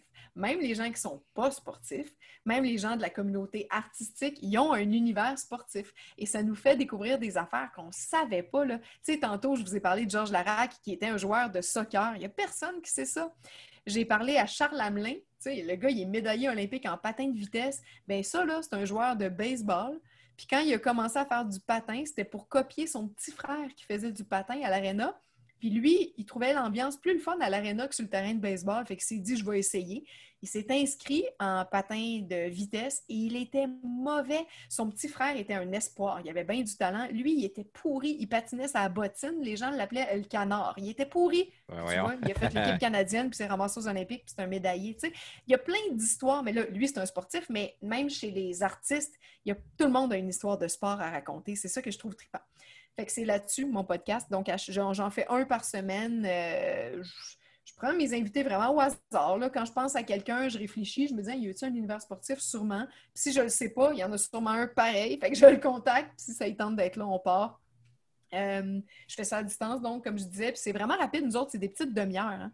Fait que euh, je Ouais, fais ça, 30-45 minutes environ en euh. Ouais, maximum. Ma première, c'était Virginie Fortin. Tu vois, Virginie, c'est un autre bon exemple. Tu sais, la fille, C'était bon, celle-là, je l'ai écouté. euh, elle, est- elle est humoriste, elle est comédienne, elle capote sur le UFC, tu sais. Mais je veux dire, elle connaît ça. c'est vraiment fascinant. C'est tellement anti-casting, tu sais. Fait que j'aime bien ça. Euh, fait que, ouais, elle, c'était mon premier. Ça a duré 45 minutes, mais tous les autres, c'était plus 30-35 minutes. Puis euh, je fais ça 100% pour le fun. D'ailleurs, euh, je voyais que vous autres, vous aviez des commanditaires. Je pourrais m'y mettre. Ça m'aiderait un peu. Ça m'encouragerait. Je fais pas ça pour faire de l'argent pas tout, mais tu sais, des fois, la petite Payer, tes frais aussi. c'est ça, ouais, frais, parce qu'on a des frais plateforme. Ben oui, Ouais, c'est ça. Fait que, mais euh, ouais, voilà, pour rester dans le loop, euh, comme on s'est dit tantôt, c'est important de ne pas perdre la main. En ce moment, là, je recommence, j'ai des petits contrats qui rembarquent ici et là, mais les derniers mois ont été tough, puis je voulais pas rien faire. Fait que le podcast, ça fait partie de mes petits projets sideline euh, que, que je voulais faire. J'aime ça. Je trouve que c'est beaucoup de travail. C'est notamment la raison, ben, ça me tentait, ça me faisait plaisir d'être là, mais c'est aussi la raison pour laquelle j'ai accepté de le faire avec vous ce soir parce que j'ai du respect maintenant pour les gens qui font un podcast parce que c'est très énergivore, c'est beaucoup de job, tu sais, puis on gagne pas notre vie avec ça, on s'entend. Euh, fait que c'est ça. je comprenais la... je, sais c'est quoi. Puis, tu sais, du monde, c'est tough aussi parce qu'il y en a tellement des podcasts maintenant que les gens ont beaucoup d'offres, les personnalités publiques, tout le monde se fait demander ça, cinq, six fois par semaine, veux-tu faire mon podcast? Fait qu'à un moment donné, je pense qu'il y a une saturation aussi, là, il y en a vraiment beaucoup. Puis malheureusement, de tous les podcasts qui se font, très peu, ben, pas très peu sont bons. Il y en a beaucoup des bons, mais il y en a vraiment beaucoup des mauvais, il n'y a aucun filtre. Je suis rendu que tout le monde a un podcast, là, puis il y a beaucoup de mauvaises affaires, fait que c'est très difficile de se démarquer. C'est difficile d'avoir beaucoup de, un chiffre d'écoute intéressant. Fait que, c'est le fun. J'apprends énormément. Puis moi, c'est ça, je fais tout euh, de A à Z. Fait que, je fais mon booking d'invités, ma recherche, mes entrevues, mais je fais aussi mon montage, je mets en ligne. Tu sais, je fais tout finalement. Fait que ça me prend quand même beaucoup d'heures par semaine. Ah non, c'est. euh, je, je, je- peux te comprendre, j'en fais pas mal. Ce que tu viens de dire dans les derniers de 30 secondes, j'en fais un bout moi avec. Là, fait que, puis tu sais, on fait, on- nous, on fait, on est comme plusieurs, fait que ça, ça aide. là. Mais tu sais, faire la promo aussi, ben, tu sais, faire ta promo de podcast, nous autres, on, fait, on en fait quand même pas mal de promos. Là. Sur- nous autres, on l'a fait principalement sur Twitter. Euh, je te dirais que s'il y a une place, je ben, en tout cas, je parle pour, pour nous. là, a une place que nous, c'est plus payant, ben, payant, pas payant monétairement, mais payant à frais d'écoute, c'est sur Twitter. Il y a quand même pas mal de monde qui écoute des podcasts sur Twitter, je pense, plus que, que sur Facebook. Plus Facebook, ça va te faire connaître par du monde qui ne connaissent pas, mais euh, sur Twitter, en tout cas, nous, on, on- on tire plus là-dessus là, qu'ailleurs, mettons, si on peut dire. Fait que, tu si tu as de la pub à faire de ton podcast, ça peut être une bonne. euh, Ben, nous, c'est parce qu'on part de là, là, tu sais, mais euh, ça, ça veut pas dire nécessairement que c'est le, le, le cas de tout le monde, mais je trouve ça hot parce que euh, les podcasts, il y en a tellement pour tous les goûts. Fait que, tu sais, je veux dire, t'as un intérêt, ben, tu peux trouver ton podcast qui en va en parler, là, tu sais. Ah, il y avait plein de sujets, tu as raison. Sur, euh, je me souviens plus si c'est Apple. Ouais, c'est Apple Podcast. Je, je veux dire, je, je- sais que mon podcast, il existe, c'est moi qui l'ai fait, je l'ai mis là-dessus, là. Fait que je sais qu'il existe, puis je le trouvais pas. Tellement qu'il y en avait, je cherchais, puis là, finalement, je suis allée dans la petite catégorie sport. Puis là, après ça, je suis allée dans les P. Puis dans les P, j'étais à la page 4. Non, mais t'imagines-tu? Il y en a, sérieusement, il y en a genre 10 000 podcasts. C'est une vraie joke. C'est extrêmement difficile de se démarquer. Puis euh, il y a des belles plateformes québécoises quand même, là, comme Balado Québec, Balado Québec, Patreon. Il y a des belles affaires là, qui aident les, les podcasts, les podcasts francophones, mais c'est difficile quand même. C'est vraiment difficile de se démarquer. Fait que, je pense qu'il faut faire ça avant tout parce qu'on aime ça. Là. Ben, une des choses, nous autres, qui nous a aidés, c'est que euh, on a parlé de Jeff Lyon tantôt. On est, nous autres, les gars des podcasts de garage, on est des pirates. On est des, gars qui écoutent la radio de Jeff Lyon.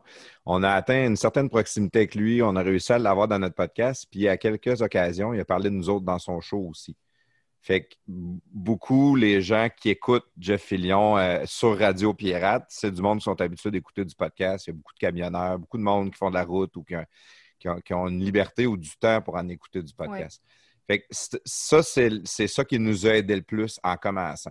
Parce que si ça n'avait pas été de ça, probablement qu'on aurait le, le- le dixième des écoutes qu'on a là. Tu sais, c'est dur de convaincre le monde de venir nous écouter. Puis de...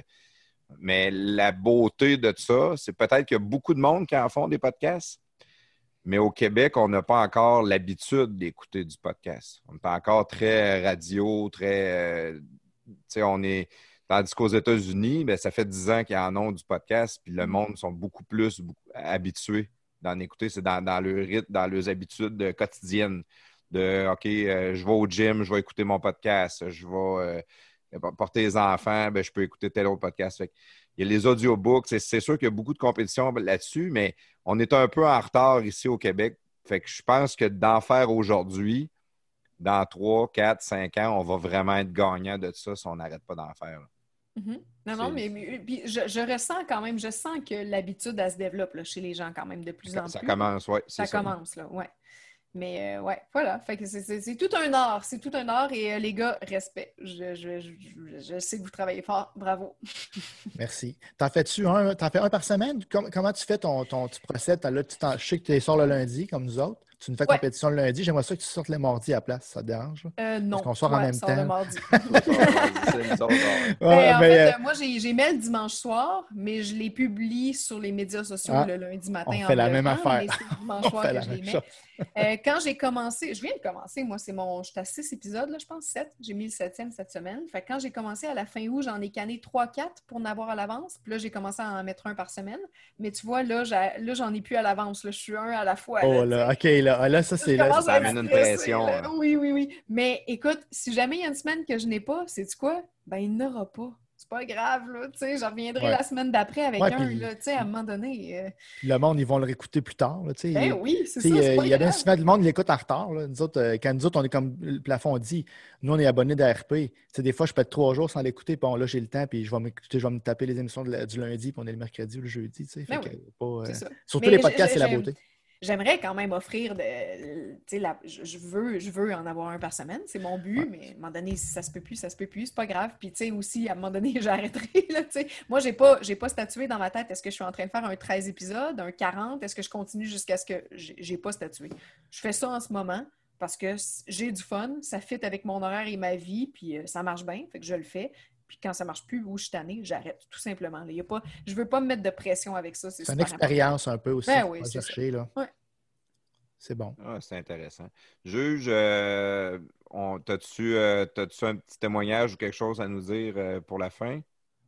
Euh, ben écoute, euh, je, je l'ai un peu dit tantôt, euh, dans le sens que, écoute, moi, je, je, tu sais, je, je, je, je, euh, je suis une troisième roue, voire une quatrième roue, je veux dire, c'est, toi puis euh, toi puis prestataire que vous, faites euh, 90% de, de, de l'ouvrage, qui, qui, est de la recherche, du montage, de, de trouver des idées. Euh, puis euh, respect, là, euh, moi je le vois là, comment c'est du travail ce que vous faites, puis euh, moi tout ce que je fais, c'est d'être là, là.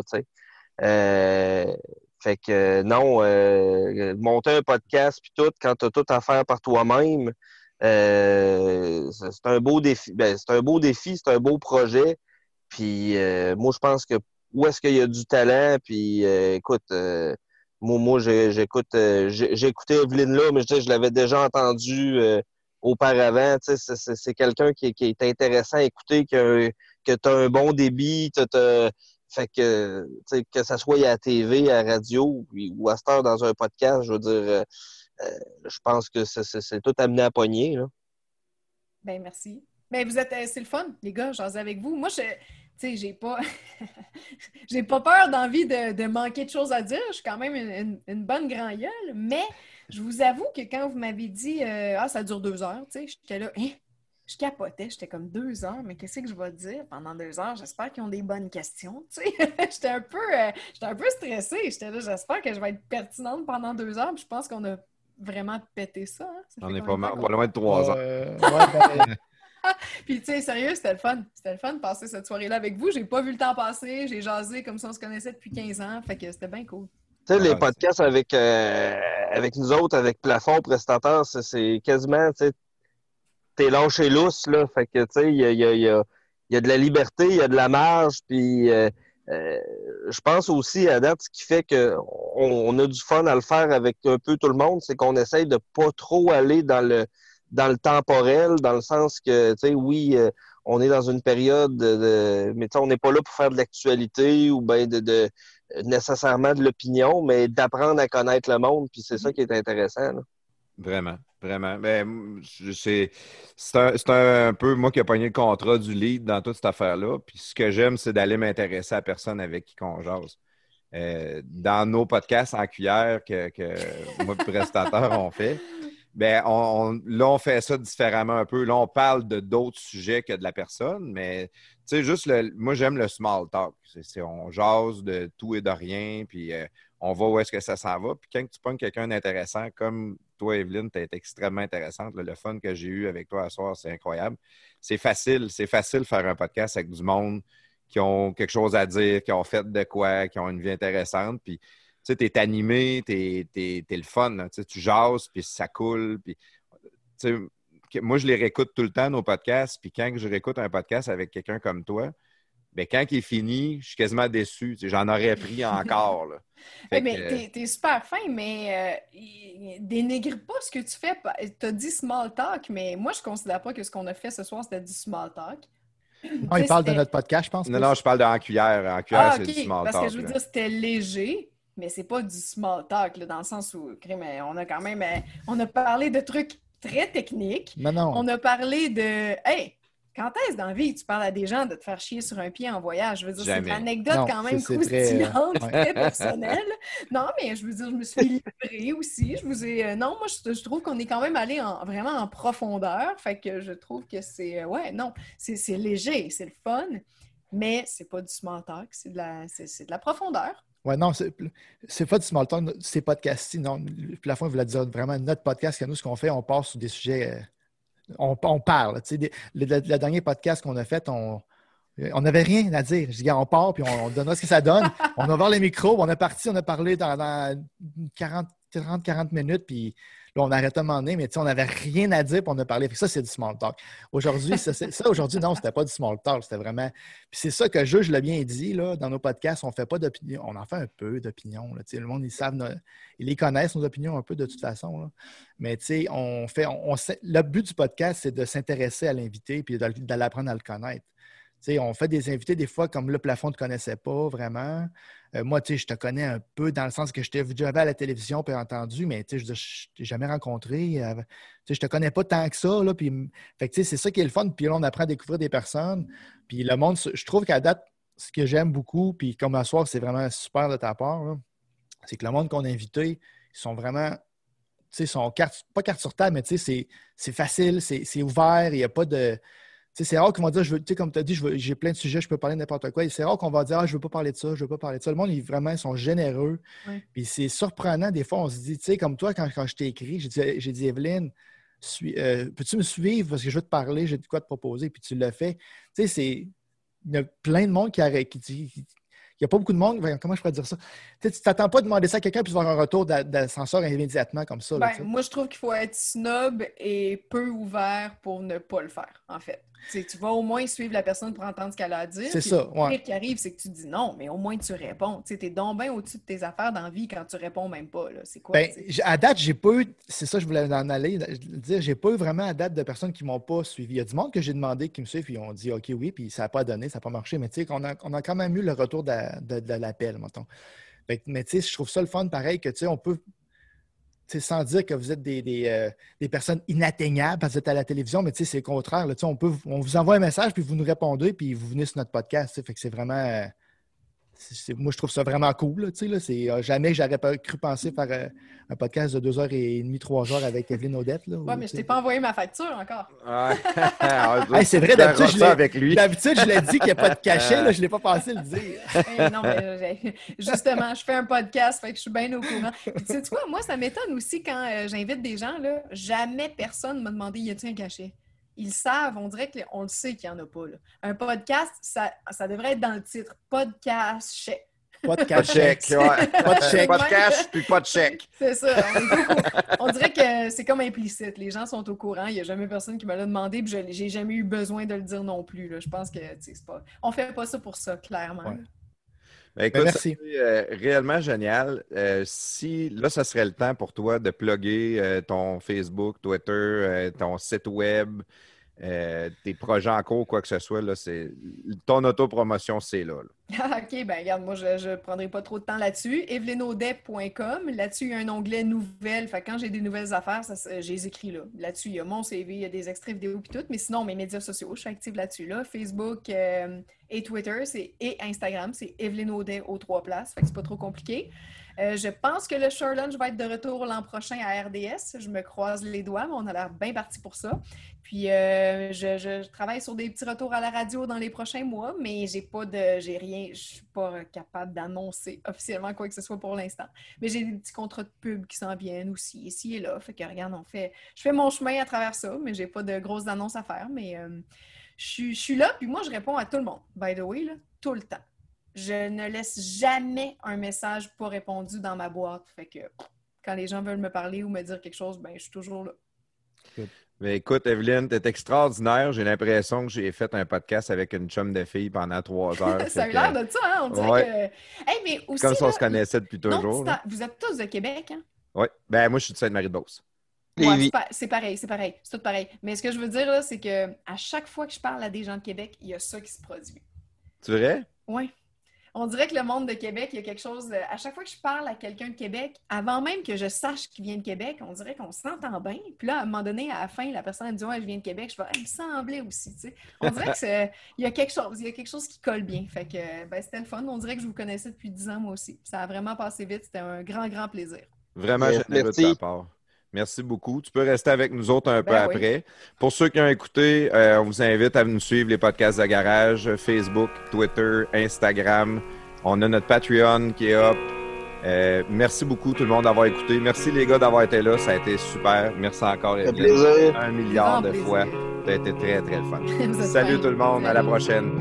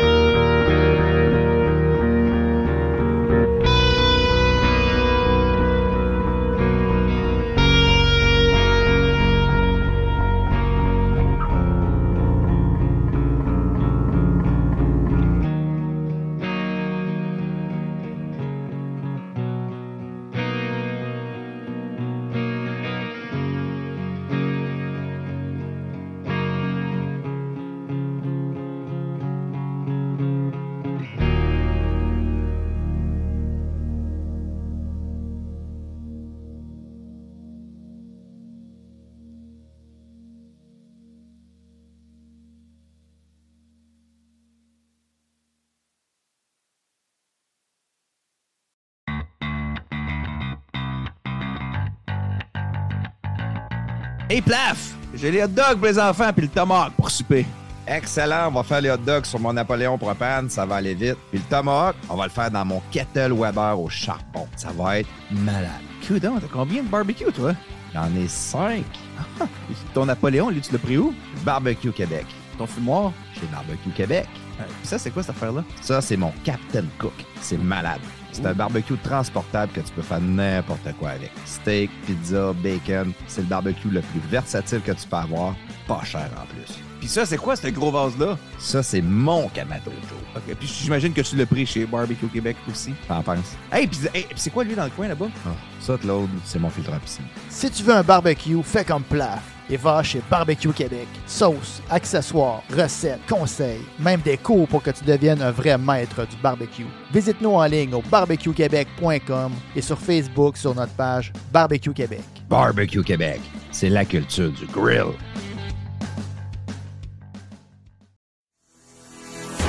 Salut la gang, c'est le moment de vous parler de béton Sanson. C'est quoi ça, béton Sanson? Béton Sanson, c'est du lavage de béton avec une mousse polyuréthane. C'est une mousse pour faire lever les dalles ou euh, combler les vides euh, avant qu'elles s'affaissent. Euh, c'est qui qui peut utiliser ça? Ben, c'est n'importe qui qui ont des dalles de béton chez eux ou un commerce. C'est quoi les avantages de l'injection de la résine polyuréthane? Bon, ben, c'est abordable. C'est une solution qui est permanente. C'est une action rapide. C'est non invasif, donc c'est assez localisé où est-ce qu'ils vont le mettre. C'est respectueux de l'environnement. Les matériaux, ça réagit pas euh, avec le sol. Ça libère aucun produit chimique nocif non plus. C'est léger et solide. C'est étanche. On peut utiliser ce où? Sur les trottoirs, les planchers de sous-sol, les allées, les semelles, les patios, les garages, les contours de piscine, les planchers d'entrepôt. Partout où il y a du béton. Alors, si vous avez besoin de levage de béton chez vous, dans votre commerce, votre voisin, il est tanné de vous dans ses escaliers quand vous allez le voir. Dites-leur de contacter Béton Sanson parce que Béton Sanson, c'est LE spécialiste du béton.